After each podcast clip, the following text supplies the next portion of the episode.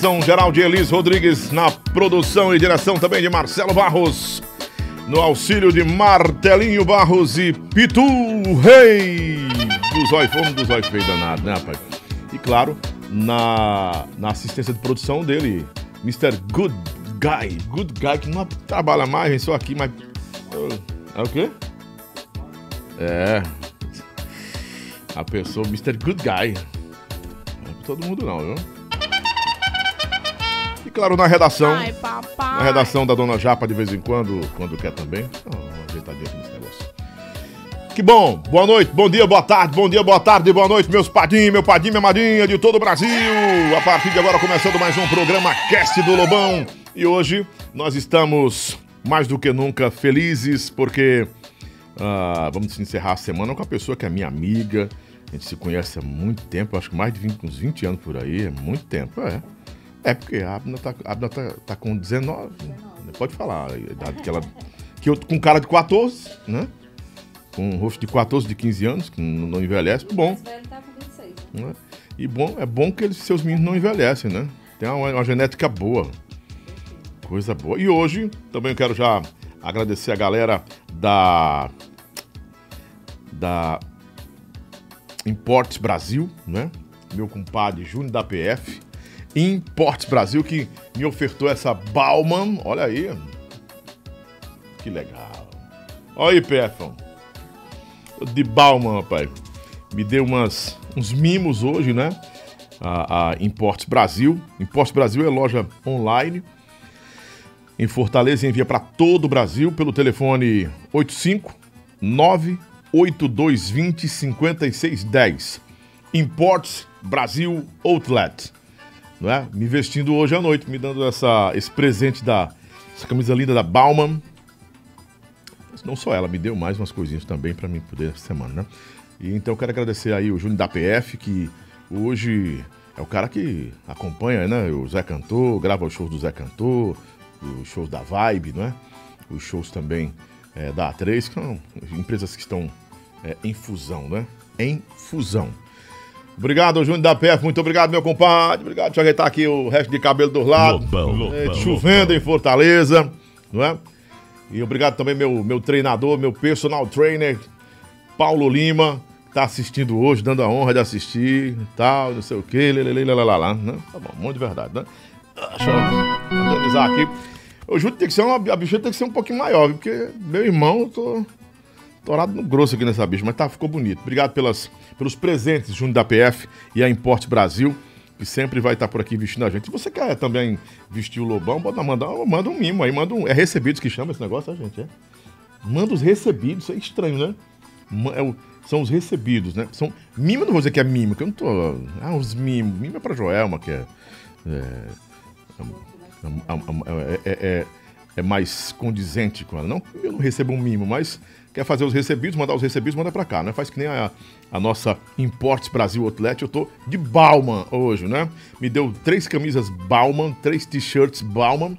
Gostei de verdade. Quer comprar também? Manda deixar em qualquer lugar do Brasil. Tem Bauman, Bauman tem Givenchy, tem tudo. Ah, me deu também um, um- uma, uma- um sapato Givenchy muito lindo, né? Que eu não vesti hoje porque avião do treino aí ficou assim. Mas ficou bom demais. 98220 5610. Importes Brasil. Siga o lá. Meu compadre Júnior da PF. Incansável Júnior da PF, né? Muito obrigado, Júnior da PF. Hoje também é o lançamento do clipe do DJ Ives, né? Chama no Zap, bebê, que essa música não é do Ives, é de um cara aí que tá fazendo sucesso, o Ives. Aproveitou também esse hype aí, né? Tá magro, tá muito magro o DJ Ives, né? Tá bem magão, né? É amor, será? Ives tá amando. Soube hoje que o DJ Ives está é, com, em um relacionamento sério com uma, uma cantora. Foi o que eu soube, né? O cara me ligou, ô Lobão, tá, tá- tá sabendo que o Ives tá. Tá com uma cantora aí, estão conversando, estão se conhecendo. A fulana de tal, disse, não acredito. É, bebê. Séries? É séries. Bota um eco aí, um eco. É séries. É séries? É não, rapaz. DJ Ives talvez esteja. É sua água, pode colocar perto de você aí, pra você, viu? DJ Ives pode estar é, começando um novo relacionamento, né? E uma pessoa de muito conhecimento de nós, nós todos do Brasil. O Brasil conhece essa menina, menina gente boa, né? E se ela tá aprovando o DJ Ives, se a coisa tá acontecendo mesmo, eu desejo felicidade para eles que em breve já tá sabendo mais ou menos quem é. Então, já tem muita gente comentando, né? Já tem muita gente, não tem como esconder muito tempo, né? E eu fico feliz por ele, porque ela é uma pessoa maravilhosa, ela, vai, ela é muito ajuizada, se for verdade mesmo, que o Ives está começando aí um relacionamento, né? Estão se conhecendo e tal, estiveram em São Paulo, aí os paparazzis já vazam as fotos, não os paparazzis, eh, os paparazzis do, mais, mais, mais próximos, os amigos, né? E os que não são amigos também querem ficar cuidando da vida do rapaz, né? Mas eu, como sou amigo dele, desejo muita sorte para ele. Deixa eu botar, ver se. Aqui, bem aqui. Mas a água é sua, tem que ficar perto de você, né? Ficar perto de você. E eu desejo boa sorte para você, Ives. Muito boa sorte. Tudo de bom para você, irmão. Tá bom? Em nome de Tainá, produtos Tainá, tá aqui a melhor manteiga do Brasil. Joel, amanhã você vai comer Tainá na hora do café. Você e, e a, é, a, Abna. Abna. A Abna, com você, vamos amanhã, ó. Não tem colesterol, não tem caseína. Oh, maravilhoso. Não tem lactose, não tem glúten, não tem gordura animal. É perfeito, viu? Então é uma sua e uma da Abda. Abna. Abda. Abna. Abna. Abna Neri Rios.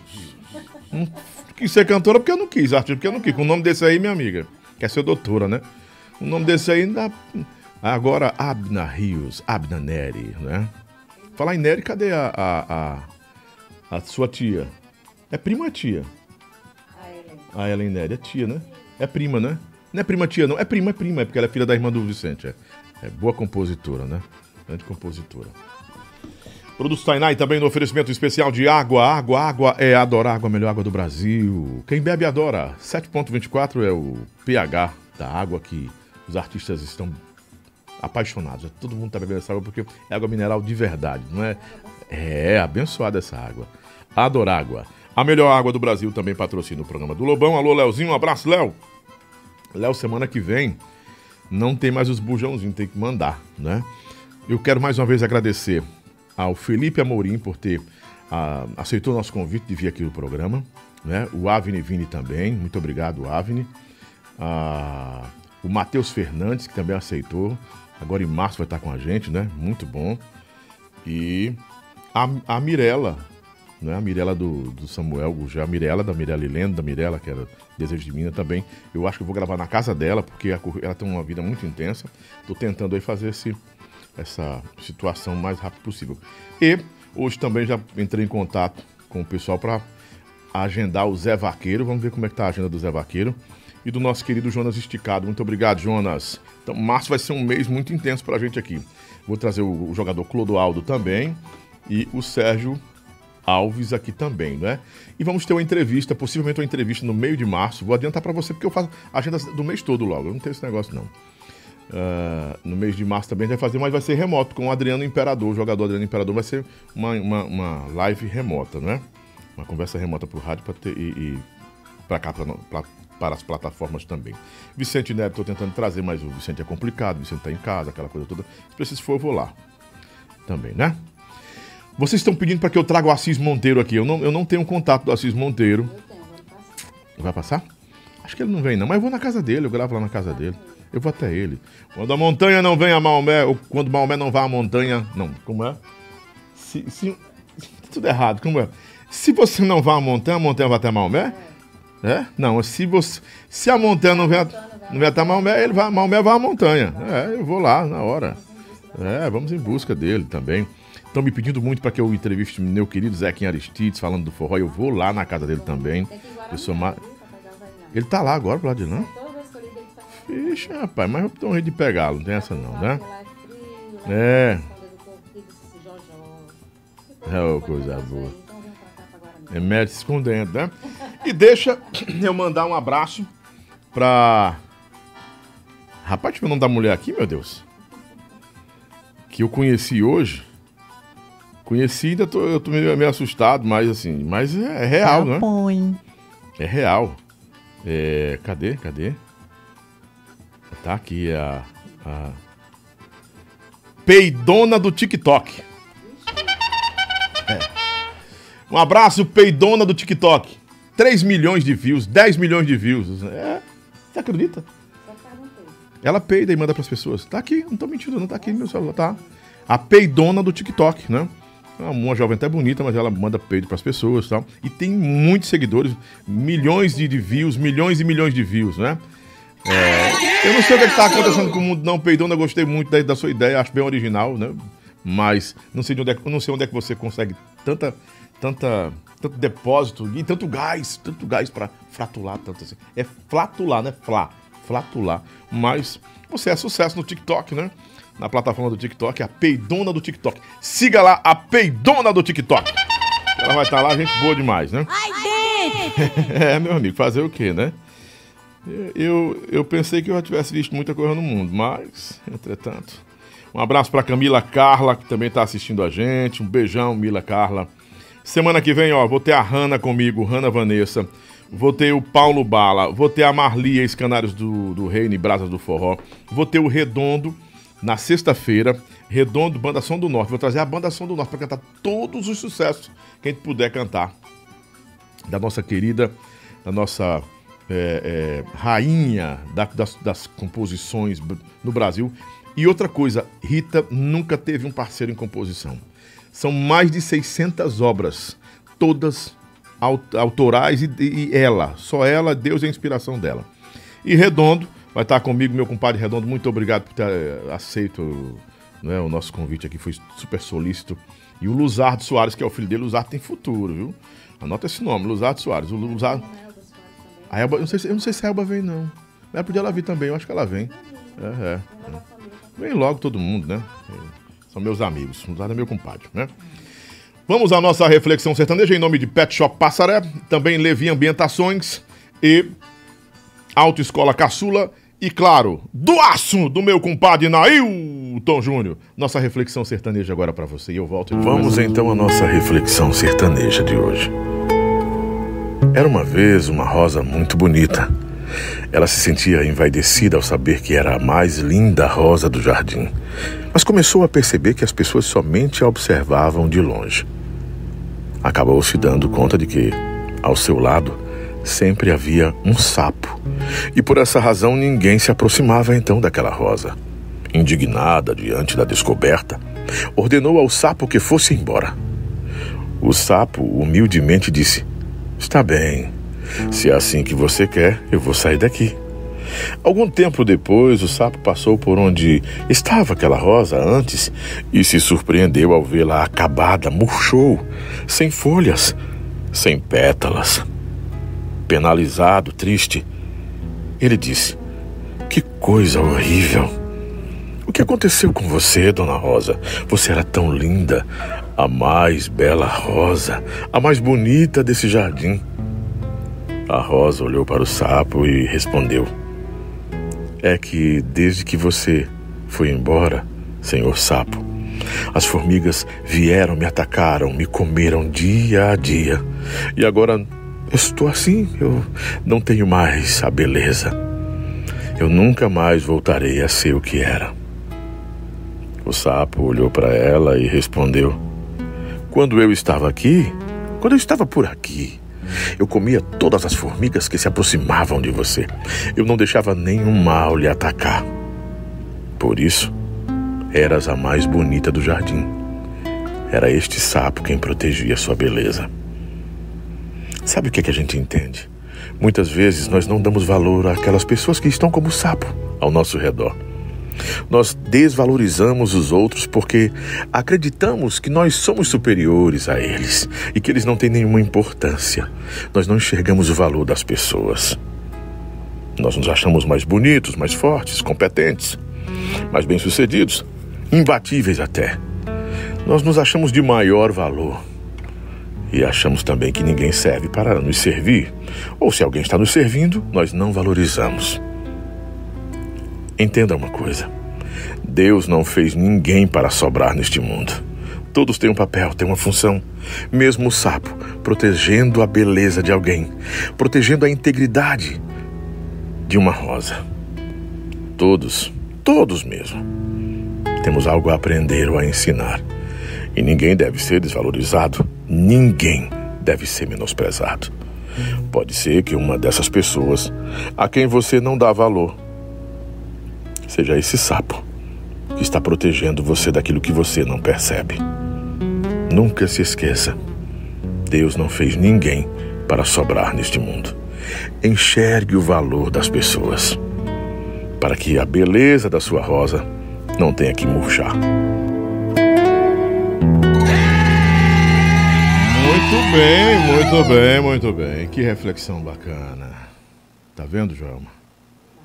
Ninguém nesse mundo está à toa, né? E, às vezes, muitas das vezes é o sapo que está protegendo a gente, né? Quem sabe você em casa não tem um sapinho também aí, tá desvalorizando esse sapo, chutando cuidado, sapo. É, chutando o sapo. Não você vai murchar que nem a rosa. É. Vamos então começar o nosso programa Cast, nosso bate-papo com Joelma, Joelma Rios a partir de agora.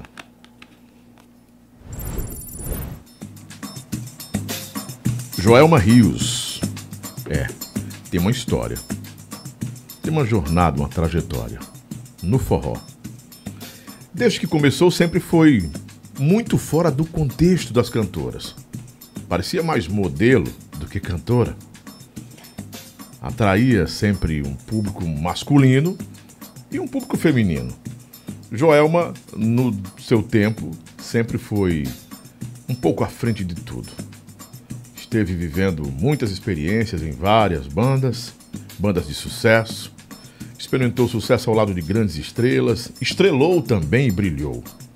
Desde muito jovem, Joelma tem intimidade com o palco, intimidade com a música, com a dança. É uma cantora de performance muito natural, mas também muito original. Do Caviar com Rapadura a outras bandas do Brasil, ela sempre teve o seu brilho próprio. E a partir de agora, nós vamos conhecer mais da história de Joelma Rios e tudo que viveu no forró, os sonhos para o futuro ainda, o que, é que ela planeja e quais as experiências da JR, da JoJo, ou da JoJo, como alguns chamam. Brasil, se prepare! Para uma cantora que sempre foi assim, muito autêntica e nunca teve papas na língua. O que tinha que falar, ela sempre falou. E com muita responsabilidade também. E, sobretudo, com compromisso com, que, com o que ela conhece, a verdade dela. E é sobre essa verdade que a gente vai conversar a partir de agora no programa do Lobão para rádio, TV e internet no programa Cast. Seja bem-vinda então, minha Joelma Rios, minha amiga, né? De muito tempo. A gente, a gente, tem quanto tempo de amizade? Acho que mais de 20 anos. Mais de 20 anos. Mais de 20 anos, é. No auge é porque mesmo, nossos meninos, é, né? nossos meninos estão tudo grande, né? Tá, Um já, eu o seu já é pai, eu, né? sou vovô, eu sou vovô também, né? Gente, uma abertura dessa, uma homenagem Você dessa, a gente gostou? já entra tão emocionada revendo essas imagens. E eu não escrevi é nada, muito porque eu lhe conheço. Nossa, esse esse é eu o conceito que, eu tenho sobre lendo um roteiro, eu te juro, viu? Todo mundo pergunta Rapaz, sempre por que eu que conheço você você, né? é o melhor dos melhores, porque eu Não. juro que você estava lendo. Eu estava Eu procurando tava um monitor, procurando, eu tava, o que eu coisa. tava lendo aqui era atrás de uma Gente, esfirra que você. emoção, mas que coisa mais linda. Você Ainda tá bem que bem? fica registrado, viu? Porque eu fiquei aqui emocionada. Com as imagens, a Piquei com Sal, eu Ah, é grávida homenagem do é do Marcelo. Marcelo foi, Marcelo procurou tudo, hein, procurou Marcelo? tudo. Ele tem fotos Parabéns. suas até de biquíni, eu não deixei botar. Não, aí sentei não. Tem, sim. Tem, de maiô, tem tudo. Ai, meu Deus, não pode não mais não, né? Você Pode. não pode mais Tá mostrar. bem. Tá Que emoção, amigo, estar aqui com você. Muito obrigada. Bom viu? de verdade, você é sempre elegante, sempre uma pessoa muito solista, amiga. Nós temos uma história bem bacana junto. Vamos rever. A gente estava revendo, aliás, remom... não, registrando não, a gente estava Relembrando, relembrando. palavra- Talvez As coisas que a não gente fosse relembrar, mas eu, eu dei uma é, momentos, né? De, Verdade. de curtição também, depois do Verdade, trabalho, que a gente saía, né? Brisa É do lar, que era verdade. todos os domingos, com certeza. Eu, Aí e a, jo, eu e a praxe, Joelma, né? nós éramos os reis, era rei e rainha com outros aí de posto de gasolina. Calabash. Quem gostava de posto de gasolina depois de festa era eu, Joelma, Duílio Mendes, Júnior Fofão. Ih, se eu vou falar o nome de vocês tudinho aqui. Priquitinho. Priquitinho. Edson Lima. Ô, grande Edson. No tempo você tinha gás, Edson. E a Jojó que acompanhava até umas horas. viu? Jojó tava Não abriu, lá. não. Quando a Jojó não ia, tinha mais outras duas cantoras que eu não posso falar o nome, que uma tá casada agora, minha amiga tá casada, mãe de família. Tem outra que não pode mais nem tocar, né? Não pode nem falar mais o nome dela, Pois tá é, muito estrela, não pode isso tocar o nome da senhora. Se eu estiver né? casada e alguém perguntar algo que aconteceu, não, tem, não eu falo. Foi. Tem uma amiga. do Não é, eu não vou dizer que é amiga minha, porque hoje não é mais, não, mas era minha amiga demais. Que, uma cantora muito famosa aqui de Ceará, do Brasil, na verdade, hoje ela é. Que, menino, rapaz, pelo que a gente vive, ou vive, pelo que a gente viveu, é, ainda deveria ter ponto de consideração, assim, de Porque a gente conhece a intimidade, às vezes, das pessoas e guarda. Eu sou um túmulo. Eu guardo tanta coisa que eu vi e ouvi, né? Também guardo. Mas minha amiga, você tá bem, eu tô feliz. Você nem fala mais comigo, mas você que dormiu tantas vezes comigo no motel do lado aqui, meu Deus, amor de Deus, não é porque tinha nada não, é porque era Não, minha eu amiga, sei, do, é por- dormia lá. E, eu- Já, as e eu cuidava. condições né? da As época, condições, né, Lobão? Não é Falando, você não, diga-se de Joel- passagem. Joelma sempre foi uma mulher esperta. Que a gente, às vezes as pessoas julgavam muito. A É gente verdade. só ia, às vezes, só para beber. Dá prejuízo, o dono do motel jogava colchão. Mas, né? assim, nós éramos Mas, mais assim, jovens também, era, né? Era, eram umas brincadeiras, assim, saudáveis, né? Eu acho o seguinte, que naquele tempo, os cantores, cantoras, dançarinos, é, era- é, tinham tanta, é, é, existia tanta cobrança de trabalho em cima de vocês, que quando terminava o Isso show, o que a é gente queria era é, se diver- se divertir, conversar, ir para posto de gasolina. Pra você ter ideia, você passar a noite todo dia numa festa com 10 mil, 15 mil pessoas, 5 mil pessoas, você termina a noite, você vai para um posto de gasolina, porque você queria estar mais com É. os amigos, né? Ali no...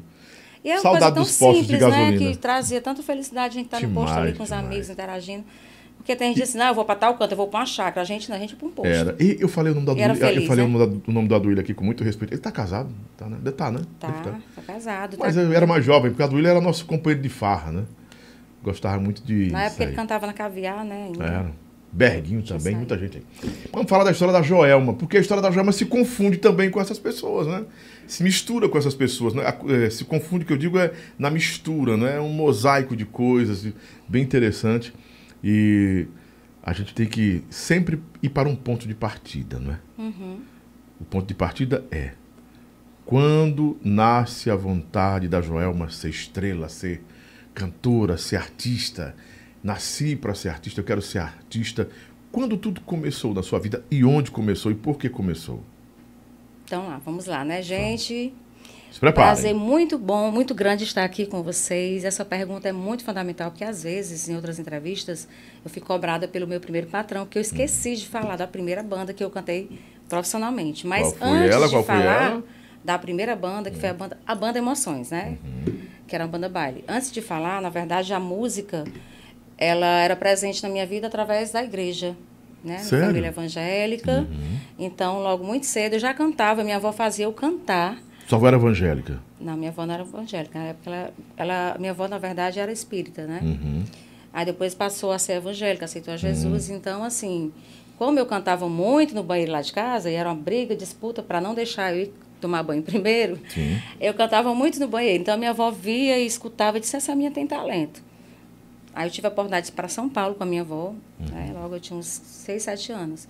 E a minha avó sempre chegava para as pessoas e dizia, minha neta canta, lá em São Paulo, dá uma oportunidade para ela. Aí ela dizia assim, menina, canta. E eu com vergonha, né, de soltar a voz. Inclusive, na época, a música de sucesso era de volta ao meu aconchego. Você tinha quantos anos aí? 13? Sete anos. Sete- ela mandava Sete eu anos? Mandava eu cantar para mostrar que eu tinha talento, Não, era, né? era uma bebezona ainda. Sim, aí aconteceu o dia a minha tia ter que voltar de São Paulo para Uhum. Fortaleza. Eu fiquei lá morando com o pessoal, de favor, né, e tudo.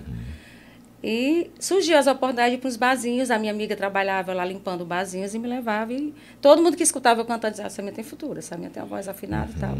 Só que não vingou. Aí voltei a morar com a minha mãe, que eu morava com a minha avó, que me criou, né? Quando eu voltei a morar com a minha mãe, ela era evangélica. E de uma certa forma, eu, a- eu passei para a igreja com a minha mãe. E logo com 13 anos de idade, que eu me converti, o pastor já me deu a responsabilidade de assumir o conjunto de crianças. Olha. Que eu fiquei sendo a ministra do louvor. Então, ali a música já foi aflorando e eu escutava de tudo que você imaginasse. Eu era muito E uma atualizada. base, uma base é, é, bem, bem, bem equilibrada, porque assim, a- Uhum. as grandes, os grandes cantores americanos começam na igreja, né? É, exatamente. A Então, foi Beyoncé muito foi na importante. igreja, muita gente foi na igreja, né? A minha vida religiosa, a minha formação musical começou exatamente na Você igreja. falou tudo, é a formação, né? Foi, tudo Porque é uma igreja. formação já em que você principalmente no, na, nas, nas igrejas evangélicas que, que é, priorizam a questão é, da afinação. Tem a questão também do coral. É, eu já participava de né? coral. Aí tinha um pastor que tinha um grupo lá que me colocava também, já disse qual era o meu estilo de voz, que eu era soprano. Então eu já comecei a aprender Uhum. coisas que eu não sabia nem pegar no microfone, eu não sabia como pegar no microfone. Então são coisas que eu aprendi a base, né? Porque depois a gente vai aprendendo com o tempo. Quando você entra em banda é tudo diferente, você tem que aprender até as palavras a pronunciar a palavra para o P e o B. Tudo isso é uma questão que eu não sabia, não tinha nem noção. Então, eu tive que aprender a fazer é, fonoterapia, eu fiz aula de canto, fiz no teatro, fiz teatro. Eu ia para todas as vertentes que fosse relacionada à, à cultura, à, à artista, né? Mas o período que você esteve na igreja foi quanto tempo da sua vida? Aos 13 até os 15 anos. Depois dos 15 anos, você já começou Aí a vislumbrar queria- outra, outra queria- coisa, outro mercado, queria outra cantar vida. em banda. Foi logo na época, no auge que tinha as bandas do Machos com Leite, Forró Maior, tinha aquelas isso aqui é 90, e- transmissões. 92, 94? 92, 93. 92 já começou, né? Que na Uhum. verdade, eu com 95, antes de 95, foi quando eu engravidei do meu filho. Eu já cantava em 94. Uhum. Engravidei logo assim que entrei na banda para cantar, né? Então, assim, Nessa banda Emoções? não. Eu engravidei na época do Piqui com Sal, que até aquele vídeo que passou agora eu estava grávida do meu filho, não tinha quem dissesse, né? A bichinha bem magrinha, com os cabelinhos pretos, já estava grávida. Então, Com quantos assim, anos? 16, 17? eu engravidei Sim. 18 para 18. 19 anos. Ah, Já tinha rolado algumas outras Uhum. bandas, né? Então foi assim, a, a formação evangélica foi o início de tudo, assim, para poder ter a certeza do que eu queria. sim. Aí veio as bandas, eu assisti, eu vi aquelas transmissões pela rádio. Então, eu desejei estar ali. Disse, "Não, eu gosto de cantar, é o meu dom, mas eu queria algo mais. Eu queria viajar, eu queria mostrar o meu talento, eu queria expandir. E veio esse desejo. Então, veio outra complicação, que a minha família não apoiava. Eu tive que aprender tudo sozinha, eu tive que, às vezes, mentir, que eu ia para tal canto, mas eu ia cantar. Então, assim, foi uma luta travada também para que eu fosse buscar os meus sonhos, mas eu nunca desisti.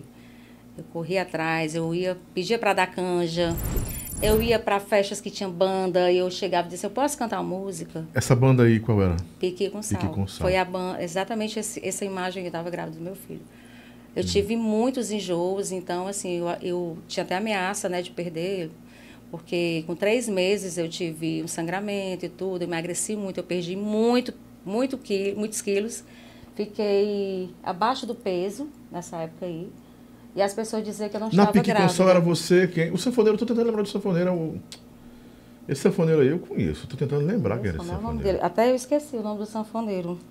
Ai, Jesus, familiar. Mas, mas era dois você sanfoneiros, quem? era o Océlio, ó. Você pode ver, dois sanfoneiros, o Océlio, Era o programa do Cirano? era, meu xodó.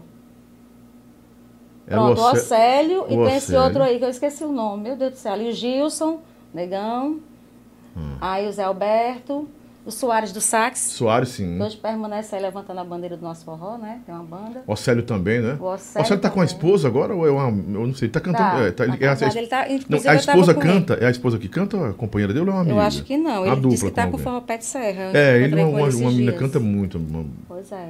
Ele Piqui tá- Consal. Tá. A Piqui Consal nasceu por volta de quê? 90, 91, será? 90. Quando eu entrei na Piqui com Sal, já tinham gravado. A Piqui com Sal, na verdade, é, era de outro dono, né? Antes de ser do Damasceno. Sim, sim. O pai do meu, o, o pai do meu filho era filho da- do finado Damasceno, Uhum. que é o Erlin. Então, na época que eu fui cantar, O Erlin não quis continuar com o Piqui, não? Com o Piqui Consal. Ninguém quis continuar, né? rapaz, eu acho que não, porque ele é evangélico, né? A Quando marca, pa- a marca tá, tá na mão de quem? É do, do, do Zequinha? o Zequinha comprou. Zequinha comprou essa marca, né? Foi. Do Piqui Consal. Na verdade, quando ele vendeu a banda pro Zequinha, antes de eu ir para Caviar, eu tinha intenção, quando o Zequinha me fez a proposta, o meu interesse era voltar para Piqui com Sal. Reconstruir o tanto que eu- projeto. é, Hum. Só que o xodó do Zequinha sempre foi a caviar, né? Uhum. Então ele disse, não, vou botar você na banda que eu vou investir. Mas eu disse, não, mas eu quero ir pra Piqui, tem uma história, tinha gravado CD e tal.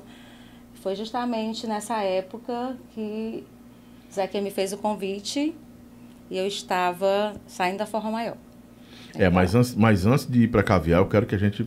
Hum. é, Da primeira banda. isso, a gente vai para a primeira banda e a gente também fica um tempo para destrinchar alguma, algumas coisas, algumas revelações que você não, Pronto, não, primeira não banda, fez ainda né? sobre a primeira banda e o Forró Maior, porque o Forró Maior marcou também sua vida, também. né?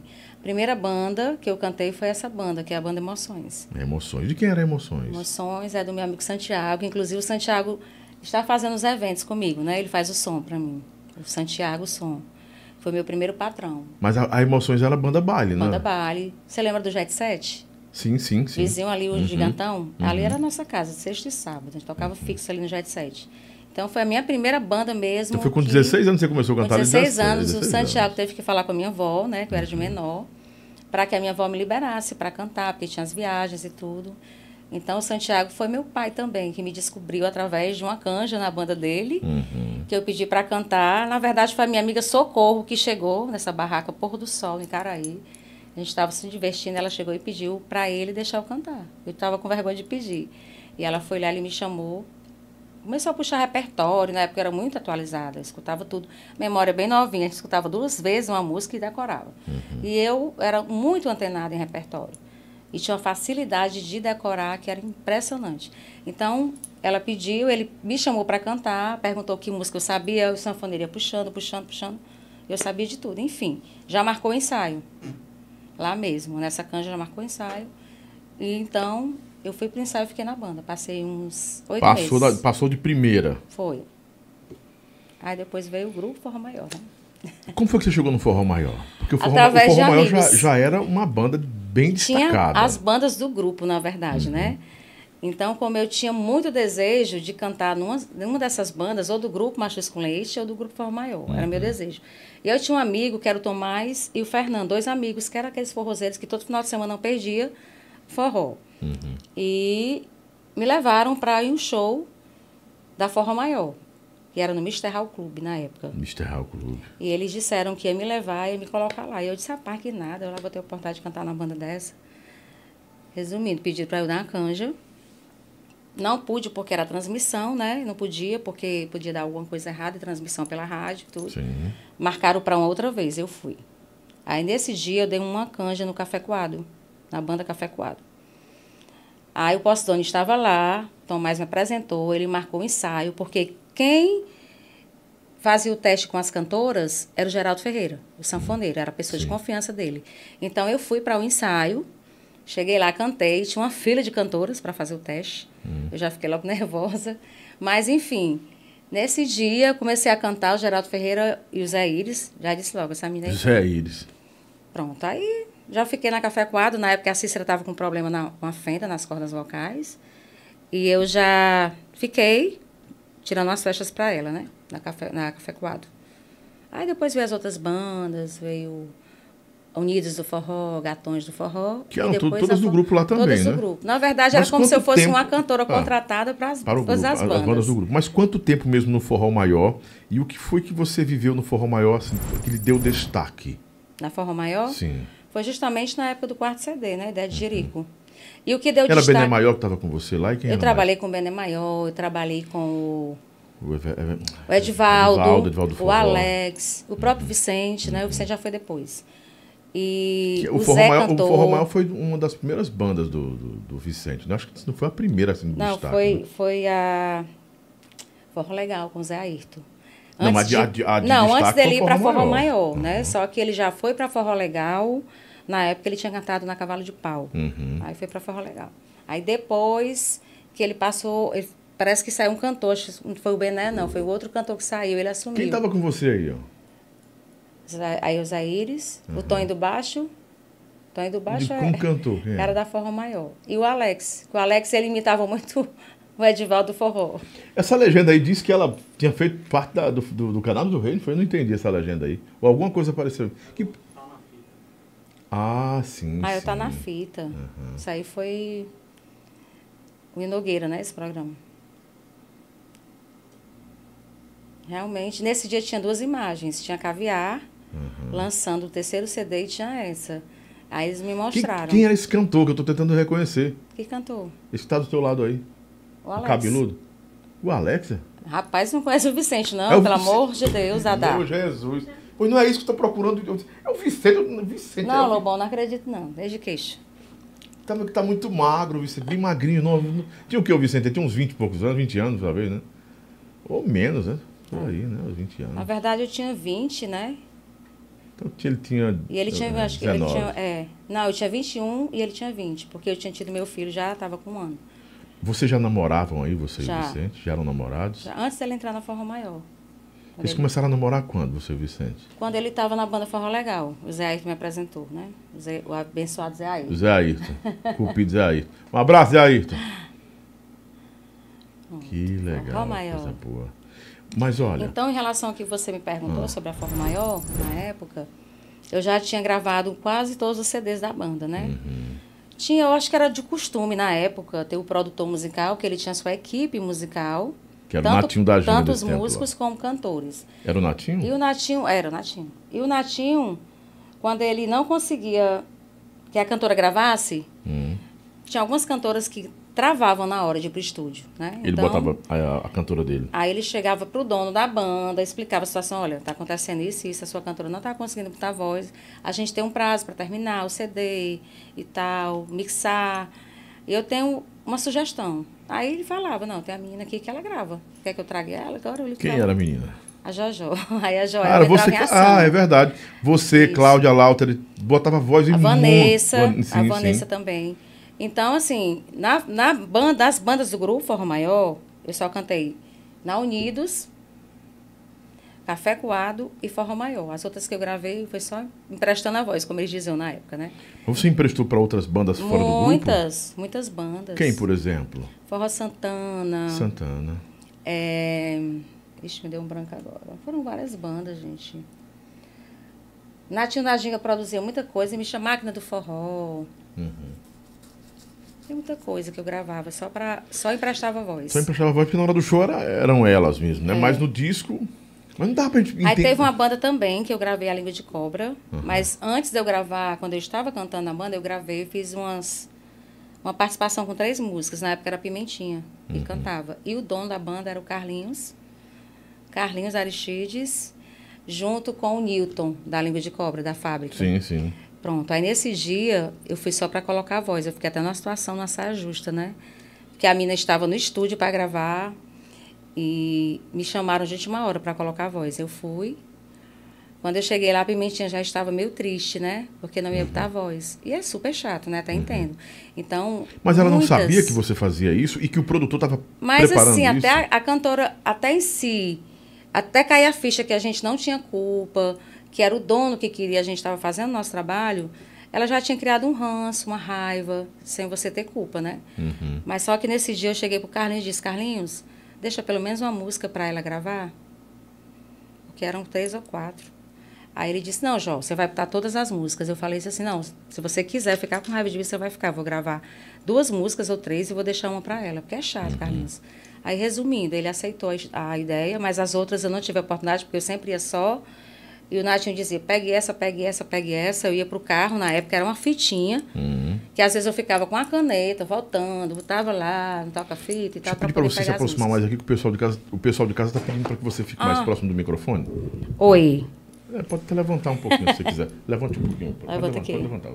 Le- Pronto. Puxa assim para cima um pouquinho. Pode. Não, não, aí não. Só aqui, amor. Só assim, ó. Suspender. Pronto. Mas deixa, fica assim. Assim vai pegar também. Deu certo. Dá, deu Pronto. certo. Pronto. Tá melhor, né, gente? Estão pedindo para que você ficasse Estão mais ouvindo, próximo. gente, agora? Ouvir sempre tem que dar para ouvir. É porque o povo gosta de ouvir a voz bem presente, né? Que é... Oi. Enfim. Ah, Joelma. Sim, o Zé Cantor teve com você na- no, no Forró Maior.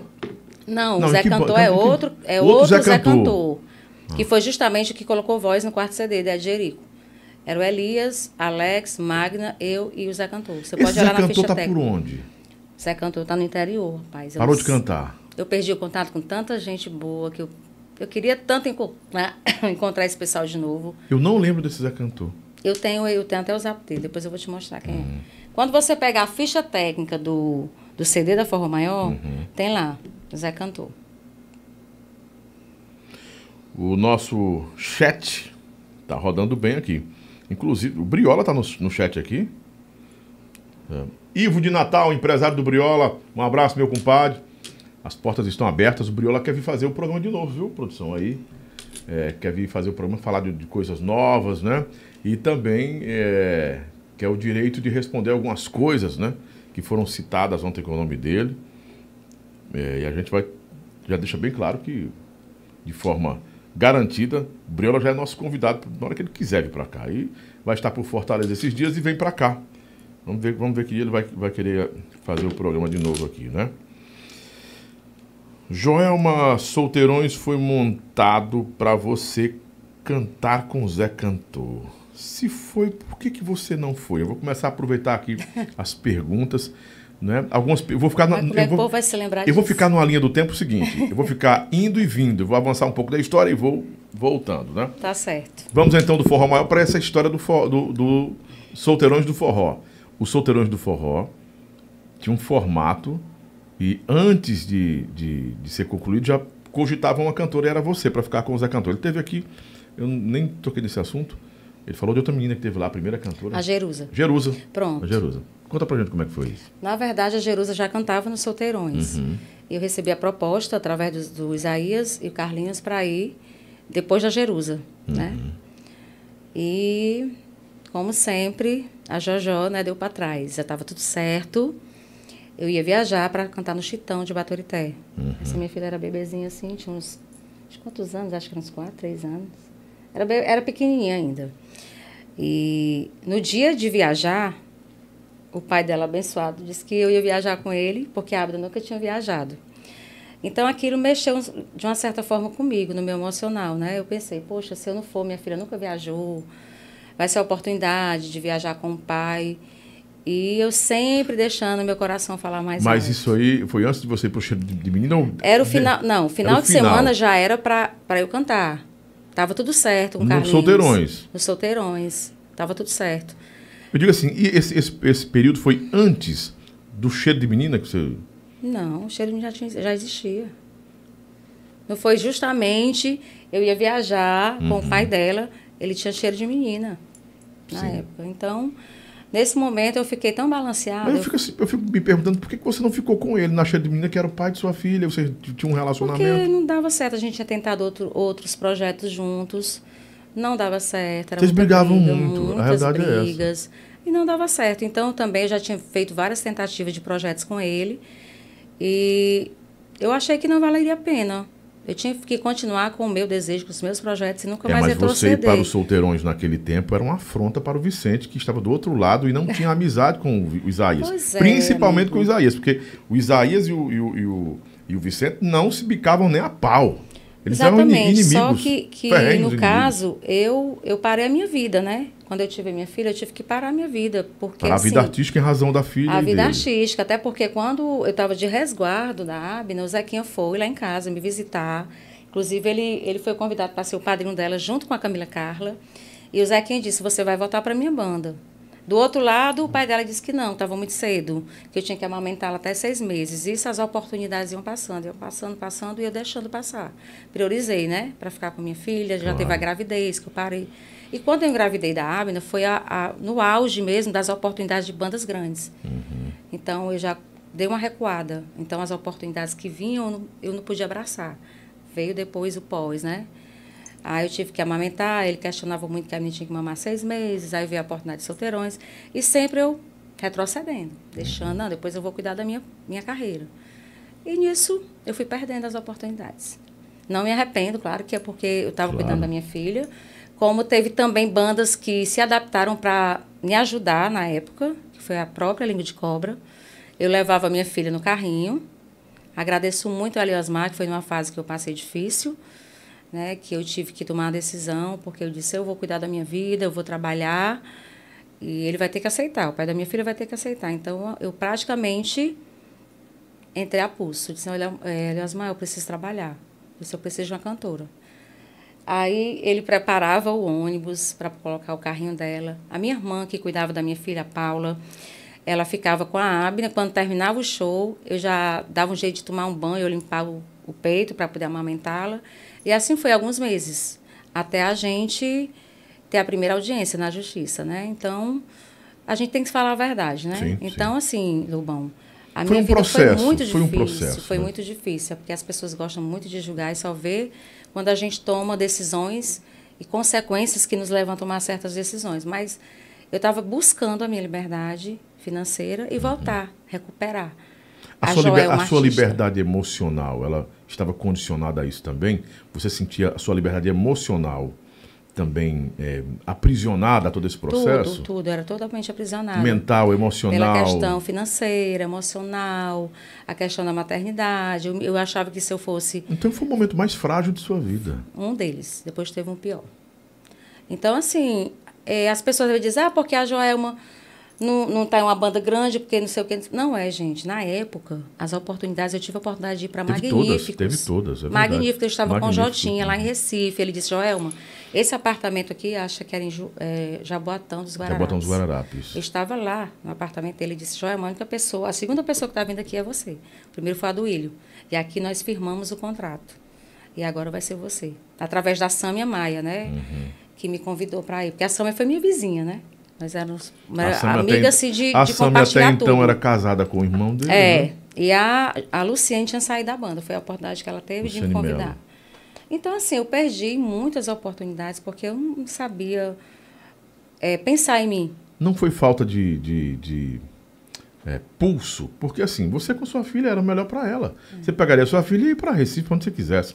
Não existia, então existia uma dependência também emocional, Joel. É, mas no caso da, da Magníficos, eu não tinha a Abna ainda. Foi logo quando eu saí da caviar. Quanto Nas minhas caviar? idas e vindas da caviar. Você passou o quê? tinha- Três vezes pela caviar ou duas? Meu filho, eu já passei tan- tantas fases na caviar.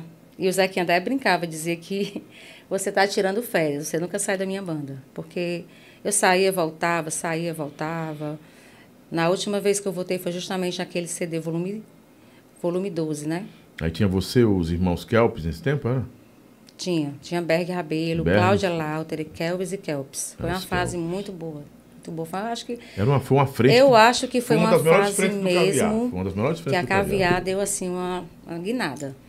Porque quando eu entrei, logo quando eu entrei no segundo CD, a gente foi naquela fase de batalhar, de entrar, de conquistar os estados. Então, o estado que abraçou a gente inicialmente foi Pernambuco, né? E depois, com a entrada dos meninos, da Cláudia, Kelvis, aí foi aquele quarto CD, que foi assim, acho que foi o, o ápice da banda. Fora o balé do caviar, que, que era o balé que. A abertura, né? Não, o Zequinha investia muito, na Muito performático, era pirotécnico, tudo lá. Era O Zequinha, ele tinha, se ele, tinha, se ele investia muito bem na banda. Era, os- era o melhor ônibus, as estruturas, ele sempre estava tentando inovar, entendeu? Ele era, ele era muito visionário. Investia muito. O caviar pagava bem, reconhecia os cantores, o valor dos cantores. Olha, eu vou te dizer uma coisa. Não, na época a gente ganhava bem, só que é aquela coisa, a gente só pensava em farra Uhum. e não sabia.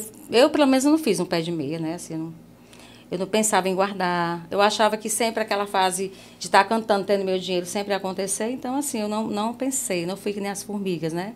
Eu não tive sabedoria. E fora as luvas, né? Nas minhas saídas que eu voltava, o Claro, Zequinha cada Zequinha sempre foi o rei da luva. e outra, um homem que eu posso lhe dizer. Podem falar mal dele, mas um cara que tem palavra é Zequinha. Ele foi Eu um não pai vejo ninguém mim. falando mal do Zequinha. Não, às vezes o pessoal fala que o Zequinha gostava de fazer as, umas, fo- umas confusão com as cantoras, de Ah, isso aí. disputa, essas coisas. Não, isso aí ele fazia E mesmo, outra é coisa, é verdade. Zequinha, você sabe, né, Ele que você fez, então vai lembrar. faziam. O Zequinha, ele ligava para a pessoa, às vezes estava contigo aqui. Aí eu não gostava de ti.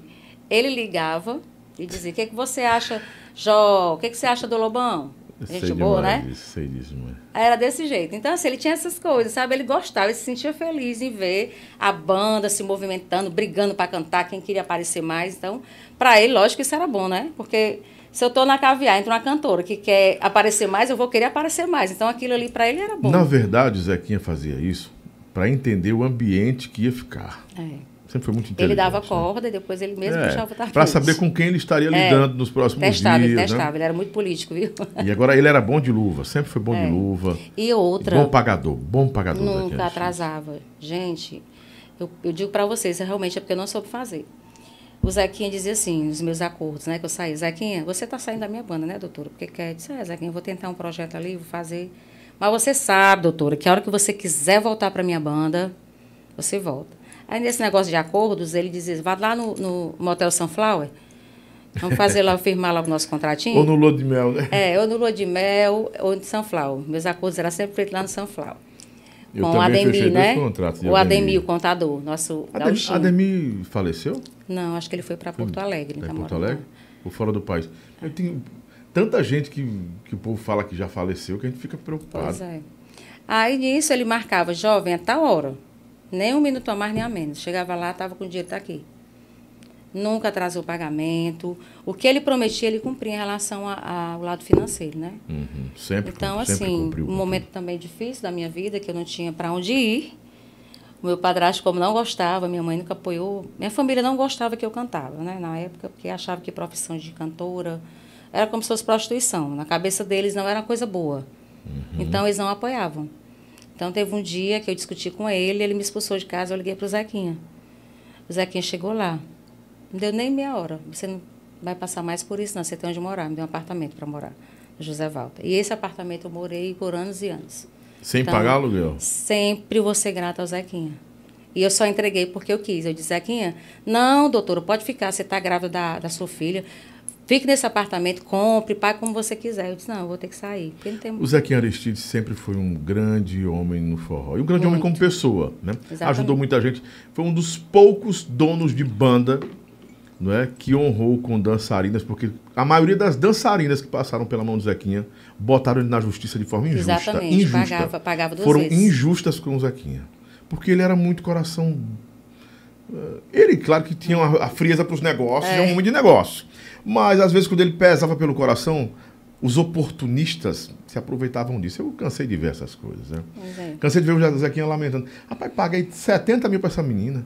Já está inventando outra história, querendo mais 30 mil. Quer dizer, É, eles viam no Zequinha uma fonte de poder não é, arrancar dinheiro, porque ele não gostava de problema. Não é, mas é um. Tem que ser muito respeitado o É, Zequinha por tudo que ele fez pelo forró. E aqui a minha gratidão vai exatamente para o Zequinha Aristides, né? Porque ele não foi só um patrão, ele, ele foi um pai, ele foi uma pessoa que me apoiou, me incentivou. Quando eu fui fazer conservatório, eu disse, Zequinha, eu quero fazer isso assim, vá. Ele sempre me ajudava, eu estou precisando... Sempre foi visionário. Eu sempre eu estou precisando de um dinheiro para isso, para isso. Ele sempre me adiantava. Às vezes não descontava, e depois, quando eu ia sair, ele lembrava, né? Ele dava muito É, esquecido. todo- todo mundo no forró- Doutora, aquele dinheiro lá. Todo mundo no forró sabe É. que ele tinha uma relação instável e uma relação com a Solange Almeida só de negócios, né? Porque eles não se gostavam de jeito nenhum. E ele não Mas ele negava, nunca, né? nunca confundiu as coisas, É, né? mas ele nunca foi Separou as aquela pessoa de fingir É, que gostava. Ele sempre foi muito verdadeiro aos sentimentos dele. Ele dizia: Eu tô com você, mas não gosto de vocês. Eu tô pelo lado profissional. Ele Mas sempre que foi bom assim. que ele sempre apoiou você, né? Sempre, apoiou sempre. você. Eu não tenho nada que falar dele, não. Estão dizendo aqui que você continua muito bonita, sempre foi uma mulher muito bonita tal. Muito obrigada. Quem é? Aqui foi o Pai Badu, deve ser algum bandista, vai fazer um feitiço pra você agora. Ah. Pai aí. Badu, meu amor. Obrigada. Beijo. É o Pai Badu, Pai Badu Só de não Aruanda. faça pra me apaixonar, porque eu não Eita, quero Pai mais. Badu. É, não, o Pai Badu é um apaixonar. personagem que ele faz, é um radialista de São Paulo. Ah, tá bom. É um personagem que ele faz. Eu nunca entendi porque o Badu botou esse nome de Pai Badu. Aí o povo pensa que ele é, que ele é um pai de santo, né? Um, ele, é um, ele é radialista, né? Daqui a pouquinho eu vou ler as mensagens do Top Chat, ou do Top Chat. Eu digo é chato mesmo. O Top Chato, que às vezes é chato, né? E eu leio o que vocês botam aqui, é, aí depois vocês ficam dizendo que eu estou construindo intrigas, né? Que eu, bem falado, a Daiane falou aqui, é verdade. Vocês ficam dizendo que eu Ai, tô. Tem que baixar só, só o volume, só o volume. Baixa o volume, pode ficar acompanhando. Baixa o Pronto. volume. Você pode baixar Quero- o seu. O volume que é melhor pra você baixar o volume. Eu baixo o meu aqui, que eu fico acompanhando também por aqui. Mas tem pergunta, vai ter gente ao vivo com a Joelma daqui a pouquinho, vai ter tanta coisa boa. Vamos dar o telefone para você participar com a gente. Buba do Montes, manda um abração pro Buba do Montes. Bubinha! Buba do Montese! Manda um abraço para ele, Joelma Rios está comigo aqui hoje. Bora, meu querido. Boa noite pra você, aquele abraço. Buba do Montese. Buba do Montese. No- o- o- J20 divulgações aqui também. Pode Muito obrigada. E Joelma? Galera do Forrozando, viu? Não posso esquecer vocês, não, meus amores. Obrigada, tamo junto. Hum. No seu tempo, o alô Não, não, não. não podia muito alô, porque o dono da banda controlava muito vocês. Exatamente, Né? não tinha. Patrocínio, essas coisas não tinha. Se tivesse, vocês tinham Se feito a- tivesse assim, é porque a- as pessoas a iam ver a farra, gente né? no hotel e tal, fazer aquela coisa mais mex, mexendo, não podia não, não podia falar nada. Nem, inclusive, às vezes um vereador que ia, né, que a gente apoiava, não poderia nem, não, não fale não, então é proibido. Até, até os whiskyzinhos era proibido, né? Tu sabe que a gente dava um jeitinho. Nesse, nesse um tempo, pra nesse tempo do- do- dos os anos dourados, que, anos do forró de 90, que foi a Uhum. construção de tudo, no, anos 90, anos 2000, Sei. foi que você mais é, aprendeu, tomou de lição?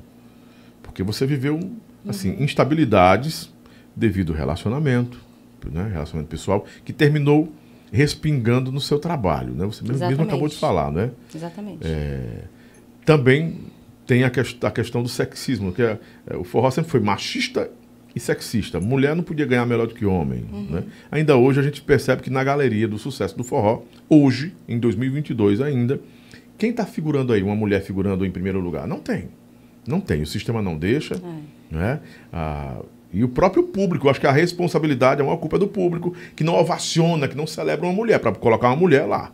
Né? É, muita militância para tudo no mundo. Mas deveria o forrozeiro, o público forrozeiro deveria, nesse momento, celebrar, né? enaltecer, colocar, colocar no topo uma cantora pela primeira vez. É Nós, dos, dos anos 90 para cá, nunca tivemos uma cantora no extremo estrelato. A Eliane, não, a Eliane é, esteve bem, tem um nome em status guardado, é, respeitado né? e é referência. Eliane é uma referência, uma grande referência e uma história que ninguém pode. No caso, no... você está falando no, no, meio forrozeiro, né? No meio forrozeiro. É, realmente. Nós não temos. no sertanejo, nós, no sertanejo, nós tivemos e temos estrelas que conseguem se destacar. É. A Marília Mendonça, nossa saudosa Marília, conseguiu se destacar e ficar no meio ali, ó dividindo palmo a palmo com o Jorge Matheus, no ápice do Jorge Matheus. É. E agora, a maior live do mundo, quem fez foi ela, em cima do Gustavo Lima. E o sistema não barrou. O sistema não conseguiu tolher, impedir. Mas no forró tem uma cultura tão machista ainda, é. que a gente não consegue. A Márcia está bem, a Solange está bem, ah, tá, estão surgindo novos nomes, a Mari Fernandes, mas não figuram à altura dos homens. Realmente é verdade. Onde está a culpa disso? E no seu tempo também tinha isso, porque ó, cantoras como Beth, Kátia, você, né? A própria Eliane, mas a Eliane, a Eliane eu, eu, repito, eu retiro a Eliane desse rol, porque Eliane, até os homens a respeitam como uma rainha do forró, né? Uhum, ela está lá, ela conseguiu isso aí, e daqui que nasce outra Eliane, vai esperar mais uns 20 anos, 30 anos, não sei quanto tempo, que até agora não nasceu. E ela está lá. Tem grandes cantoras no forró. Temos agora a Tati Guel que está se destacando bem também, né? muitas cantoras que se destacam bem. Mas onde estaria o erro aí, desde o seu tempo? Você, como mulher, vê o erro aonde? São as próprias mulheres, as próprias, próprias, as próprias cantoras que não, não enxergaram isso ainda, ou que são desunidas. Porque o que tem de treta de cantora com cantora não é brincadeira, não, Joel. Mas naquele tempo tinha mesmo. Tinha muita, muita é, confusão, disse-me-disse, muita treta. Até os próprios donos também faziam isso, né? Os uhum. homens já eram mais de boa, né? Sempre foi mais de boa, mais tranquilo em relação a isso.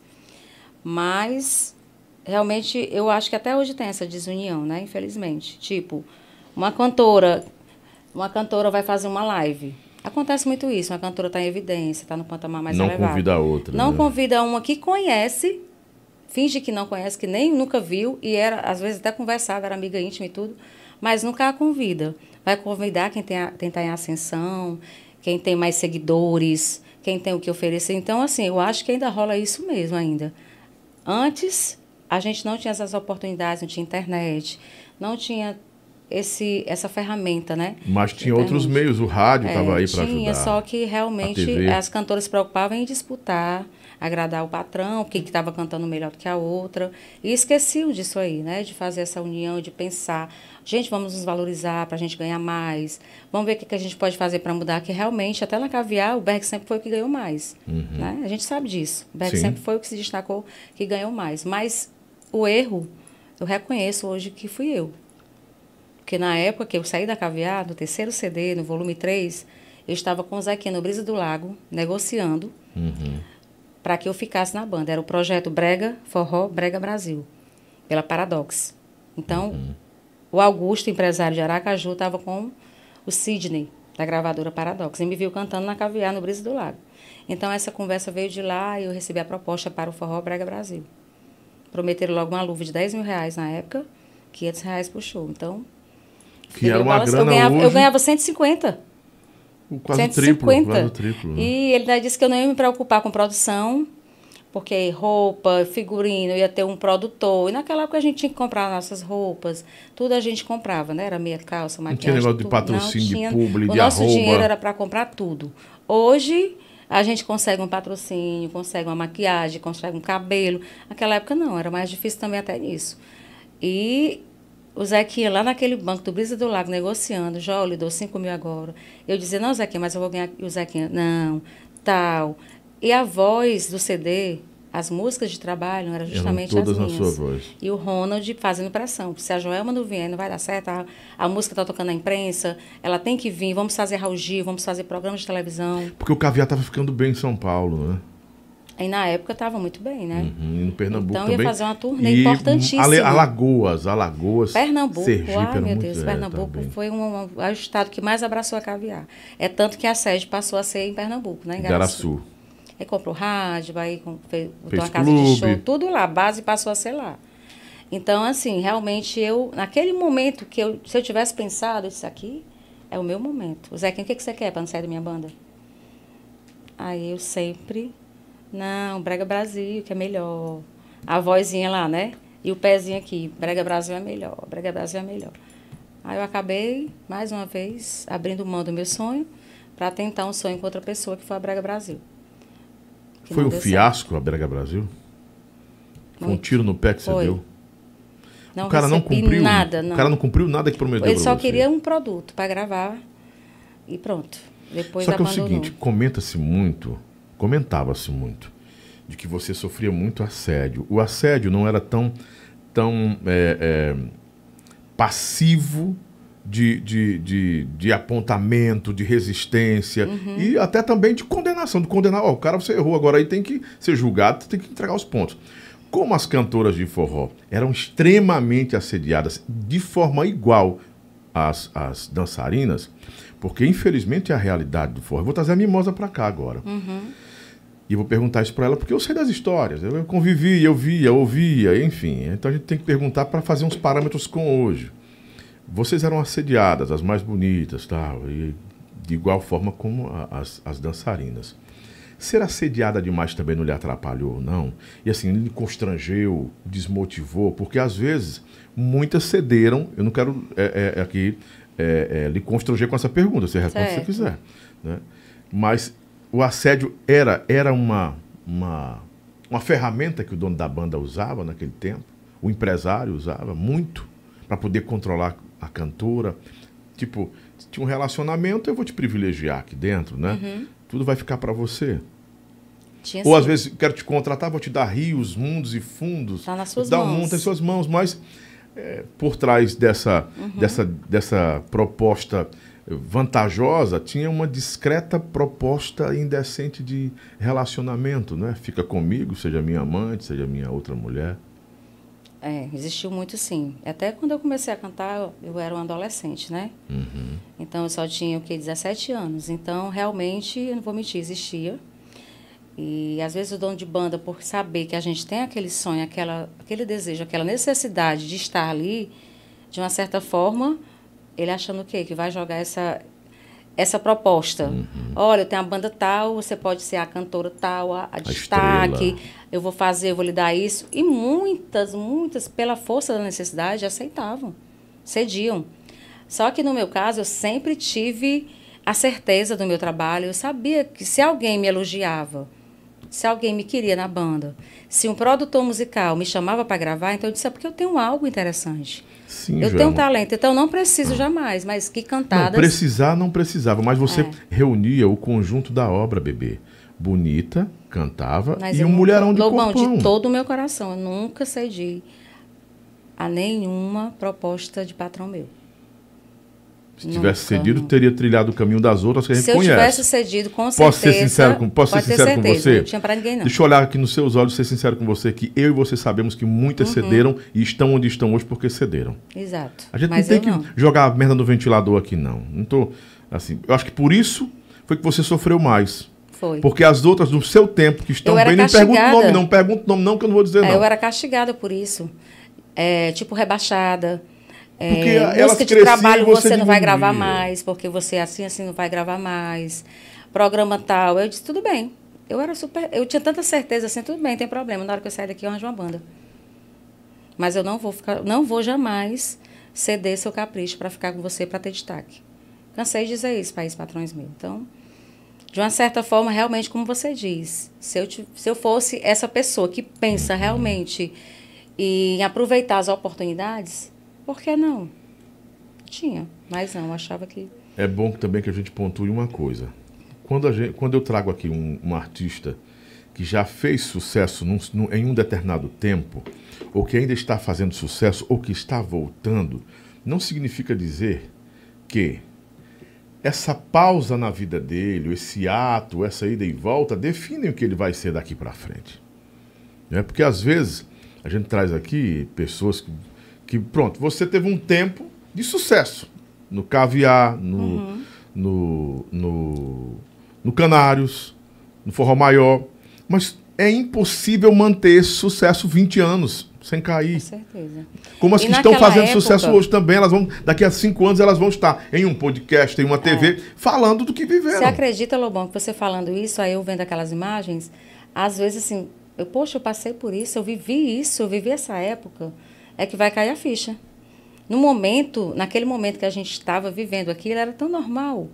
Mas aí depois você vai ver que você contribuiu mesmo, você tem, deu a sua participação. Uhum. Tem uma história que às vezes as pessoas até, de uma certa forma, criticam, não valorizam e não, não, não, não reconhecem. Né? Então, quando você vê um trabalho que você fez, construiu e que deixou um legado bacana, que deixou fãs espalhados por todo o Brasil, pessoas que ainda hoje eu mantenho na minha vida, uhum. que são fãs que escreviam cartinhas para mim, que até hoje eu tenho no meu vínculo de amizades, Sim. porque são essas pessoas que me impulsionaram, são elas que ficam, que né? Ficam ali, ó, comentando, dando força, enfim. E às vezes assim a gente não, não acredita. Conversando com a Cláudia Lauter, a gente a gente conversando sobre as fases que a gente vê no caviar, eu disse, amiga, tu lembra que a gente já se passou por isso, a gente fez isso, fez isso. Joelma, a gente fez uma história, a gente nunca se tocou disso. Quando a gente vai ver os programas, tudo que aconteceu, as músicas, ela disse que no Vocês dia que... foram estrelas desse tempo, né? Desse tempo. E na época, na época muito difícil, né? Porque a gente tinha que cantar cinco horas de festa, cantar e dançar, que nós éramos os dançarinos. Porque depois que ele colocou dançarinos, Zequinha.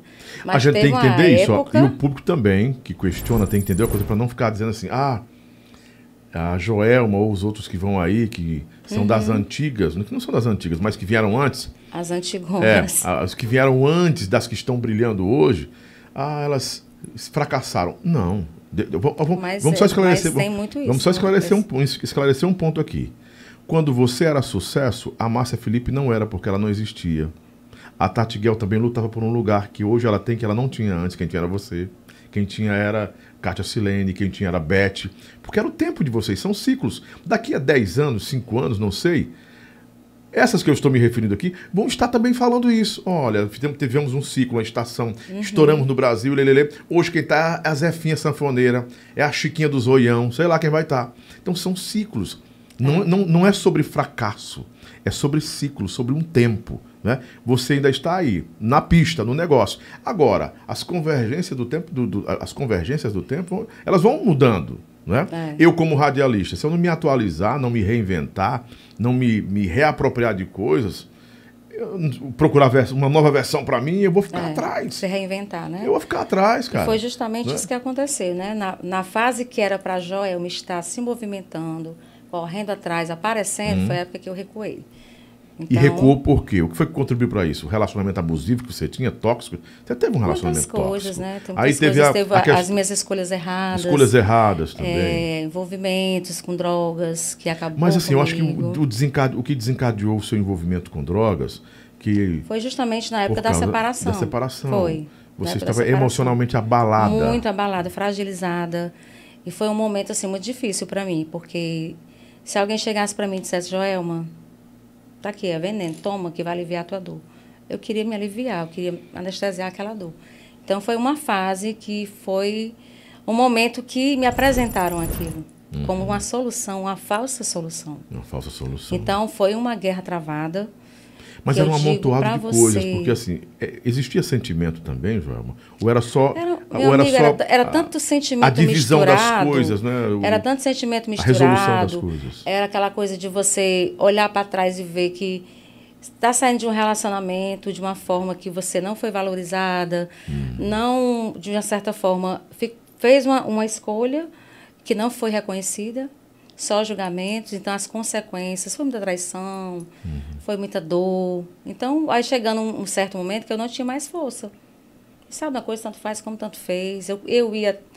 Quando eu sabia que tinha alguma coisa, que ele estava em tal canto, eu ia, me expus ao ridículo. Então aquilo ali foi me fragilizando, foi desgastando a minha imagem. A barraqueira, a, a, a briguenta. Mas você está dentro de casa, recebendo foi destruindo as sua autoestima. Foi destruindo tudo. Foi destruindo sua tudo. autoestima. Então eu me vi numa hora que era só eu e minha filha e Deus. E quando, quando quiseram tirar isso de mim, tomar minha filha, acabou com, minha, acabou com tudo. Enterraram praticamente uma cantora e um artista. Enterraram viva. Tempo. Eu disse, era melhor você ter me matado. Como um tiro, uma facada, mas não fizesse isso porque tinha várias formas de me ajudar. Eu também acho assim, quando você fala a forma de ele ajudar, era não lhe impedindo de viver o que você queria viver, porque você tinha oportunidade. Você teve convite é. da Magnífica, Mas se você bandas, tem, então. te, você, você tem aquilo que te mantém em pé, aquilo que te abastece, uhum. né? Que uhum. no caso era minha filha. Era a sua e base. Era a minha única coisa. E aproveitando o ensejo, quando aconteceu isso, a única pessoa que me ajudou foi uma só, abaixo de Deus, Isaías. O Isaías é desse? Eu liguei chorando para ele. Eu disse, Isaías, pode não ser nada para você, mas é o meu tudo. E estão querendo tirar. Me ajude. Aí ele tá me emocionando, porque foi difícil. Sim, fica à vontade. Ele disse, você não está só.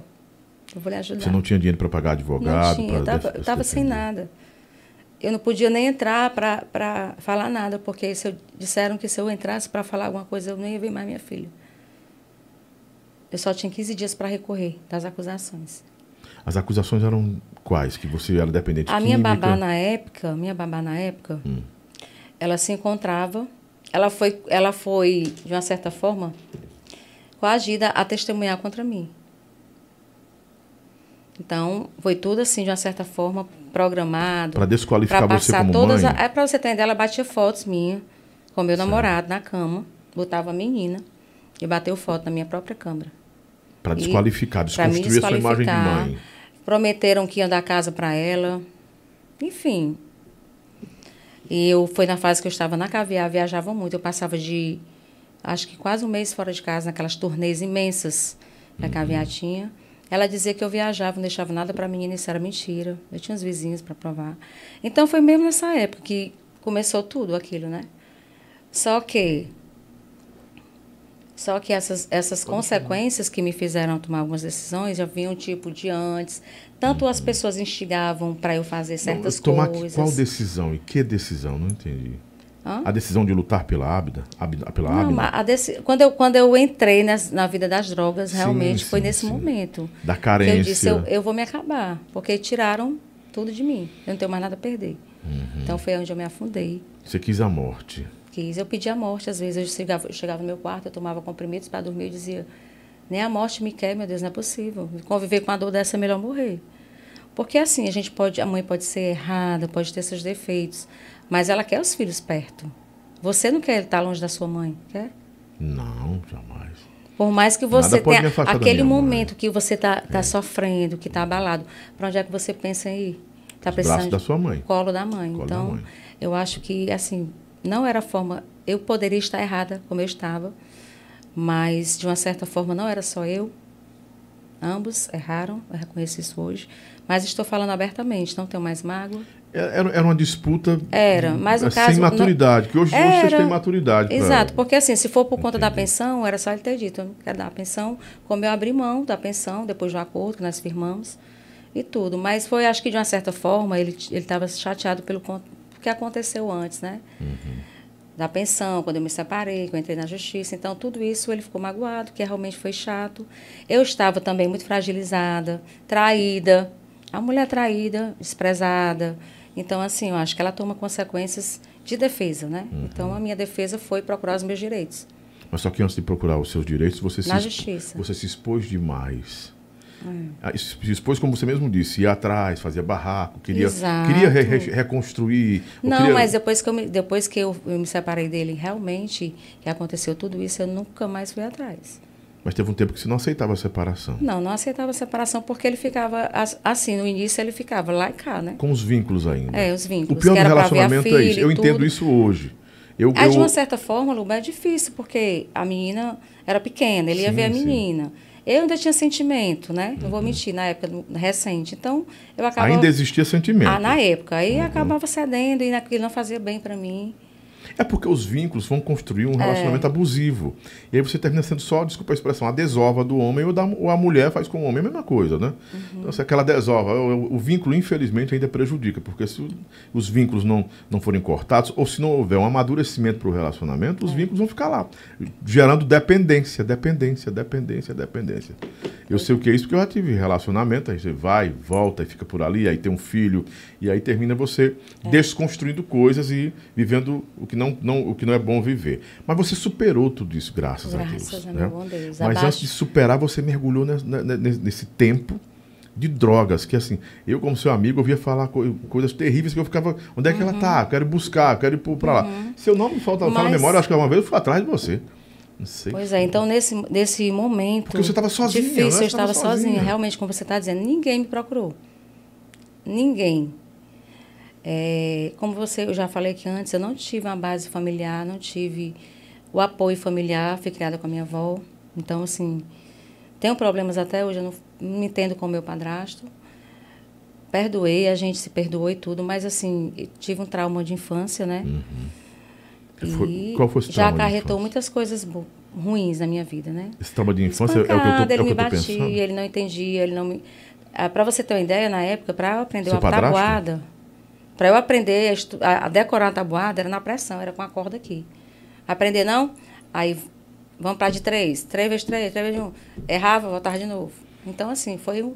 Então, o- Eu fui você- Hum. criada de uma maneira, assim, muito carrasca, né?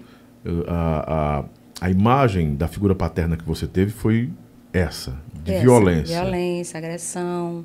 Mas eu não na- tinha liberdade nem de ir disso. para a igreja. Nada não, além só disso, isso só agressão mesmo. física Foi agressão mesmo, né? física. E a, e a falta de sete anos? liberdade. Você tinha sete anos, oito anos, isso aí? A minha mãe casou com ele, acho que eu tinha uns quatro anos. Nossa, que absurdo. E a minha irmã é mais velha do que é mais jovem do que eu, dois anos. Minha irmã tinha dois e eu quatro. A do primeiro casamento, a minha mãe. Eu vejo que mulheres que passaram por isso, quando têm filhos, querem a qualquer custo proteger seus filhos, para não viverem o que ela, o que ela viveu no passado, né? Talvez essa- a, a, a, a sua luta em poder estar com sua filha era o medo de o que, que ela vai viver, mesmo sendo porque ele é um pai protetor, a gente sabe disso, né? não tô aqui demais, tocando, não aqui tocando no nome nem de- dele, mas é um, um- é um ciclo da sua vida que a gente já está passando É. aqui para entender como você superou isso aí e aprender também. Muito. Porque você é uma lição para muitas mulheres que têm que superar relacionamentos abusivos, superar a carência e dar a volta por cima. É, e entender que quando você se anula, você anulou tudo. É, Você se anulou muito tempo. anulei muito tempo. E, e prejudicou a sua vida artística. Foi justamente, né? Na época que era para eu estar vivenciando, aproveitando. A mi, o meu momento foi na época que aconteceu tudo isso. Então, eu perdi realmente muito tempo, perdi muitas oportunidades. E isso prejudicou. Prejudicou muito a minha vida profissional, minha vida sentimental. É tanto que até os relacionamentos que eu, que eu consegui né, deixar acontecer, se eu vou permitir, vou me permitir. Quando eu começava a vir com aquele negócio de ciúmes, pegava meu celular, e aquilo já começou, não, não quero isso para mim, eu quero ficar só, porque agora eu vou focar, eu quero trabalhar, independente do que eu perdi ou não, eu estou aqui de pé, sou mulher suficiente para amar de novo, trabalhar, constituir, começar do zero, porque só eu estar viva depois de tudo que eu passei, então eu acho que Deus tem um plano na minha vida. Nada que eu passei foi em vão. Tem lutas que a gente tem que passar que é só você e Deus. Então foi essa luta que eu superei e venci só com Deus. Nenhum amigo. Só teve uma pessoa que bateu na minha porta quando soube. Foi a Lince, para me levar para a igreja. A Lince esteve no Quantas Canário, vezes esteve, eu no Forró fechava- Maior também. Lince, um beijo, Lince. Quantas vezes, Lobão, eu, eu, ela batia na porta e disse, eu não quero receber ninguém. Lince, eu não quero receber... Ela, pá, pá, pá. Lince, eu não quero receber ninguém, não estou afim. Jó, por favor, trouxe uma quentinha para você. Eu não quero comer. Aí ela chegava, eu vou esperar, viu? Vou esperar, não vou sair daqui. Aí ela chegava, levava uma cestinha para mim, levava doce, levava...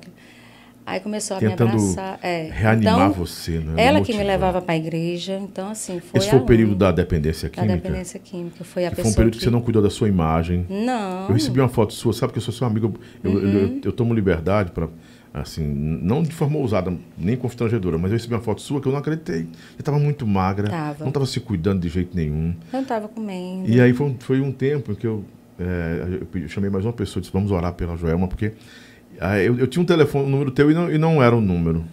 Tu- Como até agora. o número antigo que é, você tem, é. É que eu tenho que ninguém atende. Aí foi quem me deu o número. Realmente, quem foi que me deu o teu número? Agora? Foi alguém no direct, não? Foi alguém no. Não, foi, foi. Você eu pedi pro sobrinho, ele disse que ia me dar, mas não deu. Foi embora sem me dar, sem me dar o número sobrinho. Aí eu consegui o número novo seu. Mas, é, né? Joelma, superar tudo isso é encontrar forças realmente só em Deus. Só Deus. Porque só quem viveu esse período. É, uma- é abismal, é um abismo esse negócio da droga. É uma doença, né? Na É. verdade, dependência química é uma doença reconhecida pela OMS. Você né? chegou na, na, na- na- dose, na dose do fundo do poço? Ou era, o- era pó? O que era, Não, era isso? só, só cheguei na cocaína mesmo. Na cocaína, né? Foi. Porque rolava uma história de pedra, né? Você não, sabe. né? não. Nunca. Já não, você nunca fez, mas rolava. Porque o povo quer. É, porque o povo quando vem, especula quer- demais, Termina né? de matar logo, termina logo de E matar. como eu estou falando para você aqui abertamente, eu, eu, não- eu jamais negaria. Falaria, Lobão, cheguei até a, a condição de usar pedra. Mas graças a Deus não, porque eu acho que na condição que eu estava de usar continuamente, é, não dava tempo nem eu pensar em outra coisa. Era, era sempre querendo me anestesiar, então era uma dependência pesada. Olha, Pesada. olha só como é interessante isso pra gente poder analisar. Não era pra curtir, era pra para suprimir É. a dor, né? Porque a minha vontade era ir, era ir atrás, era, sabe? Porque- Então aquilo ali, de uma certa forma, se eu for. Uhum. É uma dar anestesia merda. que Eu disse assim: se eu for, vai dar merda, que eu me conheço. Então o que, que eu faço? É melhor ficar aqui dopada. E não dormia, né? Porque realmente Uhum. não dormia. Então, assim, eu tô falando isso hoje abertamente porque, graças a Deus, eu superei de verdade. E curada. E tô curada, tô de Deus. limpa, debaixo do sangue de Jesus. Eu tenho qualquer defeito, mas assim, em relação a chegar, se eu tivesse, eu chegar para você. tem uma companheira que é sua A filha madura, também, né? né, que- Equilibradíssima, rápida. Que eu acho que eu chegar aqui e mentir uma coisa dessa seria uma, uma coisa horrorosa. Então, se eu estou falando com a propriedade para você, para os meus fãs, para as pessoas que acompanharam, que sabem, mais próximas, e que essa luta foi uma luta muito travada. Não vou mentir para você, tinha recaídas. Eu dizia assim, eu não vou conseguir. Eu chegava a ficar dentro do meu quarto, trancadinha ali, e a- os cãozinhos atentando, bora sair, bora sair. Teve dia de eu chorar e dizer, Senhor, pelo amor de Deus, como é que esse homem entrou aqui dentro de casa, o porteiro deixou, eu debaixo da cama, pedindo para que a tentação fosse embora. Porque você sabe que você não pode se Que curar num, era- num que ambiente com pessoas que adoeceram junto com você. Ah, eram você tem que eram mudar. pessoas que também É, usavam. Tem que mudar tudo, né? Mas hoje, para a glória de Deus, eu acredito na mudança constante e verdadeira é quando você. Porque tem tratamentos que as pessoas falam "Ah, que você não pode beber, que se beber vai usar. E eu digo para você que não, eu tomo minha cervejinha, não vou mentir. Tomo. Saio um dia para curtir com os amigos. Quando chega meu limitezinho, não quero mais e pronto, vou para casa. Porque você sabe de onde saiu, Joelma. E o que passou. Mas é porque geralmente tem muitas histórias Uhum. que as pessoas não conhecem a experiência, não sabem para poder falar com propriedade. Não pode, quem usou droga, não pode jamais botar um álcool na, na boca. E eu digo para você, toma minha cervejinha, minha filha sabe. Chegou o limite. Tô indo para casa, viu, filha? Tá bom, beleza. Mas Pronto. também a maturidade. Você sabe, você sabe que hoje não tem necessidade disso. Assim também como tem as drogas É. lícitas, né? Uhum. Tem gente que não se liberta do cigarro, da bebida, que quer beber todo dia. Uhum. E esse, esse tipo de, de, de vício também acaba com as pessoas, né? Claro, Só que as claro. pessoas julgam só quem usa a droga. Então, assim, para as pessoas que não entendem, para esses essas O pessoas adicto, que né? são adictos, né? Então, em, fa- em fase de tratamento também, cada pessoa tem o seu limite. Eu digo para você, eu não sei se comigo é assim, para outra pessoa seria da mesma forma. Eu sei que comigo, eu posso estar aqui com você, a gente tá aqui, eu saí, eu vou agora curtir com a minha galera, eu vou desopilar, vou desestressar. Tome minha cervejinha, eu vou para casa. Debaixo do sangue, não preciso disso mais. Nada, nem remédio para dormir, porque eu estava dependente de remédio para dormir. Ansiolítico? Ansiolíticos, porque eu não conseguia dormir. Aí teve outro episódio. Você sabe que nós temos ah, amigas, né, conhecidos Uhum. e conhecidas que estão aí fazendo, fazendo sucesso, são dependentes de, de ansiolíticos. Pois é. Infelizmente. Então, eu sei que você está você tá assistindo, vai assistir isso aqui. E não insista nesse ansiolítico. Por isso que Porque eu assim, é, não, foi meu psicanalista que mandou. Não, não estou questionando a condição médica, mas evite o máximo disso. Tente evitar porque É. vai gerar uma dependência, né? E no começo, Lobão, para que fique bem claro, para que essa juventude não, não caia nessa vida, porque no começo é empolgante. Sim, demais. Aí a pessoa tem uma falsa ilusão, uma falsa alegria. Né? A pessoa olha para o espelho, depois de dois dias acordado bebendo, olha para o espelho. O espelho mostra uma falsa imagem. Porque a droga faz você ver uma falsa imagem. Você olha, ah, eu estou bem, estou beleza. Ninguém vai perceber, quem te conhece percebe. Então, assim, então eu estou falando isso aqui para que sirva de experiência, que essas pessoas, a juventude, essa galera, a galera de banda mesmo, né? Porque tem, tem a, a diferença também do usuário e do dependente, né? Tem gente que Sim. usa, eventualmente consegue fazer as suas coisas e não tem o hábito, não traz aquilo para a tua rotina. Sim. Tem uma diferença. Então, assim, que vocês aprendam que não vale a pena. Eu entrei nessa por curiosidade para poder aliviar uma dor que eu estava sentindo. Infelizmente, aconteceu tudo isso. Então, gente, não aceitem, não queira, fale com alguém que você tem confiança, desabafe, peça ajuda. No meu caso, eu não tive a quem pedir, mas foi Deus, o meu médico, psicólogo psiquiatra. Pisque tudo, na verdade, foi Deus quem me curou. Então, quando Deus ele cura, ele se responsabiliza e ele faz de verdade, né? Então, estou aqui falando para vocês Sem mágoas, sem, sem mágoa. Estou contando a história assim porque é o momento, é o meu momento, é a minha verdade e eu não preciso mentir. Então, foi isso que aconteceu. Tem algumas perguntas aqui, alguns comentários também no chat, né? Ou no chat. É, tipo esse aqui do carro dos cortes especiais. Ele diz, fico muito comovido com o relato dessa moça. Mas, entretanto, eu vejo tristeza no seu semblante.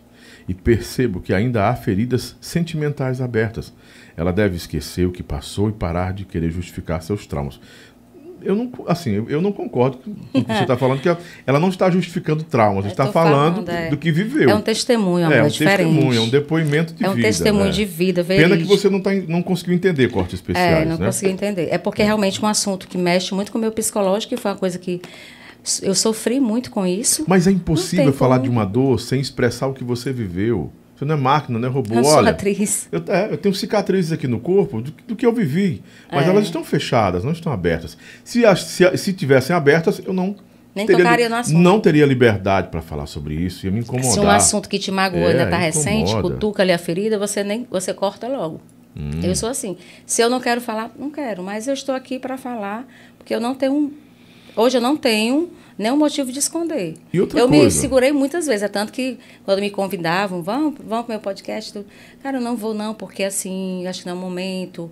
Então vai ser abordado assuntos que eu não estou preparada. Então assim, agora que eu estou falando é porque realmente eu estou preparada para falar, senão nem tocaria no assunto. Aí você pode ficar aqui super à vontade, nada, nada lhe Pois é, constrange. não só estou fala- justificando, mas eu estou falando tudo que aconteceu no contexto geral. Né? Não é sobre justificar, é, sobre explanar, não é? É, sobre comentar. a é, realidade. Uma explanação, aconteceu e pronto.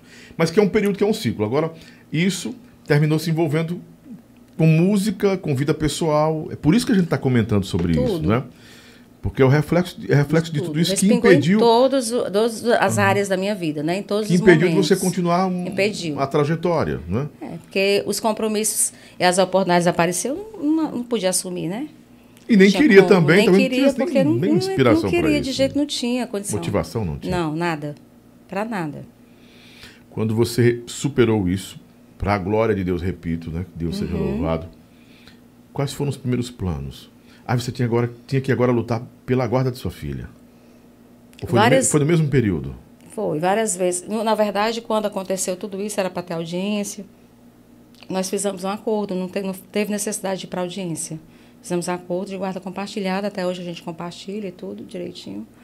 Hoje tem maturidade e equilíbrio, né? É, a só Deus, não né? temos contato, né? É difícil, mas as- às vezes que eu tentei, que nós nos falamos, todas as vezes foi eu que tentei. Eu tentei viabilizar, eu tentei conversar, mandava recados, porque a gente tem uma filha, né? E uma filha que Deus nos deu, que para Uhum. Uma mim moça, uma mulher. foi um né? presentão de Deus, né? Porque vocês não sabem, mas na época que eu engravidei da minha filha, eu não podia engravidar mais. Então, Deus tinha prometido que ia me dar uma grande vitória. Foi a promessa de Deus na minha vida, Abna. O nome também foi revelado. Abna Então, significa o quê? Abna, na verdade, eu, é, tem Abinadab na Bíblia, né? Uhum. Abinadab. E O Abner foi um, um grande soldado, né? O Abner. Abner, Abner- Davi. É. A Abner, no caso, seria abreviado, né? Abinadab, né? E foi um sonho que eu tive. Na verdade, eu tinha feito, acho que umas quatro ultrassons. Não dava para ver o sexo, né? Então, eu disse, meu Deus do céu. menina- Ou deve ser menina para se esconder desse, já tinha personalidade. E na, com oitavo, no oitavo mês, o médico disse, você vai vir de novo fazer com 15 dias, com oito dias. E eu já estava desesperada. Eu disse, pronto, a menina vai, vai nascer, eu não sei qual o sexo. Aí, no oitavo mês, foi que eu descobri que era uma menina.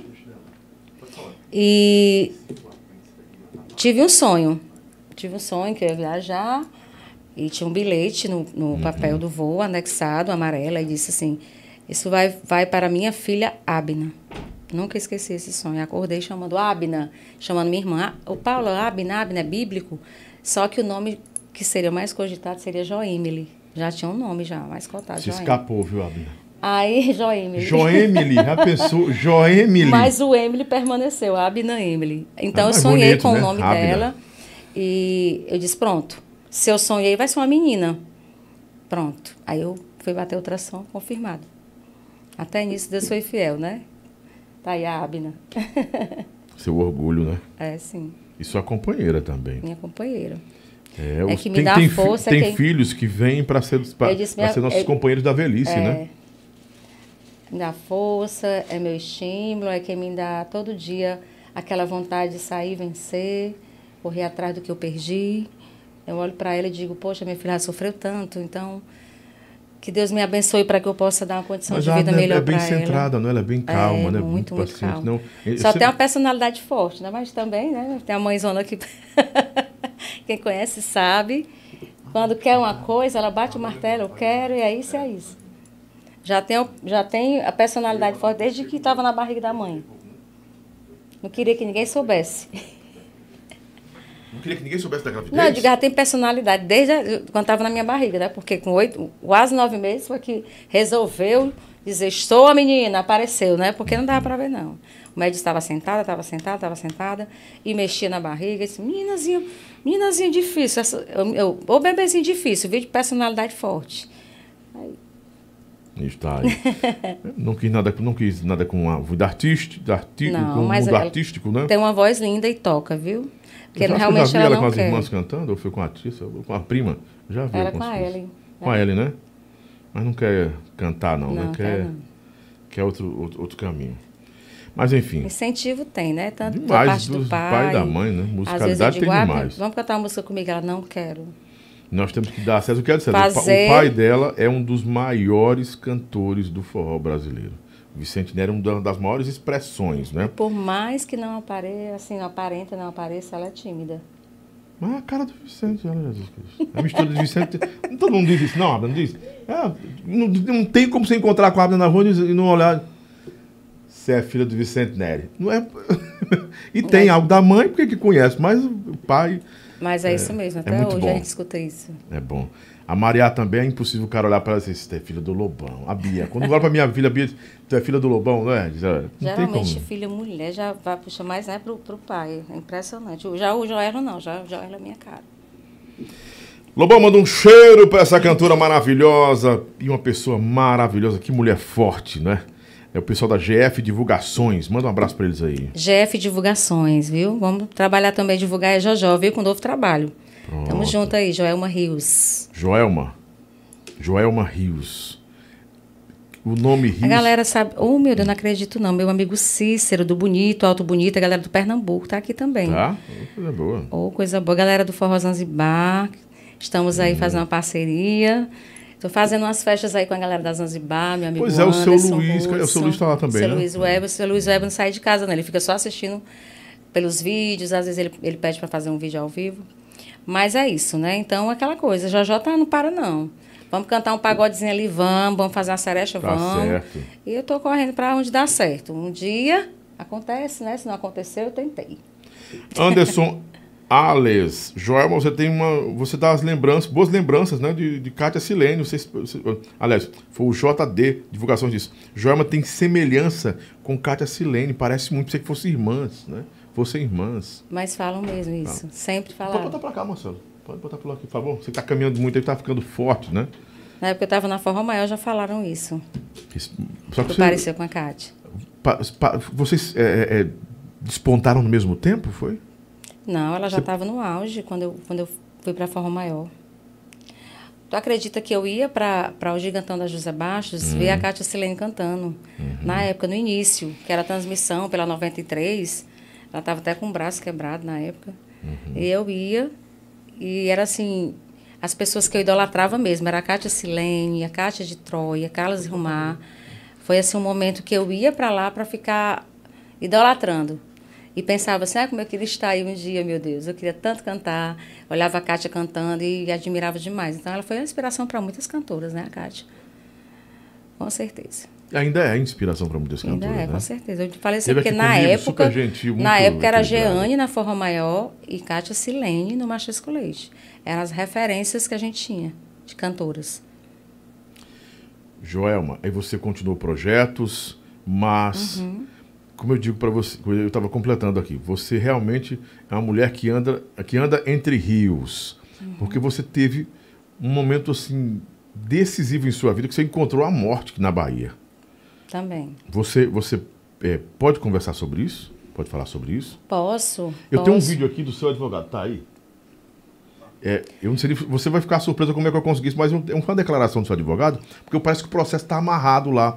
E você vai falar o que aconteceu com você na Bahia, com você que hoje ainda o Posidônio Júnior, que é o maestro, está lá, sentado, tá, tá- quase perdeu a perna. Quase perdeu a perna. Uma, uma dançarina faleceu. né?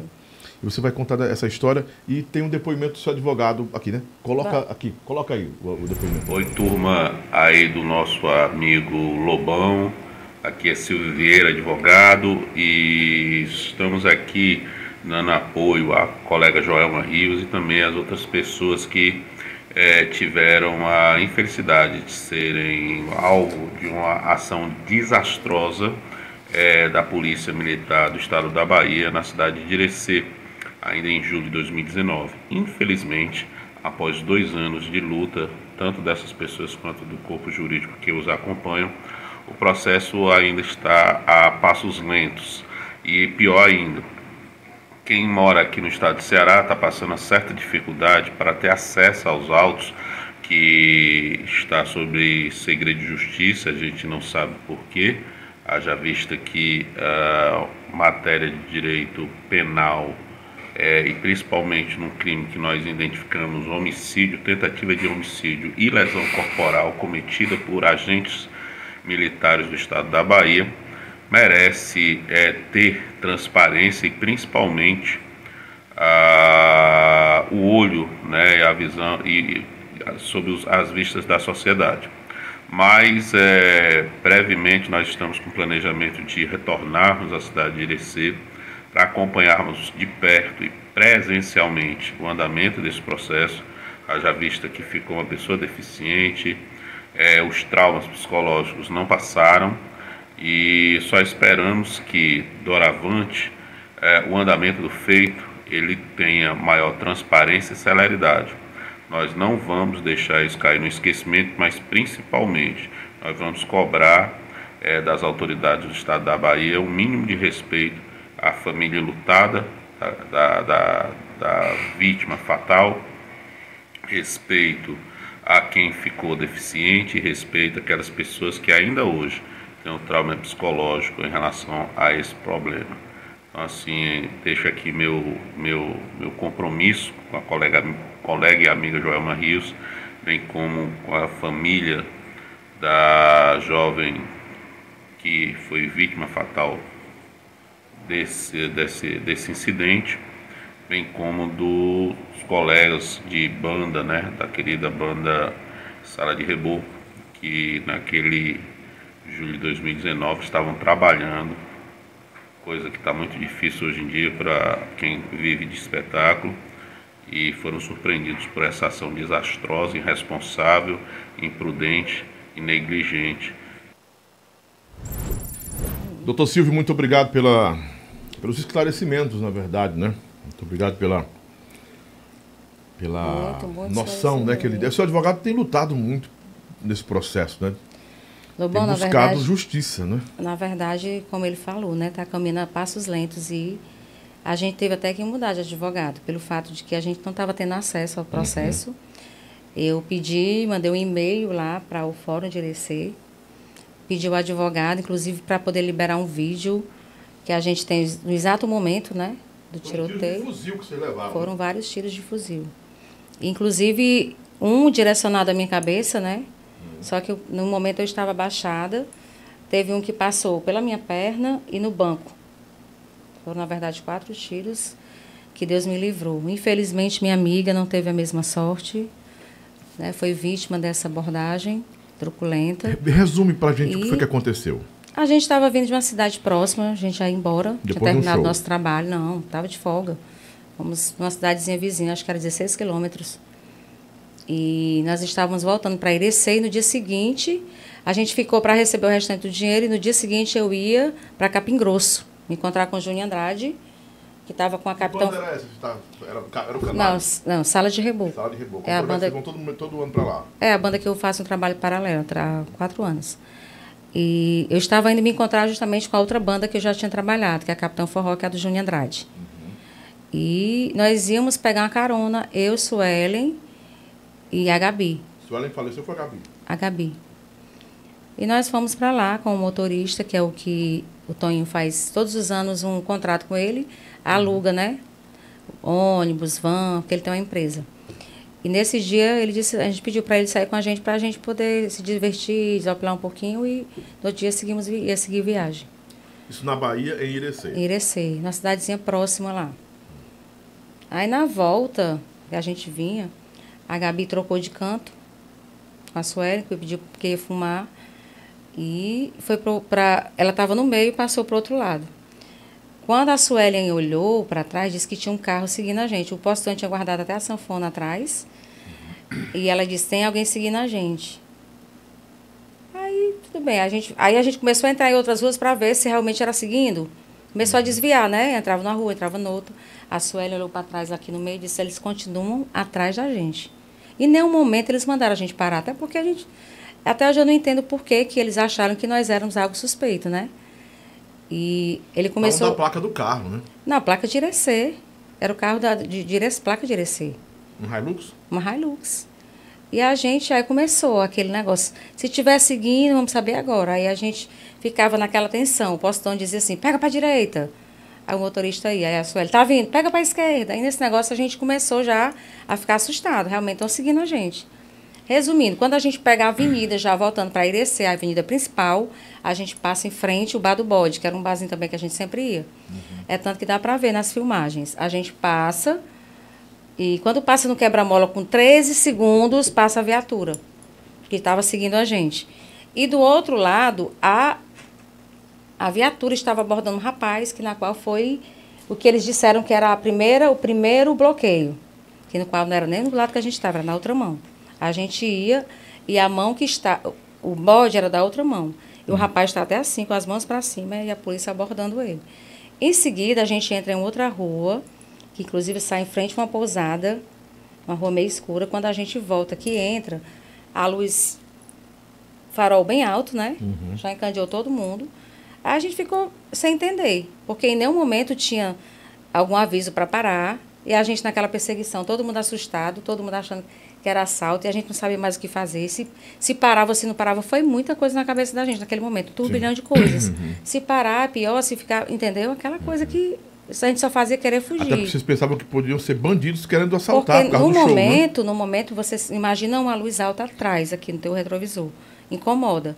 Quando você entrou na rua que saiu, eles deixaram assim a viatura atravessada, uma brecha só para o carro passar Aí no vídeo dá para ver ele está se esquematizando. Um fica de trás da porta, o outro fica de trás do poste e o outro atravessa.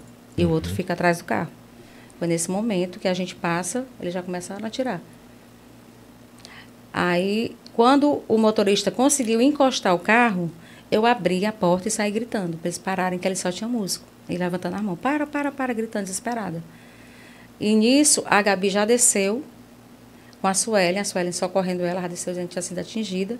O motorista já estava com o Posidônio, segurando ele e ligando para, para o, advogado e para o irmão ir buscar o carro, né? E o Posidônio já estava E o alvejado. Posidônio já estava alvejado. Aí o E motorista. Gabi disse- já tinha sido alve- alvejada a Gabi também? desceu por esse lado aqui da porta e a, e a Suelen ficou com ela. Mas baleada? A primeira quem desceu fui eu, gritando para eles pararem. Então a Gabi já desceu dizendo que tinha sido atingida, a Suelen ficou com ela Uhum. e eu desse lado gritando. E o motorista, quando eu olhei para trás, já estava segurando o Posidônio, pedindo para que eu ficasse segurando ele. As balas alvejaram a perna dele. A toda, perna uma perna, dele. A perna direita toda, não foi? Ai, ficou, foi triste, eu não, não consigo. Quando eu olhei para a perna dele, eu disse: pronto, ele vai perder a perna. Aí ele disse: Joana, pelo amor de Deus, pelo amor de Deus, fica aqui.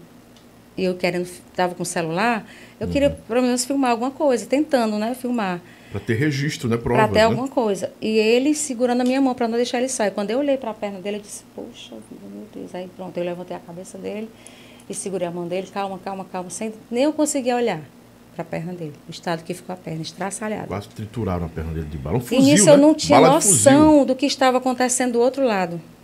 Que a, a Gabi já estava desfalecendo, né? Então, a- quem ficou Quantos mais tiros próximo... ela levou? Ela levou só um, só que foi nessa região aqui da lombar, né? Atravessou para cá. Você- Aí você já sabe, né? O estrago que um Fatal, fuzil fatal, faz. letal.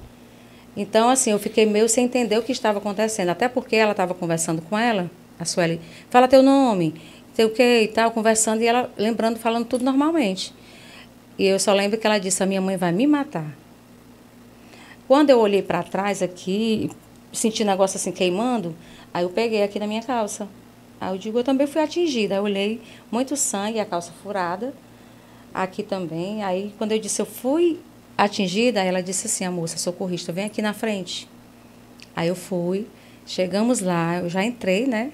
Posidônio, a Gabi ficou na sala de ressuscitação. Quando eu passei, a Suelen ficou lá fora. Eles foram lá, atrás da Suelen, porque eles viram que eu estava com o celular. Só que o celular, tudo dos meninos estava na minha bolsa. Da Suelen estava na minha bolsa, o relógio, estava tudo na minha bolsa. Eles chegaram atrás do celular. Cadê o celular? Aí a, a Suelen disse, eu não tenho celular. Resumindo, aí eu saí, depois que eu fui, eh, bati o raio-x e tudo, eu saí, cadê fulana, que era com a Suelen? Aí a enfermeira disse, ela saiu para dar o depoimento com aqueles policiais. Eu digo, eu não acredito não, fiquei desesperada. Só que ela tinha ido com o irmão do Cláudio. Chegaram os policiais da, da Civil para colher meu depoimento, dizendo que eu tinha que ir para a delegacia. Aí o médico disse, ela não vai para a delegacia não, se você quiser dar o depoimento, ela vai dar aqui. E nisso foi até a gente saber que a Gabi tinha morrido, a gente não estava sabendo de nada, elas não falaram.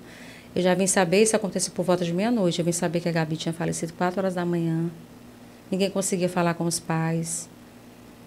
E esses Enfim. policiais? O que aconteceu com eles?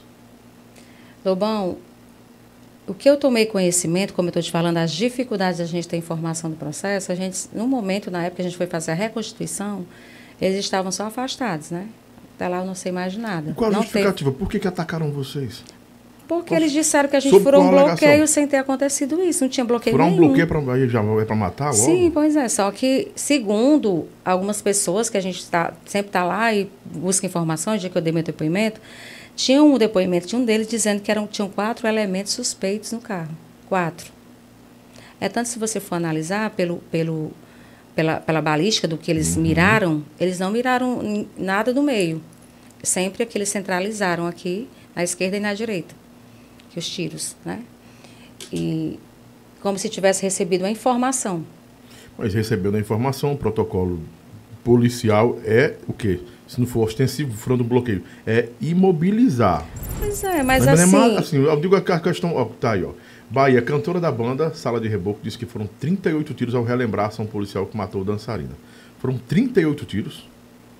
Rapaz, na hora eu, ach- eu achei que era 38, mas foi um pouquinho menos, acho que foi uns 20 e pouco, não, lembro exatamente. Mas é bala pra caramba. Mas era né? tanta bala que a gente, eu pensei que ninguém ia escapar ali, não. Eu só me lembrei de me abaixar, né, na hora.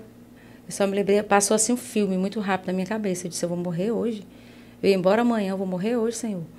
Aí eu tive aquela intuição de me levantar. Eu lembrei só de uma cena dos filmes, quando acontece aqueles tiroteios de perseguição. Veio uma cena na minha cabeça de, eu me levantar e me encaixar nos pés das meninas, que eu acho que se hoje eu for tentar fazer isso, eu não consigo, da posição que eu Mas fiquei. você foi ferida? Foi alvejada? Foi, levei um tiro de, de fuzil no bumbum esquerdo, Mas e- foi de raspão isso aí. de raspão. Porque se tivesse sido. É porque ele passou pela sanfona do Ah. Posidônio.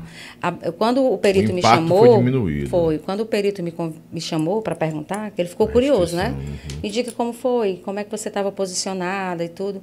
Porque assim, você tem um santo muito forte. Porque a bala eram. Acho que foram três tiros, né? No caso de fuzil. Passou aqui, já raspou na minha perna, aqui, pegou na bolsa. O outro era no. Ele disse que passou pela chaparia do carro, não sei, pelo, pelo pneu, que ficou um buraco tipo uma laranja. Tamanho de uma laranja no banco, onde eu estava Fuzil, né, sentada. filha? Fuzil. E ele perguntou, onde é que você estava? Eu disse, eu estava deitada, abaixada nos pés das meninas. Eu me pulei lá e fiquei. Aí ele disse que na posição, na hora nesse movimento que eu fiz, né, para me encaixar, passou pela sanfona, e pa- diminuiu o impacto Uhum. e passou de raspão em mim. Tudo assim, como eu acho que, não sei, foi Deus mesmo ali. Com certeza, a mão de Deus. Então, de lá para cá, é só esse tipo de, de sofrimento. A gente não sabe de nada, a gente já foi para a Reconstituição.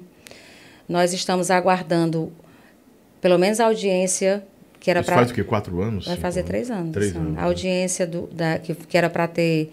Devido à pandemia, eles alegaram que devido à pandemia, nosso caso é extenso. foi não pode ser. 2019 isso, né? Não pode ser, foi dia 5, dia 6, né? Era meia-noite Uhum. de julho. Eles disseram que por conta da pandemia, nossa, nosso caso é extenso, não pode ter uma audiência por videoconferência. Mas eu lhe juro, eu não quero 6 mais. de julho foi o, foi o acontecimento? Foi, tá com três Ah, a anos. notícia foi em 5 de julho. Era meia-noite, não? É, sim. Era seis, então para mim meia-noite já é. E resumindo, aí a gente fica sem saber exatamente como é que está o processo. E eu tinha uma Vocês certa estão processando o Estado da dificuldade. Bahia. Isso.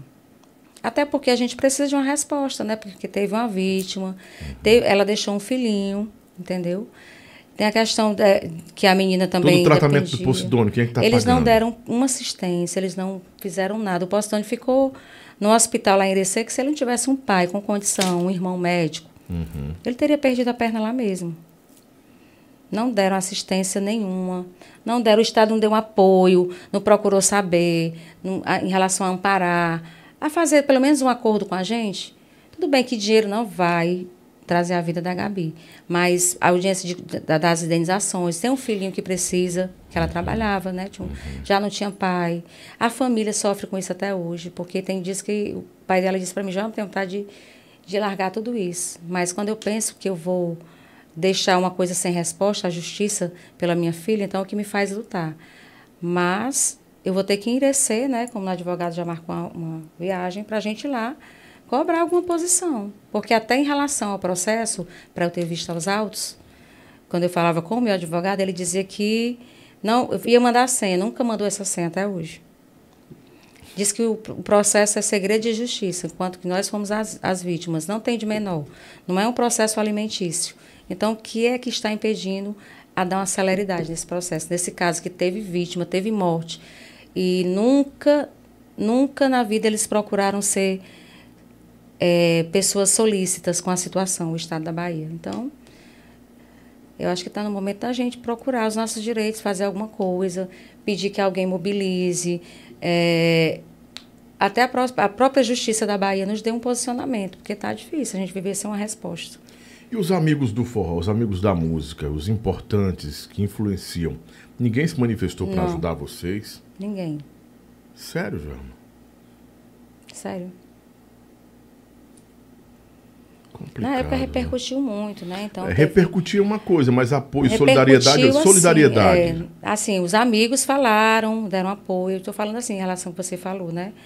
A dar um apoio, assim, de levantar a bandeira pela causa, cobrar alguma Uhum. coisa. cobrar, né? Não, isso não. Cobrar não um celeridade no processo e Exatamente. esclarecimento também, né? Então, então, a gente praticamente, assim, era só nós e Deus e o advogado, né? E o advogado mora lá. Mora em Irecê. o doutor Silvio é de Ire- de Irecê? Aí o doutor Silvio foi que assumiu agora. Ele é do Ceará? É, do Ceará. É, ele tem É o outra, mesmo advogado que prisma. está com o postônio também desde o início, né? Ele então ele propôs ao nosso advogado trabalhar em conjunto, em parceria. Uhum. Aí estava tendo uma certa resistência do advogado de lá. Então a gente pediu para que mandamos, fizemos um- uma procuração, né? Para que o advogado aceite, porque a gente não pode ficar sem informação. Porque Eu à pedi a senha. da, da, da, É porque assim, quando a gente fala com o advogado, precisa de uma mercê da- do que informação ele quer fazer, né? precisar de informação, a gente Uhum. liga, fala, e Aí vem, demora, é no tempo dele. E a gente tendo a senha, o advogado aqui, a gente já começava a, a movimentar daqui, ligar, cobrar alguma coisa. Então, assim, eu achei que precisaria dessa mudança, né? Então, a gente já já contratou o doutor Silvio para dar uma, uma celeridade, para poder. Até quem sabe o doutor Humberto também se pronuncie em trabalhar com ele, mas a gente precisa dar um passo à frente, né? Porque do jeito que está. Não dá para Não dá. Cinco pessoas estavam em um carro quando o veículo foi atingido por disparos feitos por PMs em Irecê. Jovem de 25 anos morreu e vocalista Joelma Rios falou sobre o caso. Foi pro G1, foi para tudo que é lugar, G1 da Foi. Bahia, tudo que é lugar. Houve denúncias sobre isso aí. Mas não houve uma manifestação, talvez. Assim, nem o Sindicato dos Músicos, nem a Pois União é. dos Músicos, ninguém se manifestou. E eu procurei, a procurei advogado do Sindicato dos Músicos, o Daniel, até o Daniel Domingues, né? Ele passou o telefone de um advogado. Mas aí veio a pandemia, aí veio as respostas que a gente tinha aqui, não tinha como fazer por videoconferência. Então a gente está querendo que pelo menos seja feita alguma audiência por videoconferência, porque Lobão não tenho mais coragem de ir para lá para passar por isso de novo, porque a reconstituição foi dolorosa. A gente foi de carro, o pai da Gabi foi dirigindo, voltou dirigindo com medo, não quis ficar lá, porque fi- ficou todo mundo temeroso. Porque a gente estava no estado deles. Nós estávamos na reconstituição para a gente fazer, provar nossa história, nossa verdade. Só que no caso lá, de uma certa forma, eu acho que cau- causava um certo incômodo. Então, eles estavam vendo a gente Foram toda as hora. lembranças de tudo aquilo ali, né? Então, então traumáticas assim, até. o que é que eles poderiam pensar da gente? Não sei qual é o pensamento deles. A gente só está atrás de justiça, que seja feita o que realmente esclareça, não ficar essas inverdades que foram especuladas. Inventaram isso, inventaram que tinha arma, que tinha, não tinha nada disso, entendeu? Então, para que a verdade, e, e na época teve muitos comentários desagradáveis, que não eram verdades. Então, assim, para que realmente tenha uma resposta e uma solução para isso tudo, para a gente, pelo menos, respirar, né? E eu espero que esse ano a gente tenha essa resposta. Joelma, mais uma, uma ocorrência em sua vida que traz uma, uma não vou dizer frustração, mas é, receios, né? É. Você estava cantando, tentando reconstruir as coisas. Depois disso, resolveu parar seus projetos. Como foi que ficou? Veio a pandemia, né? Como Uhum. você sabe. Eu já estava com o trabalho concluído, quase concluído, levemente concluído. Eu tinha gravado CD, e foi inclusive o sobrinho que ia tirar comigo uma sala de reboco, né? Uhum. E ele pediu, Joel, arranja um São João para mim quando você for para Bahia. Uhum. E eu já estava com o projeto todo, porque todos os anos o Toninho pedia para que eu organizasse a galera, a turma, gravasse o CD. Então eu tinha essa responsabilidade, né? Ele tinha essa confiança em mim. Então ele me pediu para que eu arranjasse um cantor, né? Já não tem algum cantor em vista? Eu tenho. Vamos botar o sobrinho. Beleza. Isso Fechei São João da ele. Bahia São João da 2020? Bahia. 2020 ou 21? Isso. Logo De quando, veio 21. a, logo quando veio a pandemia, que Foi a pandemia, gente 2019. foi mais ou menos em março. De Isso, eu 2019 ou tinha 20? 20, né? 20, Foi né? 20, 20. Foi depois do 20. incidente, né? Foi, foi o ano seguinte.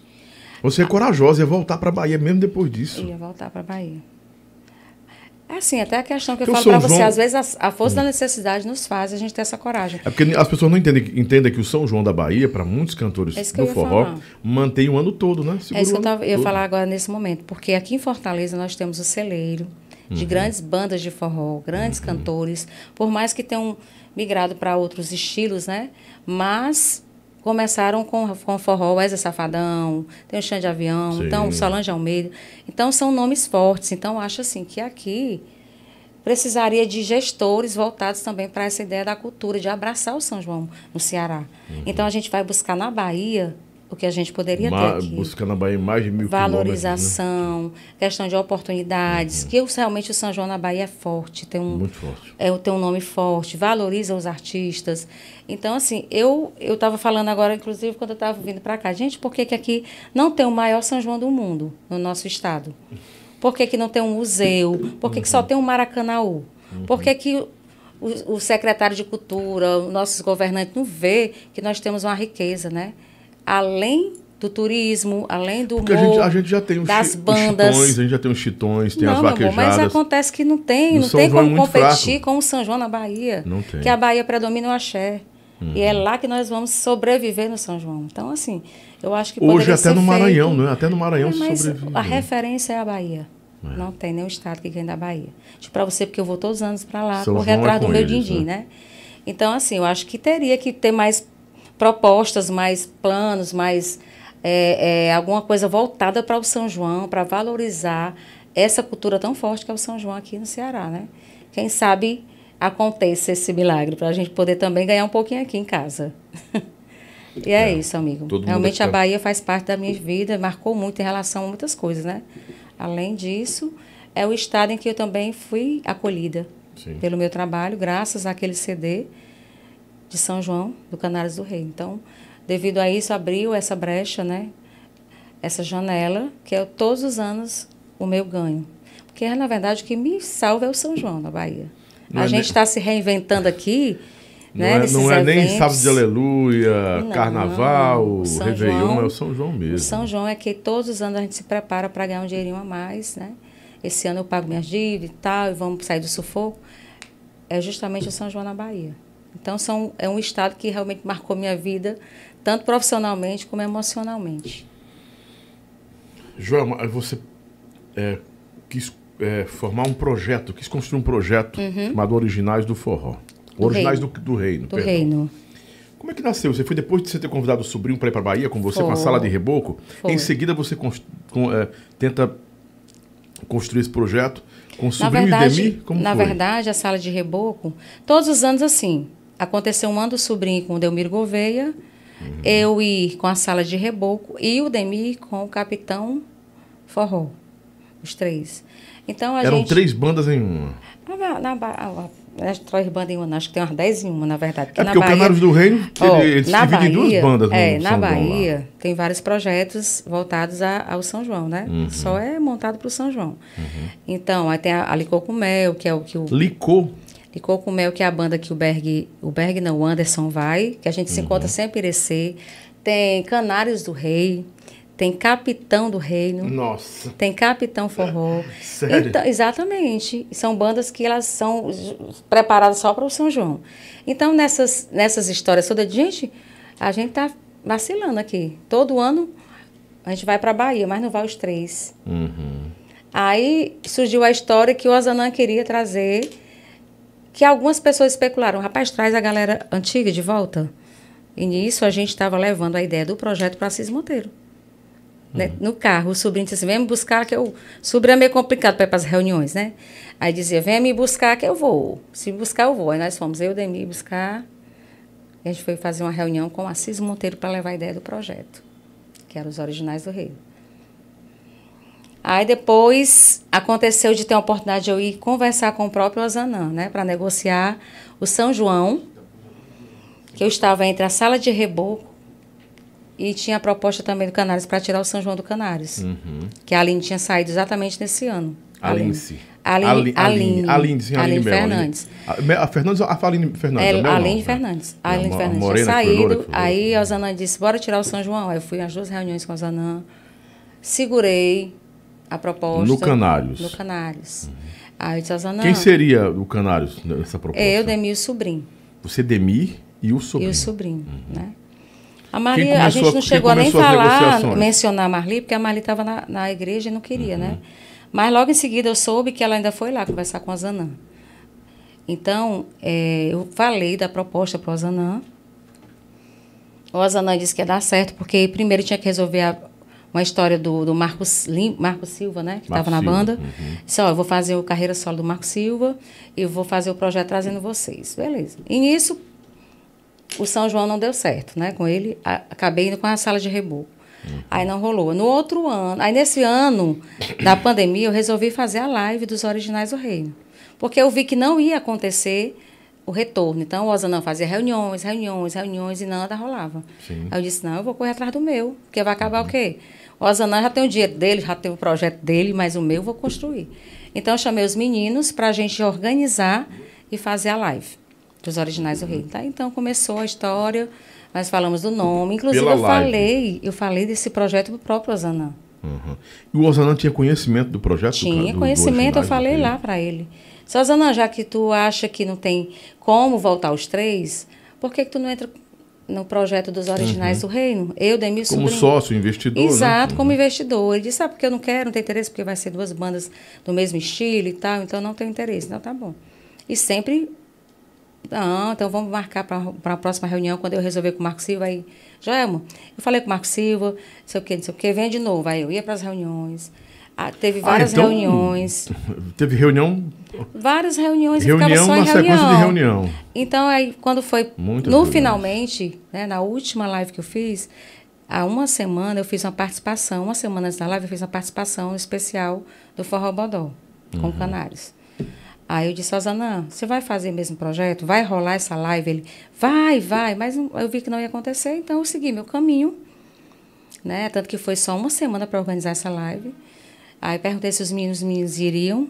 Aí o Demi, já eu vou. O sobrinho também disse que iria, então pronto, eu fiz a live. Então foi esse motivo de realmente, já que não estava acontecendo, era só promessas, promessas, eu resolvi correr atrás do meu. Mas o próprio Osanã sabia da existência do projeto, que eu fui falar na mesa dele, na reunião, perguntei se ele queria aceitar. Então, assim, não foi feito nada Mas, para... mas o sobrinho que estava no projeto com vocês, do, do Originais Uhum. do Reino, ficou no Canários. Tá lá no Canários. Vai Foi depois agora. da live que a gente fez. Depois da última Mas live esse, que a gente esse fez. tempo aí de fala que eu não estou entendendo. Não tempo de fala, perdão. Não é esse tempo de, de, de, de decisão que eu não entendi ainda. Porque se todos sabiam da pretensão do Originais do Reino e o, e o Canários estava lá também para poder absorver vocês Uhum. três, por que, que não vai uma proposta então? Ó, já tem um, um projeto parecido com vocês, mas eu quero vocês aqui. É, é, foi esse tempo aí que eu não Não, consegui porque entender. na verdade, quem movimentava todo e movimenta toda a história era eu, né? Que mobilizava, chamava, ia atrás dos o sobrinho teve patrocinadores. aqui, o sobrinho teve aqui que só teve uma reunião. Se Você tá Não, viu isso aí? né? foram mais de uma reunião. Rapaz, eu fui muitas vezes naquele shopping do automóvel, Cristal Veículos. Muitas Uhum. vezes. Não foi só uma reunião. Só o sobrinho foram três. Um ele foi até com a esposa, a outra foi eu e ele, e a outra eu, ele e Demi. Três. Fora as outras que eu fui só, né? Que eu ia só conversar com o Zanã. E teve uma última reunião que o Zanã disse que talvez ia, chama, ia chamar só eu e o sobrinho. Que não ia dar certo o Demi. Aí eu frisei, não, mas seria bom os três. E sempre ficava, né? Dizendo que seria bom os três, seria bom os três. Em nenhum momento, nenhum momento eu abri mão dos dois. Porque eu sou muito leal ao que eu, que eu gosto, o que eu Você penso, que eu até o prometo. final. assim. Defendi até o final. Resumindo, fizemos a live. Quando o sobrinho voltou para o Canários, eu fiquei, foi surpresa. Não Então, sabia. então o sobrinho estava negociando paralelamente a vocês. Paralelamente, não, não, não, com foi aquela coisa dele, dele jogar limpo com a gente, falar, ó, porque eu acho que não tinha necessidade dele esconder, Lobão. Se, tipo, ele fez uma live com a gente, Hum. o Osanã chamou, disse, Joelma, eu estou fora do projeto porque eu votei para Canários. Ele não fez isso, entendeu? Então, assim, eu acho que não tinha necessidade de ser feito dessa forma e nem necessidade de mentir que não teve reuniões, né? Porque teve sim, e a proposta era voltar aos três. Então, como eu não quis esperar o tempo e o momento do Osanã, quis frisar o meu, mas de certa forma ele não gostou, né? Ele não gostou de achar que eu estava querendo, tipo, colocar a banda realmente para bater de frente, que, que não tem nem condição, porque lá na Bahia é muito grande, dá para ganhar dinheiro todo mundo. Todo mundo tem espaço na Bahia. É tanto que já tem quatro bandas em cima do projeto Canários. Só que o Todo tem diferencial. Agora né? o diferencial do Originais Ah, foi trazer as vozes do São João, porque a referência do Canários é o São João, na Bahia, você sabe disso. Uhum. Sim. Todo mundo sabe. Então, eu só fiz o ao agradável. Então, de uma certa forma, eu acho que ele, ele achou que foi uma afronta, né? Então, eu Se acho. era uma afronta, ele poderia ter absorvido o projeto de vocês ou convidado os três Não, na verdade, eu vou te dizer qual foi o pensamento. Hum. Ele achando que levando o sobrinho, a gente ia desistir, porque, tipo, ele vai, ia, tipo, quebrar o projeto. É os três, os três têm mais força do que só dois. Eu acho que o pensamento dele foi esse. E você desistiu do projeto? Não. Se tiver São João, a gente vai fazer, Os originais. Você Demi e mais outra pessoa. se Deus quiser. Então, acho que o pensamento foi isso, a gente poder, tipo, desvincular o projeto, desistir. Porque realmente, os três Mas juntos. o sobrinho sabia do que estava acontecendo e não comunicou para vocês? nada? Não, nenhum momento. Eu soube através do Augusto, empresário da banda, que ele tinha voltado para a banda. Também nunca perguntei nada, não falei nada, respeitei. Inclusive, a última coisa que ele me pediu foi as fotos, que ele tinha feito uma sessão de fotos para a sala de reboco. E ele não tinha foto para o banner do Canários, eu nem sabia que era para o Canários. Ele disse que era para fechar um, um Réveillon. Aí eu pedi pro fotógrafo mandar o link das fotos para ele. Ele não me falou nada, só me pediu essas fotos. Foi dessa maneira a verdade e a mais pura verdade. É. complicado. É. Você é uma guerreira, viu? Sem falar que eu tinha chamado ele para tirar o São João comigo, na sala de reboco. Nós fizemos até uma live, tem um CD da sala de reboco que nós gravamos. E é dessa maneira, né, que a gente Você se, recebe. sentiu, você se sentiu pedalada, passada para trás? Eu não vou negócio? mentir, me sentir, porque não tinha necessidade. Porque Lobão eu sei entender, eu sei respeitar, eu sei, com certeza, aceitar que aquilo era bom para ele. Porque, como ele mesmo diz, ele estava voltando para casa dele. Então, eu jamais ia achar ruim, porque o momento a gente não poderia ter como segurar. O Osanã tinha, porque tinha como segurar para pagar e tudo, e a gente não, a gente estava começando o projeto. Então, realmente, é muito difícil alguém acreditar no teu projeto, nos teus sonhos. É muito difícil alguém abraçar, alguém querer investir. Mas quando o negócio está andando, a carruagem está andando, né? Igual aquele ditado. Quando a caça está morta, todo mundo quer ser o caçador. Então, acho que por isso. E ele está certo, ele procurou as melhoras dele, mas eu só achei a forma errada de mentir, de não, não esclarecer para o Demir, para mim, entendeu? Só isso. Você não entendeu ainda que no mundo do forró, infelizmente, a cultura é essa. É.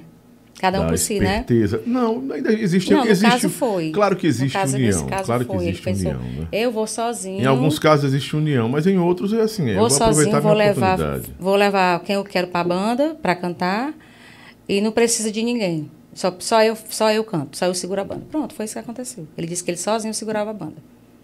Foi a afirmação dele, isso aí. Disse, é, Disseram, né? não precisa, porque aqui só eu, eu sustento a banda. Então, talvez ele tinha projetos também de levar outra pessoa a indicar, eu não sei. Mas que quando eu, eu sou amiga, Lobão, eu sou amiga. Quando eu digo que eu vou fazer uma coisa, eu sou leal ao que eu prometi. E às vezes eu apanhei tanto, apanho até hoje por Tá causa apanhando disso. por isso ainda. E mais uma lapada dessa, né? Mas a gente aprende, não é possível. Eu falei hoje com um amigo meu, disse assim, olha, você ser bom para as pessoas, você ser generoso é uma coisa. Agora, você ser idiota é outra coisa. Porque a pessoa fica, fica um, um- um círculo, nem círculo não, um círculo de vício. Ó, eu posso lascar e posso botar pra F no Lobão, quando eu bater na porta dele tá aberta. De novo. Inclusive, até a negociação do cachê dele eu fiz. Acertei o cachê. Foi um cachêzinho até bom, né? Porque para quem estava sem nada, né? Que ele estava sem São João, estava parado. E consegui uma luva para ele vir, já podia, ainda consegui uma luva para ele. Ainda tinha um restante, só que realmente veio a pandemia. Aí a gente não. O homem não tinha como pagar, né? Mas ele disse: Eu estou precisando de 1.500 reais e tal, e tal, e tal. Consegui como que eu estou é dentro. Aí pronto, fiz tudo isso, fiz a ponte, a negociação, tudo direitinho. Para a sala de reboco. Tem umas perguntinhas aqui agora pra você, com o chapéu, pra não extrapolar, né? Sexta-feira você vai dar. uma- Você tem uns compromissos também que eu tô sabendo. Ah, o Forró Brasil perguntou: uma vez você desmentiu a Karine Mitri, porque ela falou que tinha gravado uma, car uma certa música Aham. e você foi lá e desmentiu. Você Certo. tem alguma intriga, algum desentendimento ah, com a Karine Mitri? Tinha ou teve? Nessa época aí, foi por conta daquela música de Chamar Te Amar, da Cheiro de Menina. Então, tava todo mundo postando e marcando ela, dizendo que ela tinha gravado, sendo que quem gravou foi a Viviane Brasil. Sim, Viviane. Então, eu só fui lá e disse, eu acho que é interessante para o site postar e marcar realmente quem interpretou a música, que esse era o intuito do, A César, o que é de César, Deus é Exato. Deus, então, assim, eu acho honra, que né? se eu não gravei uma obra e as pessoas estão me marcando, como acontece isso, porque eu fui para um programa dublando a voz da Magna. Então, esse programa está na fita, eu estou dublando a voz dela, que é a música Sou Forte. E as pessoas me marcam no Instagram e botam a música que não fui eu que gravei, eu vou lá gentilmente. Ô, amor, não fui eu que gravei, foi fulana. Tá certo? Eu vou repostar, mas eu vou marcar a quem. Pronto. Era só isso. Então não teve isso. Aí eu fui só simplesmente esclarecer. Eu acho que ela não gostou. Ela Ó, disse, chegou uma janta pra você da esquina do Camarão. Esquina do Camarão. Eu tava lá essa semana. Pois é, o doutor. Junto com o forró do sócio. É, o o Edson, o Edson, obrigado.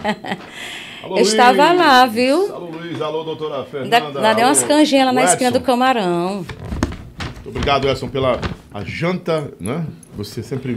Eu ia dia levar para os- minha princesa no dia, mas não deu tempo de chegar em casa, não. O camarão. Mas ela viu? vai jantar hoje aqui. né? Esquina do Camarão. Esquina do Camarão. Fecha aqui, Marcelão. Na Maraponga eu fui, viu? Camarão. Essa É, semana. Tem também no bairro de Fátima, né? Ótimo. Todos os dias os nossos convidados do programa do Lobão recebem é, é, essa janta especial que eles mandam com muito carinho. Que show. Né? Da esquina do Camarão, delivery 30 55 80 29. Vai lá, pede agora. E você que gosta do programa do Lobão, gosta da gente aí, gosta mesmo da gente, experimenta. Estou recomendando porque aqui é gostoso, faz bem. E claro, a culinária ali, a cozinha do, do da esquina do Camarão é perfeita. Esquina do Camarão, doutora Fernanda, um abraço. Meu compadre Edson, o nosso gerente Luiz também, muito obrigado a todos aí, né? Eu hoje recebi também aqui um presente, vou até pegar aqui, né? Estou recebendo presentes agora, Marcelo. Um presente da Tortelli, né? Tortelli. A, a, a, mais pizza, por favor. E tem as. as... Foi aí, Abner, que a comeu? Esfirra gostosa, né? De frango com. É, muito gostoso, muito gostoso. E aqui tem. Mandaram um sanduíche natural para mim, ó. Natural. Bom, você não pode comer essas coisas, tem que ser natural, com a folha, não sei o que, o pão de. Tá bom. Tem a pizza ali, tem a esfirra, pra Velma comer também. Marcelo já tá de olho na, na dele ali, né? Não sei se ele vai, vai jantar com as meninas também aqui, enfim, mas Show bom demais. Bom. Comida que não falta aqui. Eu vou Jesus, só, muito obrigado, só pedir Jesus. licença rapidinho hum, aqui. À vontade. Para mandar alô para essa minha amiga, que é a minha parceira, Kátia Rios.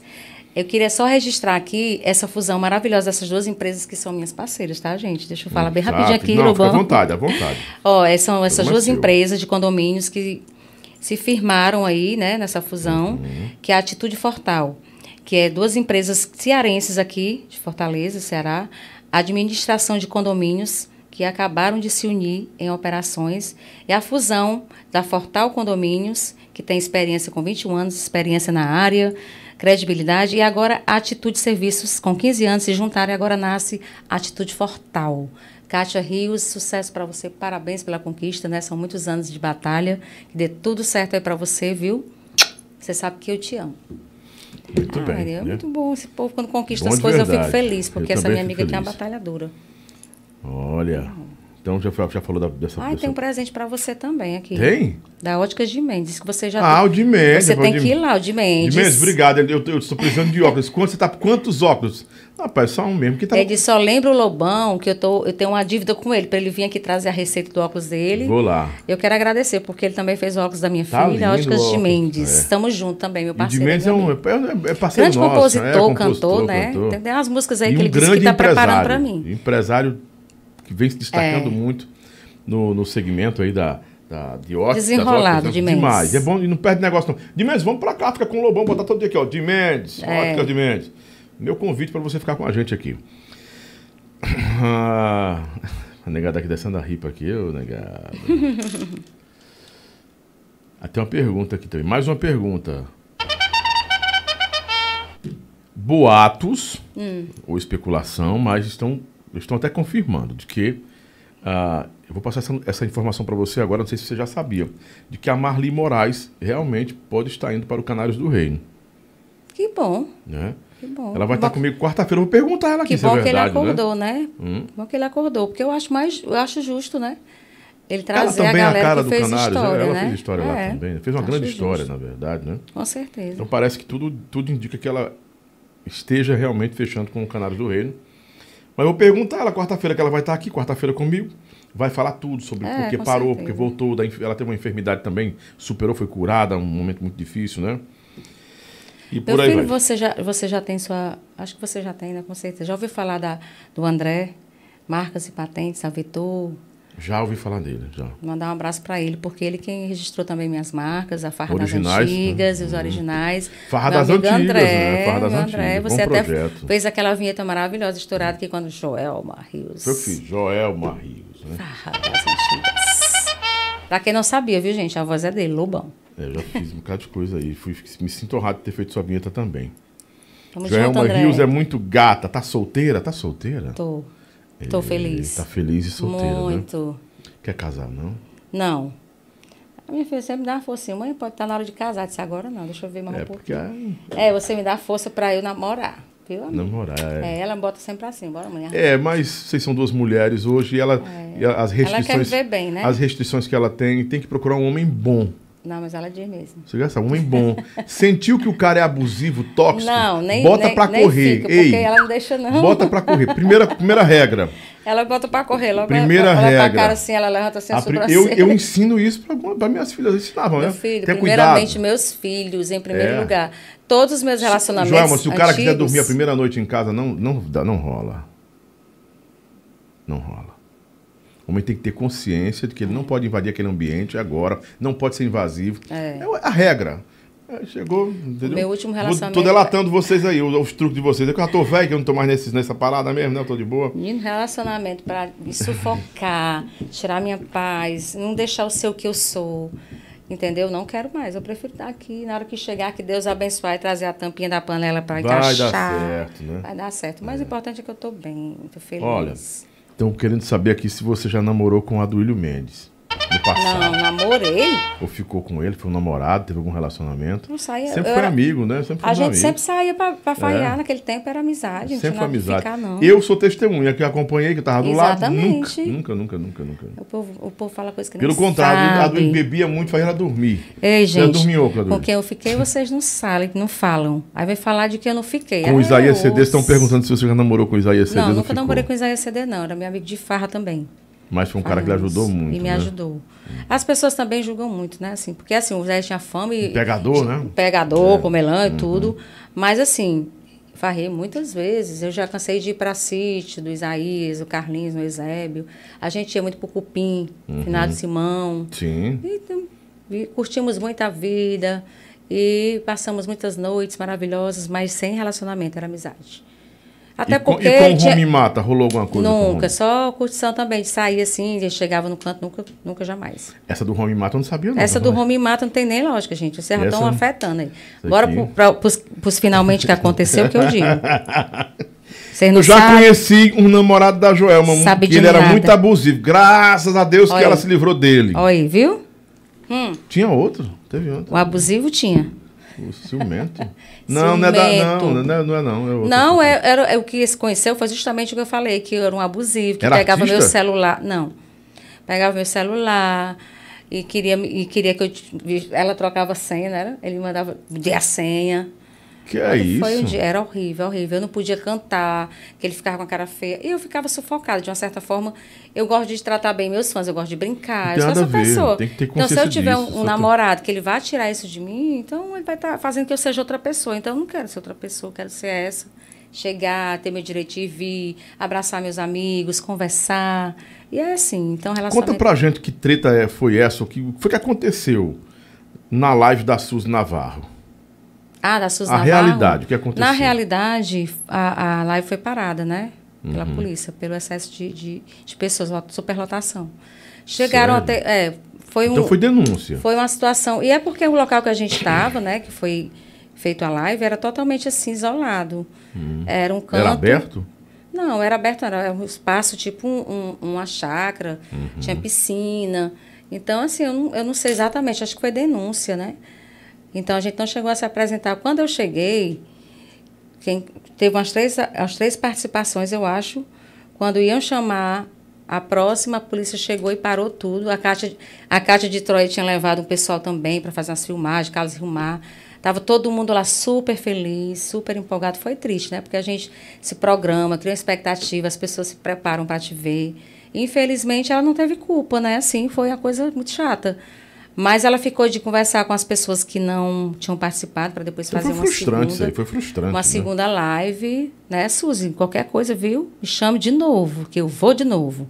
Tô só esperando o convite para fazer a live 2. Você e Suzy são de boa, né? É, de boa, sem problema. A gente entende, né? Ela não teve culpa. A gente viu o desespero dela lá, todo mundo ficou assim. Todo mundo super entendeu. Eu acho que denunciaram, porque não tem Super entendeu. O Carlos. Gilmar entendeu, a Socorro Lima, o Arantes. O Arantes, inclusive, acho que teve até aqui o Arantes, né? O back vocal do Safadão, o Arantes. Não, não, foi no, no- em outro. Foi em outro? Foi em outro. Beleza, mas ele foi uma pessoa super, super, super atenciosa. Ele cedeu a- o espaço dele na, na hora que ele ia se apresentar, acho que era o Léo que ia entrar, disse que tinha uma viagem, ou foi a Tropicália, ele cedeu a vez dele. Acabou que não se apresentou também, mas todos que estavam lá foram pessoas altamente compreensivas. Saiu todo mundo de boa, entenderam, né? Mas E- que é, é frustrante, é, É. né? Eu tinha preparado as músicas, ela tinha preparado um repertório bacana, o Pé de Ferro, umas músicas que, inclusive, eu gosto muito na Caviar. Eu estava entusiasmadíssima para cantar essas músicas, mas fica para uma próxima oportunidade, se Deus quiser. Estão perguntando aqui qual foi o motivo de sua saída das estilosas. Foi por causa do da, da Campelo. Não, nas Como é a sua na- relação com ela? a- as estilosas, na verdade, é, eu praticamente nem entrei, né? Eu, eu fiz uma participação, fiz uma participação na música Meu Novo Amor, ela me chamou para o projeto, fizemos só um programa, inclusive acho que show, não chegou nem a fazer, e aí não deu certo. Porque ela tem um temperamento muito forte, eu também, então a gente não, não- naquela época ali não estava se batendo muito, não estava em concordância, né? Então, não rolou. Mas que seria um projeto até bacana se tivesse dado certo. Mas hoje a gente já conversa e tudo, se entende bacana e tudo, e respeita, mas na época não, não deu certo não, por isso, né? Por incompatibilidade de temperamentos. O DVD de Valquíria Santos, Única 2, você foi convidada? Não, nunca fui convidada. Hum. Disseram que eu tinha sido convidada? Estão perguntando por que você não foi convidada. É, não foi não.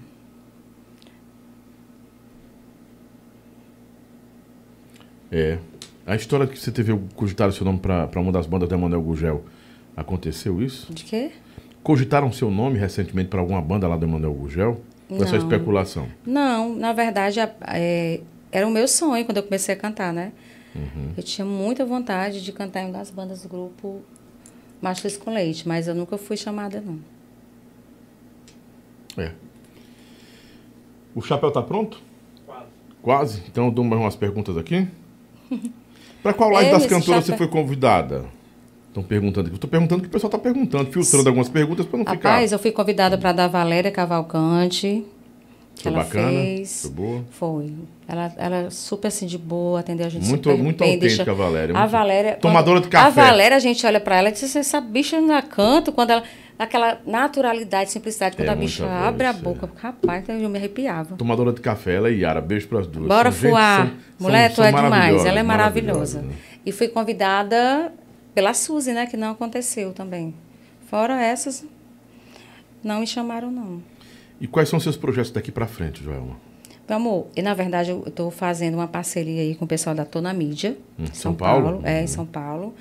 E gravei agora três músicas, né? A gente sempre está fazendo alguma coisa, se movimentando. Então, eu Uhum. recebi um presente aí de umas músicas. Conheci o Marcelo da Hora. Marcelo da Hora, que tem um estúdio aí, que Aqui pertinho. é, aqui perto tem uma distribuidora, né? Uhum. Então, eu conheci o Marcelo no dia que eu fui pro Forró Bodó, na participação do Canários. Eu conheci através do No Tony Nunes. do Tony Nunes. É, o Tony é muito amigo dele. E o Tony me apresentou e tudo. Aí eu fui conhecer o estúdio dele. Aí já rolou, né? Eu falei que tinha vontade de gravar uma música. Ele venha gravar, venha gravar seu clipe. Então, o Marcelo foi uma pessoa que me abriu os olhos, assim, né? Me deu a oportunidade. Cheguei lá, falei com o Netinho, que fazia antes que eu não falava com o Netinho, Netinho dos teclados. Então, o Netinho já abraçou a causa. Eu tenho uma música aqui, que é da Princesita. Conheci a Princesita lá na- no estúdio da A3, né? No dia que foi a que me presenteou com essa canção, Não Te Pertence Mais. Então, veio a história. Essa música é para você, você vai gravar. Eu disse, como é que eu vou gravar? Na outra semana, eu conheci o Marcelo. Então, aí, tô aí, meu filho, batalhando, trabalhando, né?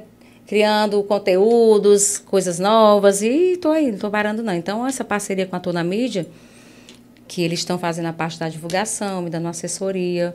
E tem uns projetos também para ir para São Paulo. Então, eu estou aí na guarda. Né? Mas, por enquanto, eu estou me rebolando aqui. O que dá certo, estou fazendo. Inclusive, pode- estou aí com essa parceria com o pessoal da Zanzibar. Os meninos são maravilhosos. Eles já tentaram, Joel, venha para cá. Venha para cá, a gente vai conversar, né, Hudson?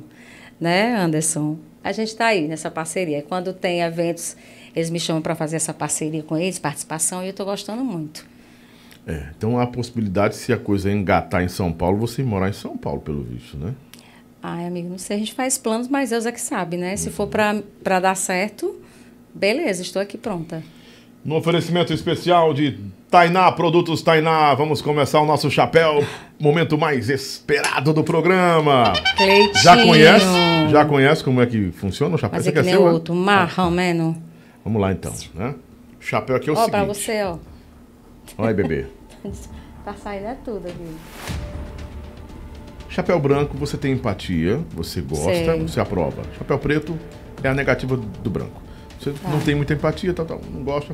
E tem, né? Claro, Eita, fulela. Se acalma, bebê, se acalma, filho. Se acalma, vai dar certo, viu? E tem o gongo. Bom, O gongo é quando você quer passar o assunto pra frente, é o gonguei. Pra mim, tanto faz como tanto fez, nem fede nem Certo. cheio. Dá uma gongada logo aí que é melhor, né? certo. E aí a gente vai pra cima, né? Ok. fica- Eu gosto é muito, esse aí é Eu estourado. também. Eu gosto de verdade. Eu não né? posso esquecer também de mandar alô pra Chumiara, viu? A Chumiara é uma das pessoas que movimenta também aí, né, o Instagram. Chumiara. O pessoal tenta, né, derrubar o pobre do Instagram, mas ô, bichinha batalhadora, viu essa Chumiara? Bichinhas, né? Porque são mais de uma. Bichinhas. Meninas, são mais de uma. Mais de uma. E é. Tem até cantora também, que é a Chumiara. Minha nossa senhora. me falaram cada Ele coisa. sou eu não, viu? Tem duas cantoras que tem a senha também, ó. Como é que pode? é muita coisa, né? Será que é verdade Agora eu faço que isso? nem aquele ditado, quem souber morre. Quem souber, mãe, deixa pra lá. Tá muito bacana. A página da, Chumiara é muito Eu não sei bacana. por que, que o pessoal perde tempo em- em ajuda. denunciar a página pro pessoal perder. Deixa, Por quê, deixa, gente? deixa. Pelo amor de Deus. Eu acho que a Eu achei humanidade. engraçado como ela fala. Eu acho que a humanidade está precisando de pessoas que, que é, abracem, abram portas, puxem cadeiras até, mas para puxar tapete tá bom, né? A, a Chumi é uma, é uma gata, né? Ajuda, né, a divulgar as cantoras. Claro, ela gosta muito. Só não tá né? divulgando a Joelma Rios, mas tudo bem, então, vai lá. Melhor do que o coxinho. Acha, O coxinho, Chumiara, é, o tu coxinho tá- é cabueta dessa ripa. não posta nada da Joel, mas tudo bem, vamos lá. Hum. Vicente Neri, em breve a gente vai tentar trazê-lo aqui, vai dar certo. Tá gente. roxa. Parabéns pela história linda dessa cantora. Vamos é, aplaudir e torcer por você. Minha irmã Ana Paula também está aqui. Ah, deixa eu mandar um beijo também pro Nilcinho Ramos. Ah, o Nilcinho Ramos foi quem começou o projeto Farra das Antigas comigo, foi quem idealizou, criou o nome Farra das Antigas, na brincadeira no grupo. Eles, Bicho, porque tu- aí botou eu, a Lucinha, e botou uma foto e botou Farra das Antigas. Eu disse, epa, esse nome é bom. Aí já fomos logo patentear o nome, enfim. Nilcinho, ele faz parte também da minha vida, da minha história, das minhas conquistas, viu, Nilcinho? Nem que sejam, para algumas pessoas é pouquinha, mas para mim muito é uma benção é enorme. Então eu agradeço cada conquista, cada degrau que eu consigo subir, sem precisar pisar em ninguém. Em nome de Adorágua, quem bebe, adora, tá aqui. Em nome de Duaço, Duaço, Duaço. Tu, tu coloca depois a, a- outra, viu, Marcelo, que eu te mandei hoje? Né? Que é aquela maior, que é a Duaço. Deixa eu mandar um abraço pra Duaço. Que se você é, é, está precisando aí, inclusive o Nailton Júnior mandou pra mim hoje, um banner mais explicativo, né? Como assim? Não, tranquilo, tranquilo. Pode botar, pode botar. É, do aço, tudo para manutenção industrial, como? Olha, tá pequenininho aí, mas é, a gente vai, vai expandir isso aí na semana. Chapa, tubo, metalon, perfil U, cantoneira. O telefone tá aí, tem até o Instagram da aço, ó. Duaco.ce, arroba bol.com.br, é um e-mail. Mas o Instagram deve ser só Duaco, né? Duaco. E você entre em contato agora com 989682836 ou 3213 0278 do Aço. É nossa do Aço, tudo para manutenção industrial. É com ele, Nailton Júnior. Obrigado, Marcelão. Deixa eu mandar uma alusão também para minha amiga Glaucia Gondim, que foi uma das produtoras de bandas de forró, que começou também aí muito cedo.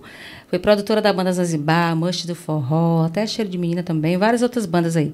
Glaucia Gondim, agora que eu vi aqui que ela estava também aqui presente aqui, Eu mandei agora aí. perguntas. Enfim, não vi, passei despercebida. Glaucia, eu sou fã da sua história também, viu, minha querida? Me, Obrigada. canta- me, me, me pontua três músicas na sua carreira que estouraram, que você tem que cantar. Só o refrãozinho dela. Estouraram. Meu novo amor, caviar. Como era o refrão? Meu novo amor, céu, água e ar, sou exclusiva sua e o meu amor pode acreditar. Outra Se que você você. der. Na época, Gatões do Forró. Gato... Do Forró Maior, Foi onde eu fiquei Forró Maior? conhecida. Quando eu fiquei conhecida, é, a primeira banda que eu gravei, na verdade, uma das primeiras que estourou foi essa daqui. Do Gatões, do Forró, com participação. Nem no Piqui teve uma, uma que Não, a. Piqui com Sal ela não teve tanta, tanta reverência que nem essa, essa do Gatões do Forró, Amor Verdadeiro. Né? E essa do Gatões, como era aqui? Vou gritar pra todo mundo que sou louca por você, que ninguém jamais irá nos separar. Eu lembro, eu lembro. Esse amor é verdadeiro, é mais. Levanta, bicho. Eu me entrego. Por total de coração. Teve a Oxente Music também, viu? No momento Oxente Music, era pela gravadora. Lá do É, Natinho. Do Natinho, e o Natinho até hoje, né, Natinho? Tô esperando esses direitos autorais. chega não. né? E tô esperando também da rancheira do Canários do Reino, que até hoje eu nunca recebi esses direitos autorais. Nem tô vai. lutando, mas vai dar certo. Então teve também essa música que fez parte Teve da o minha quê? Dom Gol foi você, não foi Cláudia? Não. Dom Gol foi Cláudia. Mais outra, uma mais quer uma. me namorar, vou te dizer o que você tem que fazer. Tem que arrumar o cabelo, tem que se olhar no espelho e mudar seu visual. Meu pai é metida bacana, se você não engana, você vai se dar mal. Abra o jogo. Não lembro que música é essa. Abra o jogo e me diz quem é a outra que me roubou, Nilcinho. Teu amor, sua paixão. Abra o jogo. Eu lembro. Já Porque Sou estou Forte. Você lembra de Porque Sou Forte, ficando. Sou Forte foi justamente a música que eu dublei. A música que eu gravei na Forró Maior foi Cinderela e Caliente Sensação, que eu gravei no meu acústico da Imaginar. Ah, Teve língua de cobra. Uma dúvida que não cessa. Um suspiro que perdi. Se teu corpo não me queres, eu não quero mais a ti. O sol que nasce. Esse vento que me leva. São tristes palavras. Destino sem fim. qual é essa aqui que é o Forró Brasil, que não sei quem é o Forró Brasil, que... Forró Brega Brasil.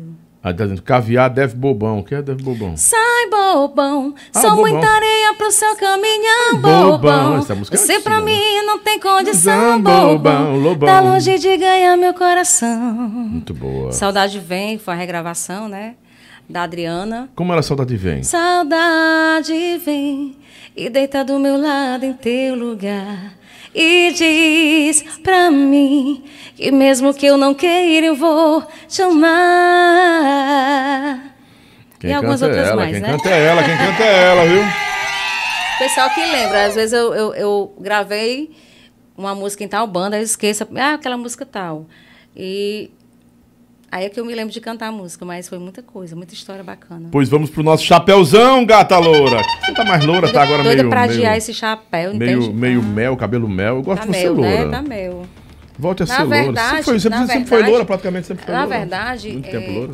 tem, tem que ter umas mudanças na vida da gente, né? Então foi preciso eu, eu parar com muita química no meu cabelo. Tava acabando, gente, no banco, não tinha mais condição de ser loura. Aí eu, não, dá escurecidazinha. Hum. Pois é, eu já ouvi essa história de que ser loura é, é complicado, né? Complicado, gasta, viu, meu filho? É Atenção, gasta, porque o cabeleireiros. você- cabelo também. vocês o sonho toda sabem. morena é ser loura, tu quer ser loura? As loiras sabem Né? como elas sofrem né? para manter as madeixas, viu, gente? É Eita, complicado. cuidado, e muitos loiras. anos também de química, né? Descoloração e tudo. E aí, já tenho 21, né? Tenho mais 21. João Pablo Silva, abraço, João Pablo. 41. Vamos para o chapéu, começando agora. Atenção, Joelmas, prepara.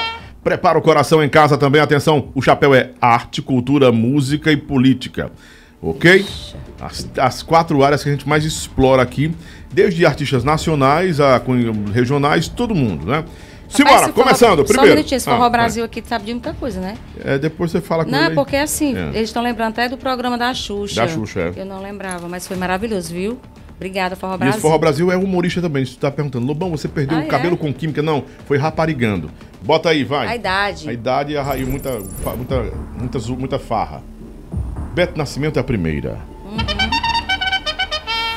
Bota o chapéu branco, o preto Chapéu ou branco, gonga? a- Branco. A Beth Nascimento é uma referência pra mim também. Respeito mais um pouquinho isso. Uma Não precisa se referência. encostar não, pai. Pode Tá ficar, pode ficar referência e uma cantora que eu admiro muito, afinadíssima, sempre gostei Uhum. da voz da Beth.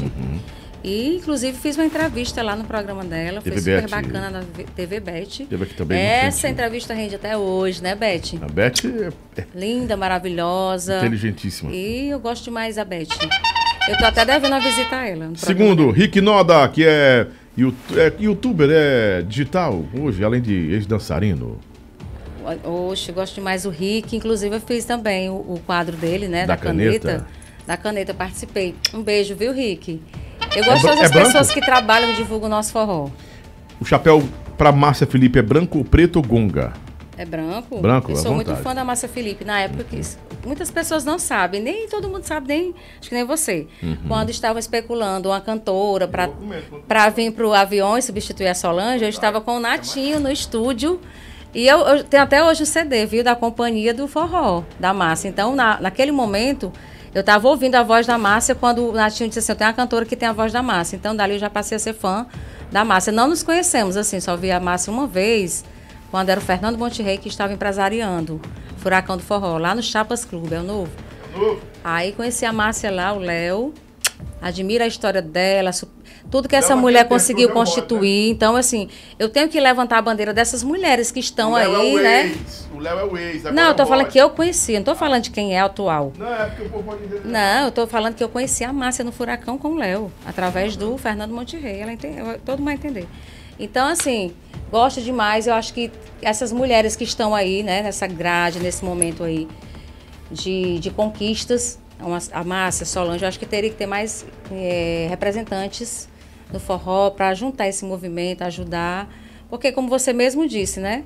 Só a- quem impera, quem, quem tem vez são os homens. Então, acho que precisa de ter mais mulheres. Como a Márcia, aí, né? Como a Márcia, como Solange. Solange. até a própria Tati Guel, né? Vamos lá. Para aumentar aí. O David Soares do Lobão está mentindo, que meu cabelo estão caindo, eu não tô nem rapariando. Mas foi, é, antigamente, era porque antigamente as noites eram mais frias. Hoje você tá mais tranquilo, você é mais novo, eu já tô velho. Agora, política. Sérgio Moro, você deixa o branco, preto ou gonga ele? Eu gongo. Gonga, Não então, gosto de traidor. Sâmia Maia, branco ou preto ou gonga? Uh, branco, amo. Samia Maia. comentar. Samia Maia foi minha amiguinha, minha vizinha. Samia Maia começou a cantar muito novinha. Nós morávamos ali no José Walter. E era minha parceira, minha amiga, minha vizinha, minha confidente. Nós saíamos muito de madrugada, né? Era para ser detetive, ela ia comigo, pulava muro comigo, né? Eu lembro do Sâmia? muro. Era, a gente, a gente passou muitas noites aí, claro, noites alucinantes. E também me convidou para ir para Magníficos, na época que teve uma oportunidade, que foi na saída da, da Luciene. Ela lembrou justamente da Jojó. Não deu para a gente trabalhar juntas, né? Mas, ó, eu tenho gratidão por todas as pessoas que lembram de mim. Chapéu branco, gratidão sempre, Samia Maia. Mais um. Deixa eu tirar primeiro. DJ Ives, fica branco, preto ou gonga? Rapaz, daquela polêmica que aconteceu, né? Tudo que as pessoas até diziam que quando eu fui defender, muitos me criticaram. Mas eu acho que as Você pessoas. defendeu ele? Defendi em relação assim, que eu acho que as pessoas têm que. A situação que o DJ Ives passou, de estar naquela situação com só apontamentos, todo mundo Não, desprezou. Não, tem que decidir o chapéu de comentar, por favor. Ah, tá. tá é o bom. jogo. Eu tiro tá o o branco. branco? É. Pela história, pelo artista, mas Uhum. eu vou dizer pra vocês por quê. Eu acho que todos merecem uma segunda chance, certo? E naquele momento que eu só via apontamentos, era muito para julgamento, apesar de que realmente o que ele fez não tem justificativa, né? Da agressão à mulher.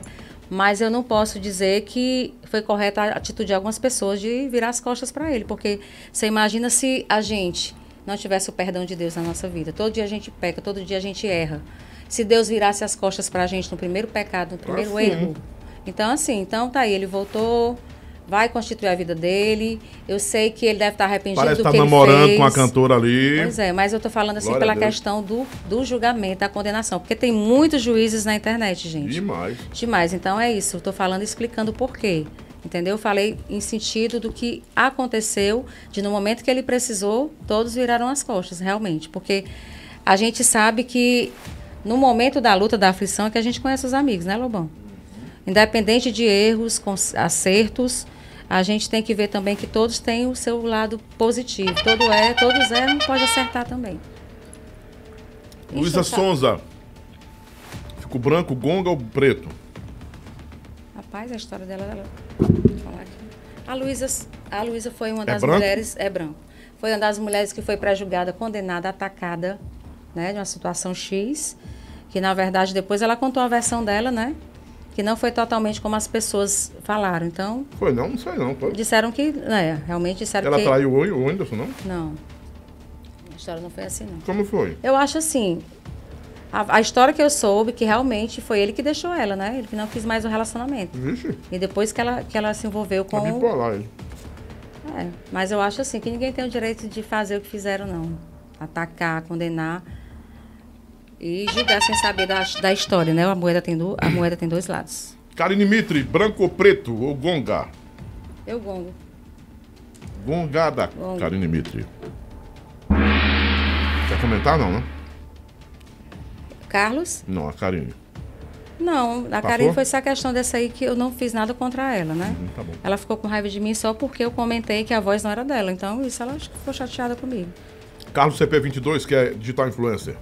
Chapéu branco. Você gosta dele? Gosto. Fez inclusive uma homenagem para mim. Gente, eu, eu não posso ser ingrata, né? Eu sei, eu sei reconhecer as pessoas que divulgam os trabalhos, que estão levantando a bandeira das pessoas. Apesar de que eu não seja uma celebridade, mas ele fez uma homenagem bacana para mim.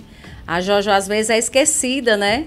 Mas quando eu chego no podcast desse, quando eu chego, vejo o carinho das pessoas, isso aí não tem preço, né? Por mais que eu não tenha não, eu esteja no momento em evidência, mas eu sei que realmente eu contribuí para o forró. E E, quando essas pessoas fazem uma homenagem, postando algo para poder renovar, me fazer sentir viva, eu sou muito grata. Carlos, muito obrigada. Você fez uma homenagem um dia desse para mim. Eu fico muito grata, viu? Beijo. Continue trabalhando. Governador Camilo Santana, preto, branco ou gonga, como é? Eu tem, gongo. tem mais dois gongas, só tem mais um agora. Eu gongo, passa Quer comentar ou não? Eu não vou mentir. Ai, meu Deus, eu tenho até falar com você. Eu, tô- eu- eu comecei essa entrevista já meio assim, né? Porque a gente abre o telefone, a internet e a gente se depara com essa notícia triste, né? Então eu até pedi para que as pessoas que têm muita fé continuem orando, continuem pedindo a Deus, porque eu tenho certeza que Deus ele é o Deus dos milagres e que a Paulinha vai se recuperar, vai sair dessa, porque a menina é tão linda, tão cheia de energia, tão carinhosa, tão meiga, né? Tão carismática. Se deparar com uma situação dessa, a gente às vezes não entende. Por isso que a gente tem que aproveitar muito. A gente tem que amar, tem que perdoar. A menina estava boazinha, né, Lobão? De repente, uma notícia dessa. A gente tem que sempre pedir proteção a Deus. E eu estou pedindo a vocês que façam uma corrente de oração. Eu vou continuar orando. Estou mandando energias para Paulinha. Paulinha, vem cantar para a gente. Volta para a gente. Viu? Vem brilhar, nossa abelhinha. Deus te abençoe e recupere sua saúde. Pablo Vittar, branco, preto, só tem uma gongada. Só tem uma gongada? Ó. Eu vou gongar.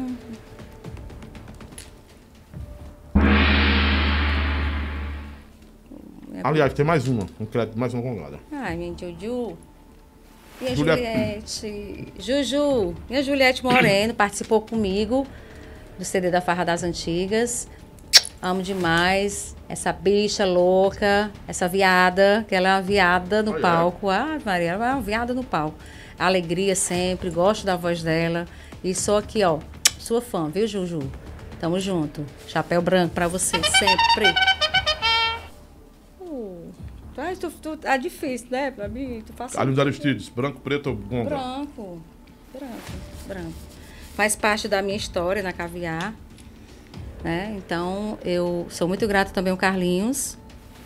O pessoal da A3, assim, particularmente, né? Então, me ajudou também algumas vezes. É- não é obrigado a gente falar, mas a gente tem que reconhecer, né? Quem foi uma pessoa abençoada, que foi usada por Deus. Então, assim, ele me ajudou. Vivemos a história na Caviar.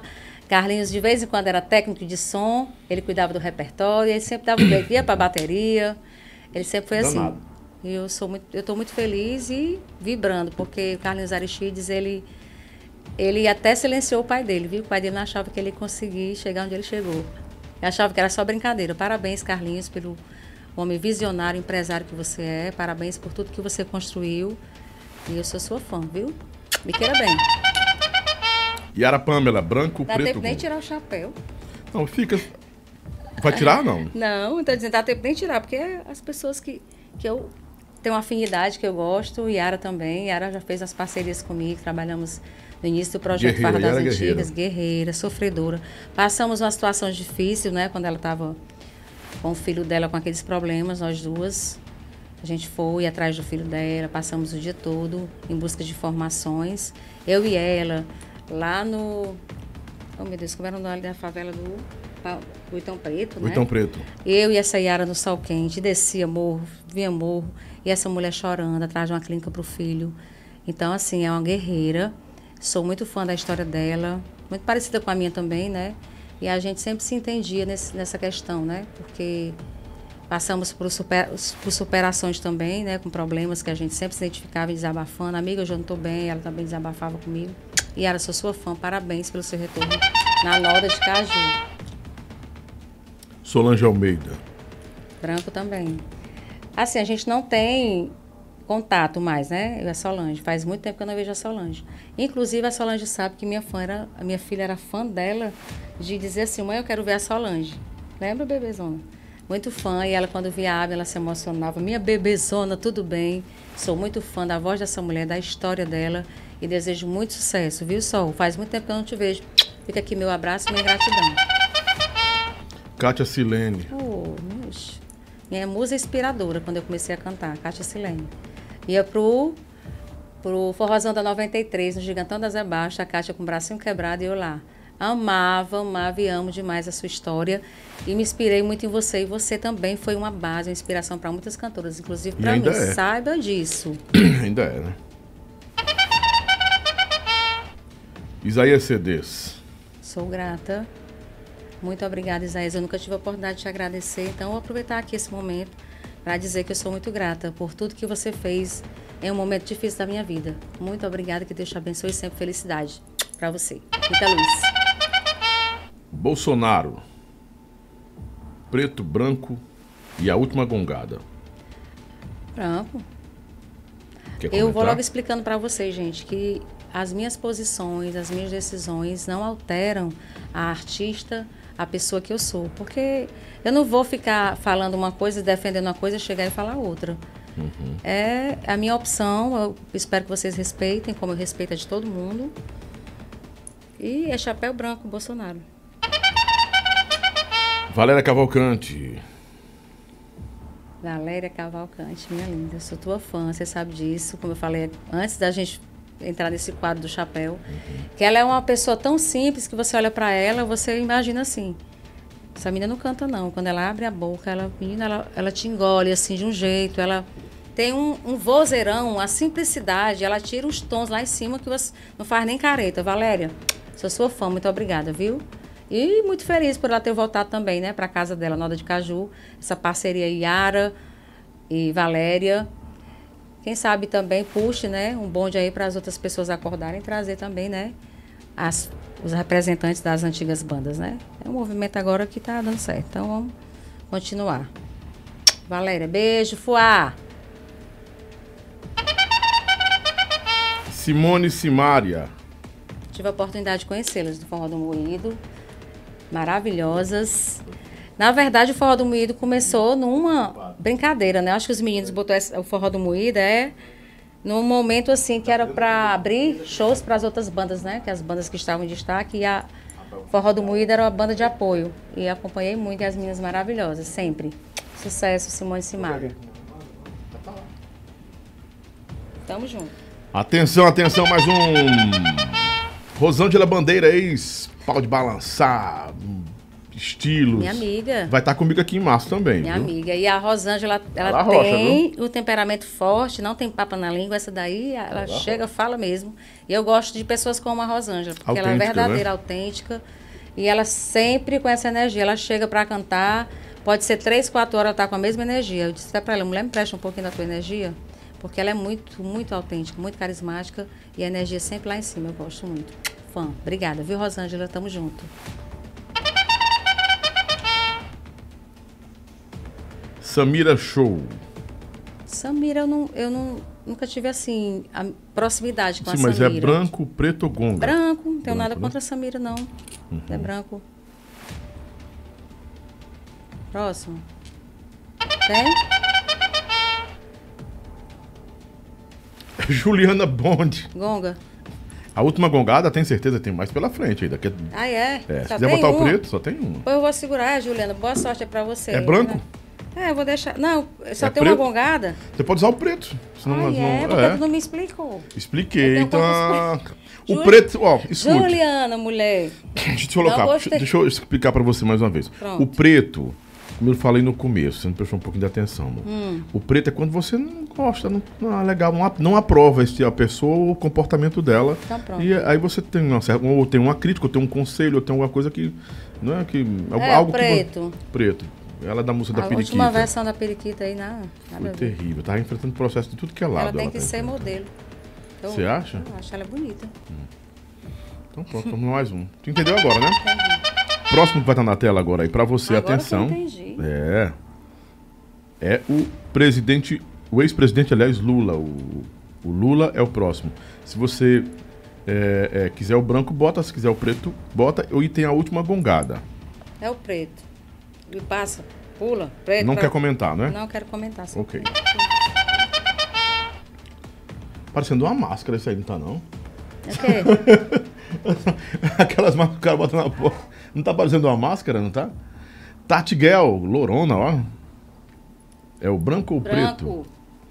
Aí você bota o branquinho na cabeça e, claro, Branco. querendo comentar, comenta. Inclusive, inclusive a Tati Guel, quando se casou, né? Eu estava operada, não pude ir Uhum. pro casamento dela, mas a minha filha foi me representando. Sou muito fã. A Ela Tati casou tem uma agora? voz. Não, quando ela se casou. Ah. Eu não fui pro casamento dela porque eu estava recém-operada. Ah, foi o casamento na praia, né? É. Foi na praia, não foi? Acho que foi. E um detalhe importante, não. Foi na praia, não? Foi não. Foi no buffet, não foi? Bife. A Abner que foi. E um detalhe importante que a Tati Guel me ajudou muito, porque quando eu passei um momento que a minha prótese rompeu, Hum. E eu precisava de saber a data da cirurgia que o médico não lembrava, eu não me lembrava porque eu não tinha mais a garantia da prótese. Eu tinha perdido a garantia da prótese e liguei para a Tati Guel e a Tati Guel ah, foi que me salvou nesse dia, porque foi no dia do casamento a cirurgia. Liguei para ela e disse: mulher, pelo amor de Deus, foi dia do meu casamento, foi data tal e data tal, que foi muito fundamental para que eu conseguisse a garantia das minhas próteses. Sou fã da Tati Guel, da história dela, do momento que ela está vivendo, é merecedora, ajuda muitas pessoas. Tem gente que não sabe, mas a Tati ela ajuda muitas pessoas. Ela tem, na pandemia, ela tem feito um trabalho social maravilhoso. Né, montando cestas básicas, inclusive mandou três para mim na época, né, no, no sofrimento aí pesado. E que Deus continue abençoando a vida da Tati Guel, que ela continue brilhando, porque ela merece, viu? Beijo. Vicente Neri, Eita. preto, branco ou a última gongada? Pode usar, fica à vontade. Rapaz, tinha que botar, é. É um artista, faz parte da sua trajetória. Ai, gente, que situação. Mas vamos lá. Que é a última. Não, tem que decidir o que, que não, você não, quer. vamos lá. É, O que, que você quer colocar eu vou cabeça? colocar o branco e vou explicar assim, por Pois quê. bota na, cabe... Tá na sua bom? cabeça. Hoje, hoje eu quero paz na minha vida. Tudo que passou de ruim eu quero deixar para trás, virar essa página, para que acabe esse disse-me disse, disse-me disse.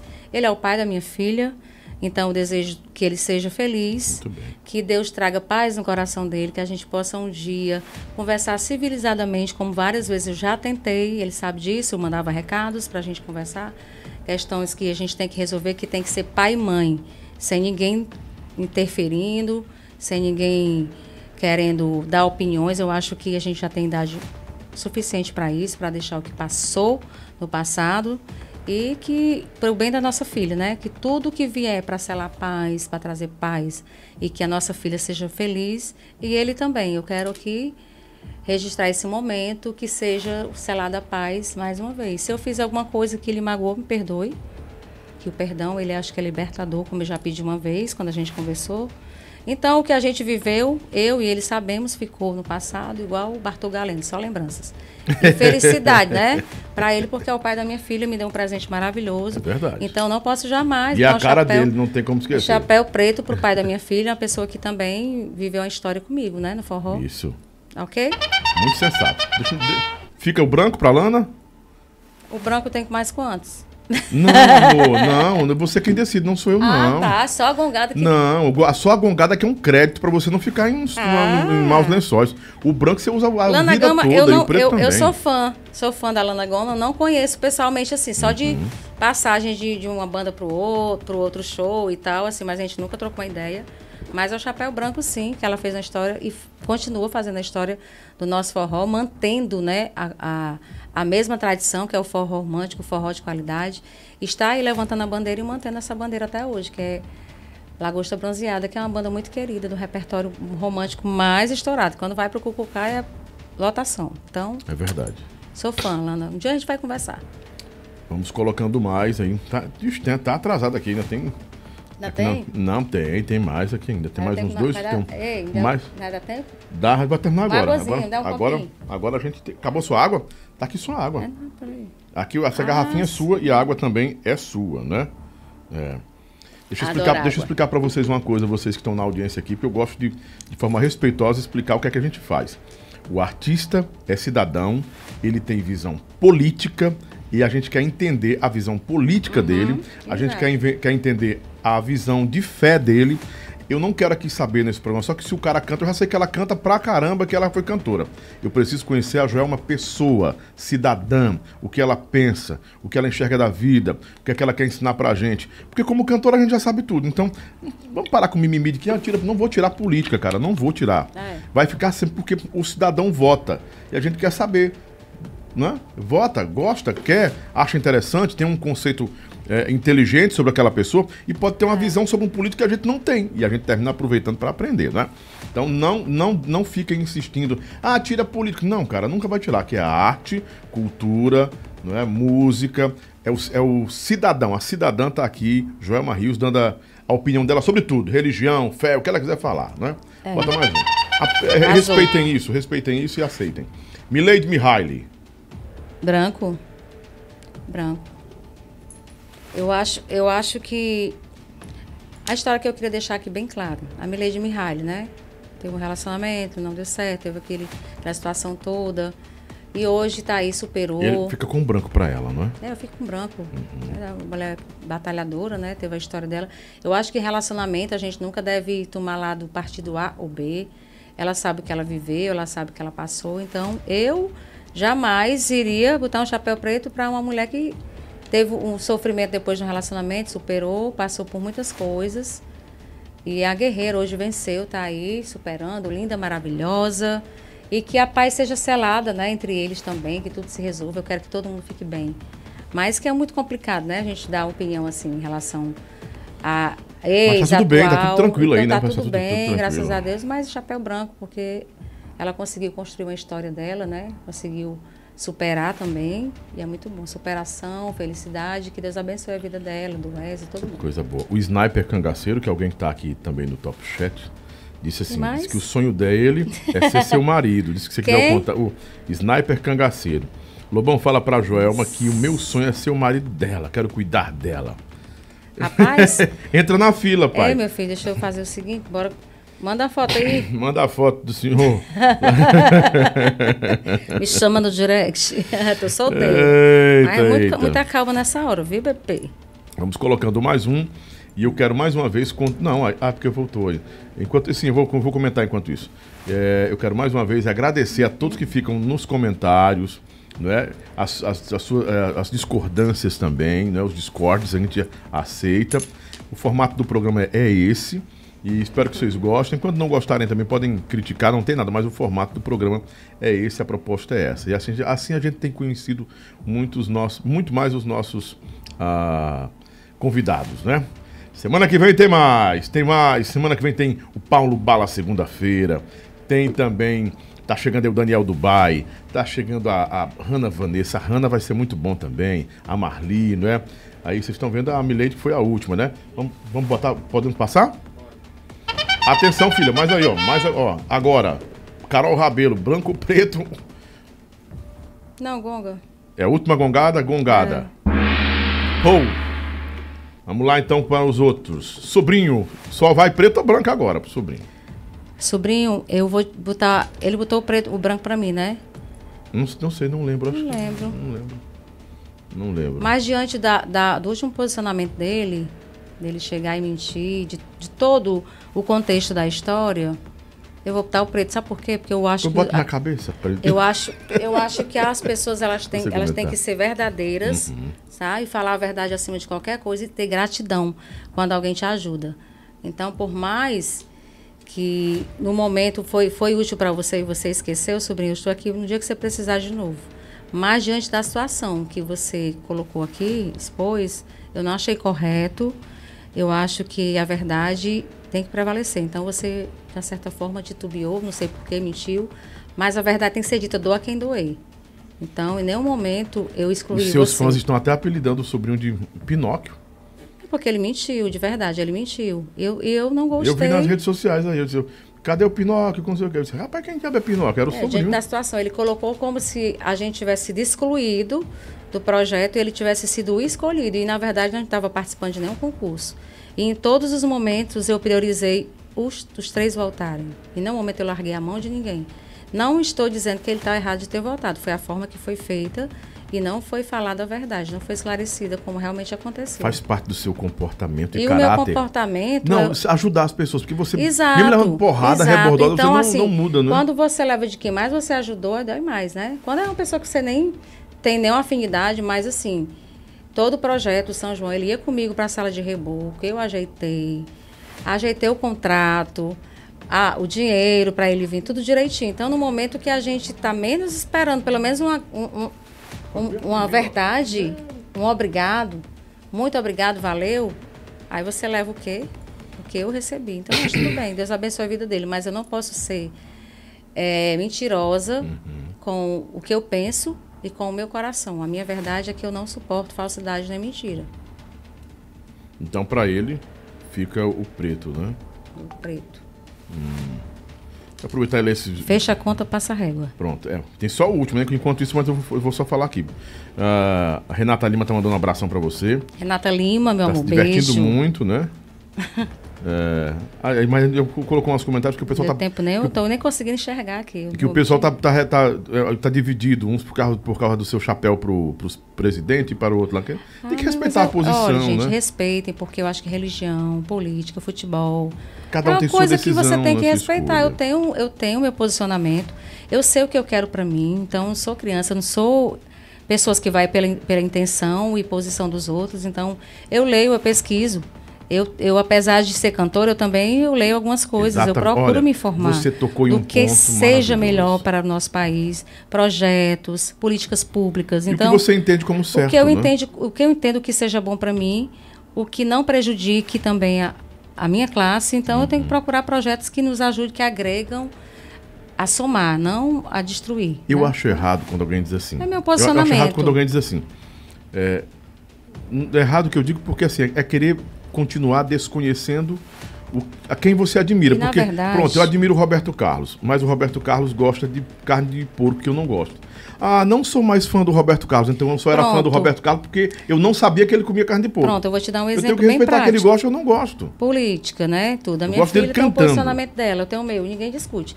É, futebol, ela tem o time dela, eu tenho o meu, ninguém Eu tenho- discute. olha, vamos- vamos Aí por isso a gente. Não, que Na falo mais mesma com casa, você. na mesma na casa. mesma casa. Tem que respeitar, ela respeita quando o time dela. A é, Abna, né, a Abna bonitinha? não, a a Abna não é Bolsonaro. Não é, tá vendo? Não. Ela é Lula. Então, tá vendo? E ela, você ela é. é Fortaleza, eu sou Ceará. E Tá aí? vendo? E se respeita mãe e E se filha. E não é O meu filho e O ela, Luizinho que de Irauçuba, se eu achei chocava, né? Massa aqui, ó. O Luizinho de Irauçuba tava aqui, eu achei muito bonito isso. Aham. Ele é, parece que do lado do Bolsonaro, ela- ah, ou era do Lula, e a filha não, ah, é, a filha é Lula. E aí ela, ah, pai, mas numa boa, cada um respeitando o outro, né? Exatamente, até porque, Lobão, eu não vou em perfil de ninguém que tem a sua opção política X, A, Y. Pra tentar convencer E eu não ninguém, vou né? tentar convencer e nem vou jamais criticar a posição de ninguém. Então, acho que quem não que deixa de gostar de mim pelo meu posicionamento, pela minha escolha política, ele não tem respeito nem pela artista, nem pela pessoa e nem pela minha posição. Então, acho que tem que ter um- uma separação de águas aí. A Joelma é uma artista, a Joelma também tem o direito de ter Cidadã, a escolha livre de decisão. Então, é isso, gente. Então, vamos parar com esse negócio de condenar e teve um cancelar as rapaz, pessoas. Olha, teve um cara aqui que ficou Eu chateado, eu tive que bloquear ele, chateado com a Cátia Silene porque ela disse que era espírita. Ah, o meu cara, Deus, o rapaz, favor, eu tolerância mandar- eu- religiosa, época Eu dessa. tive que cancelar o cara aqui, bloquear, manda bloquear, porque o cara, nossa, não gosto mais dela, espírita, lida com demônio. O que é isso, cara? É muita falta de informação, viu, Já gente? pensou Pelo um negócio de desse? Deus. Aí Ah. se, ele, se, ela, se ela fosse, se ela dissesse, não, eu sou freira, vixe, não gosto mais. Não pode ser assim.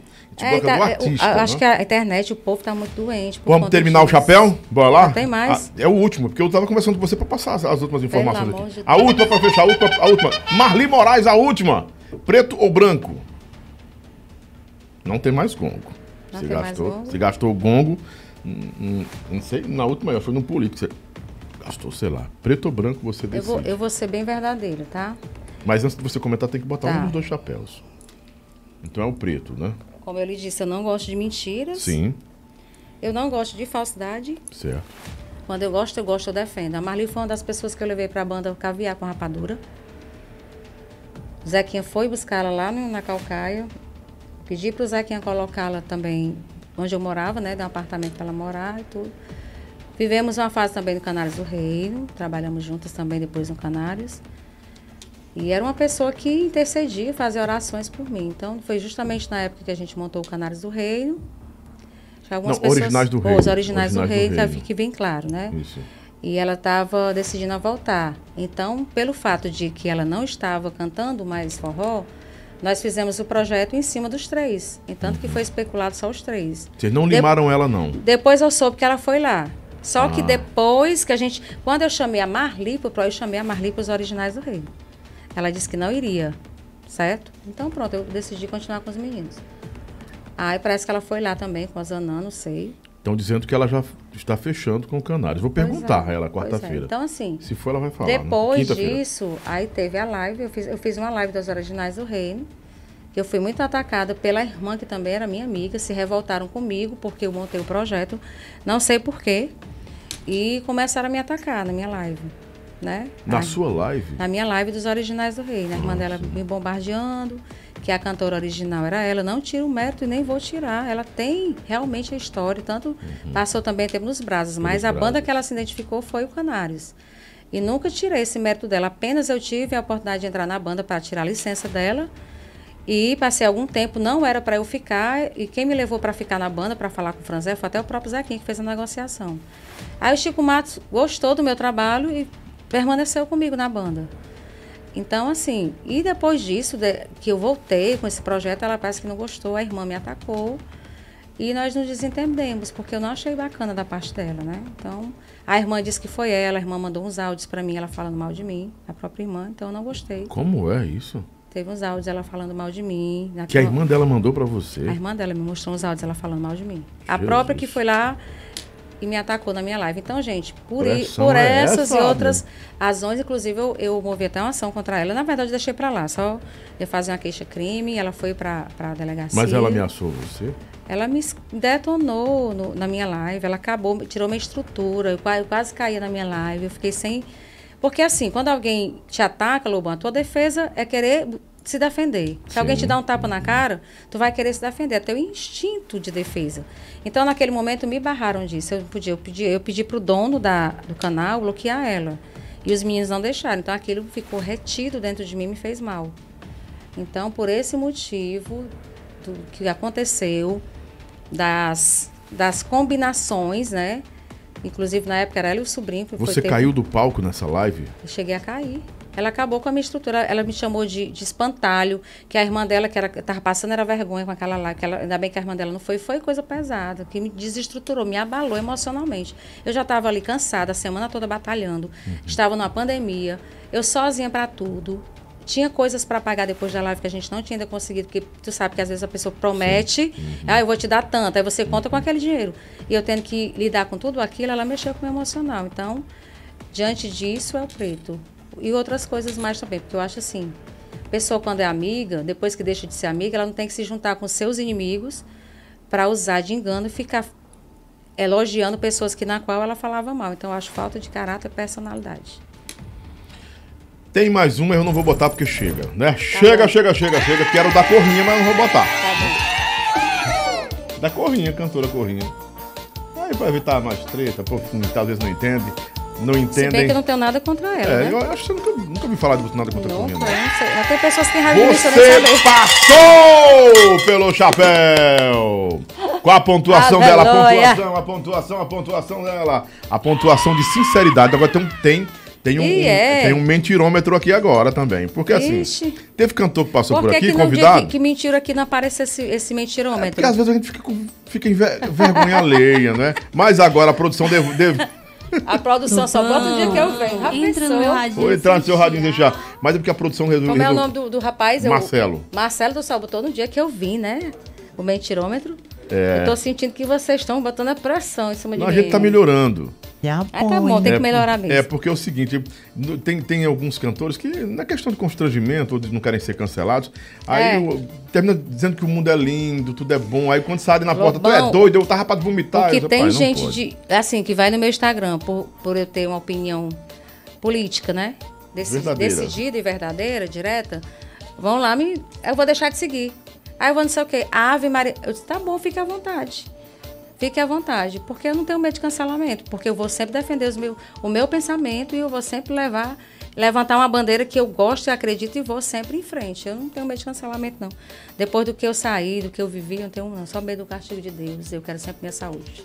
Coisa boa, você que está aí na, no Brasil, se quiser, se quiser ouvir um programa, um programa de, de rádio bacana, vai no programa do, do, do David Souza. Fica onde, David, o programa dele? Deixa eu olhar aqui, ele até colocou convidar você do Brasil para Forró Brasil. É, é... Forró Brasil? Não, Forró não, Brasil. Forró Brasil aqui condenando minha, o meu chapéu branco aqui. Então, respeite a minha opinião e pronto, seja feliz com o seu posicionamento e deixe eu viver também feliz com o meu, né? Empatia, respeito e sonoridade. Sonoridade. Sororidade. Sororidade. É, essas três coisinhas básicas. É. Sororidade, respeito, empatia e respeito. empatia. Bom de verdade. Tamo junto. O, é, o, o, David Souza, qual é o nome do teu programa? Em qual rádio é, cara? Pra gente botar aqui. vou terminar o programa, né? ah, obrigado, Joelma. Obrigada a você, você meu ter tão autêntica, original. Essa história do Esse... original do reino cabe Origi... em você de, original. verdade. E a sua janta tá aqui, viu? Com a, pra Vamos lá, também. Tô me sentindo já e... aqui, ó. É. Bembonzinho.com. Vou mostrar mais um pouquinho aqui, ó. Um pouquinho. Obrigado, viu? Esquina do Camarão, sempre gentis. Esquina comigo. do Camarão. Hoje vai chegar é. junto com a Abner também, viu? A coisa boa. E também a Tortelli, né, que mandou uns lanches pra gente aí. Diferenciado, porque o homem agora é todo fit, né? É, eu e a Abda comemos um pouquinho ali, ela é. gostou, gostei também. E meu sanduíchezinho ali deu certo. Obrigado, gente, bom fim de semana. Tem cortes agora, não é fora do nosso canal, né? É dentro também, viu? Os cortes acontecem aí. Amanhã tem cortes do Leandro Mendes, a semana toda. É, de quem passou por aqui? Foi Leandro Mendes, quem foi mais? É... Rapaz, tanta gente tá passando que eu tô ficando, né? Foi muita gente aí. Enfim, a Monique Pessoa eu vou convidar também, que inclusive sou ex-sócio da Monique, não sei se ela vem, né? Porque era minha amiga, mas acho que ela vem. Vou mandar fazer o convite. Eu mesmo vou convidá-la, vou convidá-la. Vem, Monique, pra cá pra gente conversar, que ela é muito boa. A Raposa, gente boa, uma das maiores cantoras de todos os tempos, né? Programa Forró das Antigas de segunda a sexta-feira, quatro da tarde, pela Rádio Mais Forró. A Rádio Mais Forró é uma rádio web ou é uma rádio estabelecida convencional, se for, onde tiver a cidade, escuta, senão no mundo todo escuta aí. Bom fim de semana, Jesus abençoe sua vida. Obrigado, Gelma Rios, mais uma vez. Obrigada, Lobão. Beijo no seu coração. Junto, que Deus você, abençoe também, viu? viu? Galera que esteve aqui com a gente, muito obrigada, que acompanhou, fez perguntas. Apesar de não gostar do meu posicionamento, respeitem a artista que eu Sim. sou, a minha história. E vai dar, vai estar tá todo mundo bem. Então é isso, viu? Beijo no coração, que Deus abençoe. Um ótimo final de semana, que dê tudo certo para nós, que a gente consiga vencer essa pandemia e que a gente volte logo aos nossos trabalhos, fazendo assim com toda a segurança, com toda a liberdade e que a gente possa voltar logo aos, aos shows presencial, mas com a quantidade permitida para que a gente possa fazer um show legal e bacana, né? Não com limitações. Logo, logo vai estar todo vacinado, vai ter São João na Bahia, se Deus vai, quiser. Vai sim, vai sim. E eu espero que dê tudo certo para a gente, viu, Lobão? Hum, Muito obrigada. Obrigado você. Beijo para vocês, viu, gente? Olha, obrigada, meus fãs, amigos não... e parceiros. Amém. Do Aço, Nailton Júnior, abraço do Aço, do Aço, Nailton Júnior, gente, ó. Os cortes do Leandro Mendes. Eu, eh, a gente ia fazer uns cortes, mas já, já estão rodando na internet os cortes. E os mais engraçados, eu tenho aqui é, o do Safadão, que o Safadão riu tanto. O Safadão achou, tá rindo tanto dos cortes, que ele mesmo parece que tá, tá reproduzindo o corte que a negada colocou aí. Cadê aqui? Eu mandei pro Marcelo hoje esse corte. Mandei, cara. Puxa, já apagou aqui. Hã? Rapaz, você já tá me apagando, Marcelão. Ah, é porque você tem dois, dois, dois WhatsApp, é? Pra você ter uma ideia que eu quero mostrar pro povo aqui, como os cortes já estão rodando do Leandro. E são muito engraçados os cortes. Que o povo mesmo tá fazendo, a galera mesmo faz os cortes. Essa aqui é muito, essa é muito massa. Esse aqui, você tem que conferir no canal e na íntegra, assim, ó. Esse aqui, ó. Não negócio de conversa, não. Mas o safadão é evangélico Vai pro também. inferno também. Vai pro inferno também. Ô, Leandro, bom de verdade, esse, rapaz. Esse aí tem papo na língua, não. Esse, esse aqui também é muito bom. Eu sou um homem de Deus, eu não preciso. Tá rodando os Eu cortes. não tenho raiva do senhor. Olha. Esse é só o meu jeito de ser. Esse foi muito bom. Eu não tô brabo, eu não tô com raiva de você. Eu espero que Deus Mas te rolava te- treta entre vocês Te abençoe grande. E, e- e- e deixa, e, deixa, e deixa eu dizer. Ele Você é bom. quis bater no Briola, não. Que isso? Que tá Ele é muito sincero. Ia dar um gole de pena, meu. Ele é. Eita, é muito bom. É uma, uma voz maravilhosa. Eu ri tanto. Ele também saiu aqui ontem. Não, rapaz. Eu só falei ah, as minhas verdades. Leandro, beijão, Leandro, pastor Leandro. É uma Lobão, graça depois do tu chama dele. também o Anderson, do Forró de Zanzibar também. Sim, sim, sim. O pessoal sim. aqui comentando aqui, eu esqueci de falar. Anderson, tamo junto, viu? Um abraço pra vocês e Deus abençoe. Confira os cortes amanhã no final de semana e segunda-feira, Paulo Bala ao vivo com o Lobão. Vem aí também com o Lobão Jonas Esticado agora em março, Matheus Fernandes, Avni Vini, Felipe Amorim, vai pro Pode Pá, do Pode Pá na terça-feira, ele vem pra cá, ou é quarta-feira, vem direto pra cá, ele, o Capitão Caleb e o DJ Caio vão colocar um, uma, uma, uma uma, a, a picape de som aqui, vamos tocar, vai ser uma festa aqui. E sexta-feira, falar em festa, tem a sexta aqui do programa Cast do Lobão, vai ser uma, uma sexta com homenagem à Rita de Cássia, não perde, viu? Com Redondo ao vivo, Banda Som do Norte, vai estar comigo o Luzardo, o Luzardo é, é, Soares, tentar, tra- tentar trazer a Elba também. É, trazer né? o Elba Soares Viu? também. Também, tá? Beijão, bom fim de semana, Deus abençoe sua vida, obrigado. Minha direção, minha produção, a agência Euro, ao Marcelão, Martelinho, o Pitu, a Japa, a Elis, minha de todo mundo aí. Obrigadão, Deus abençoe os meus patrocinadores também. Tchau, tchau. Bora, bora.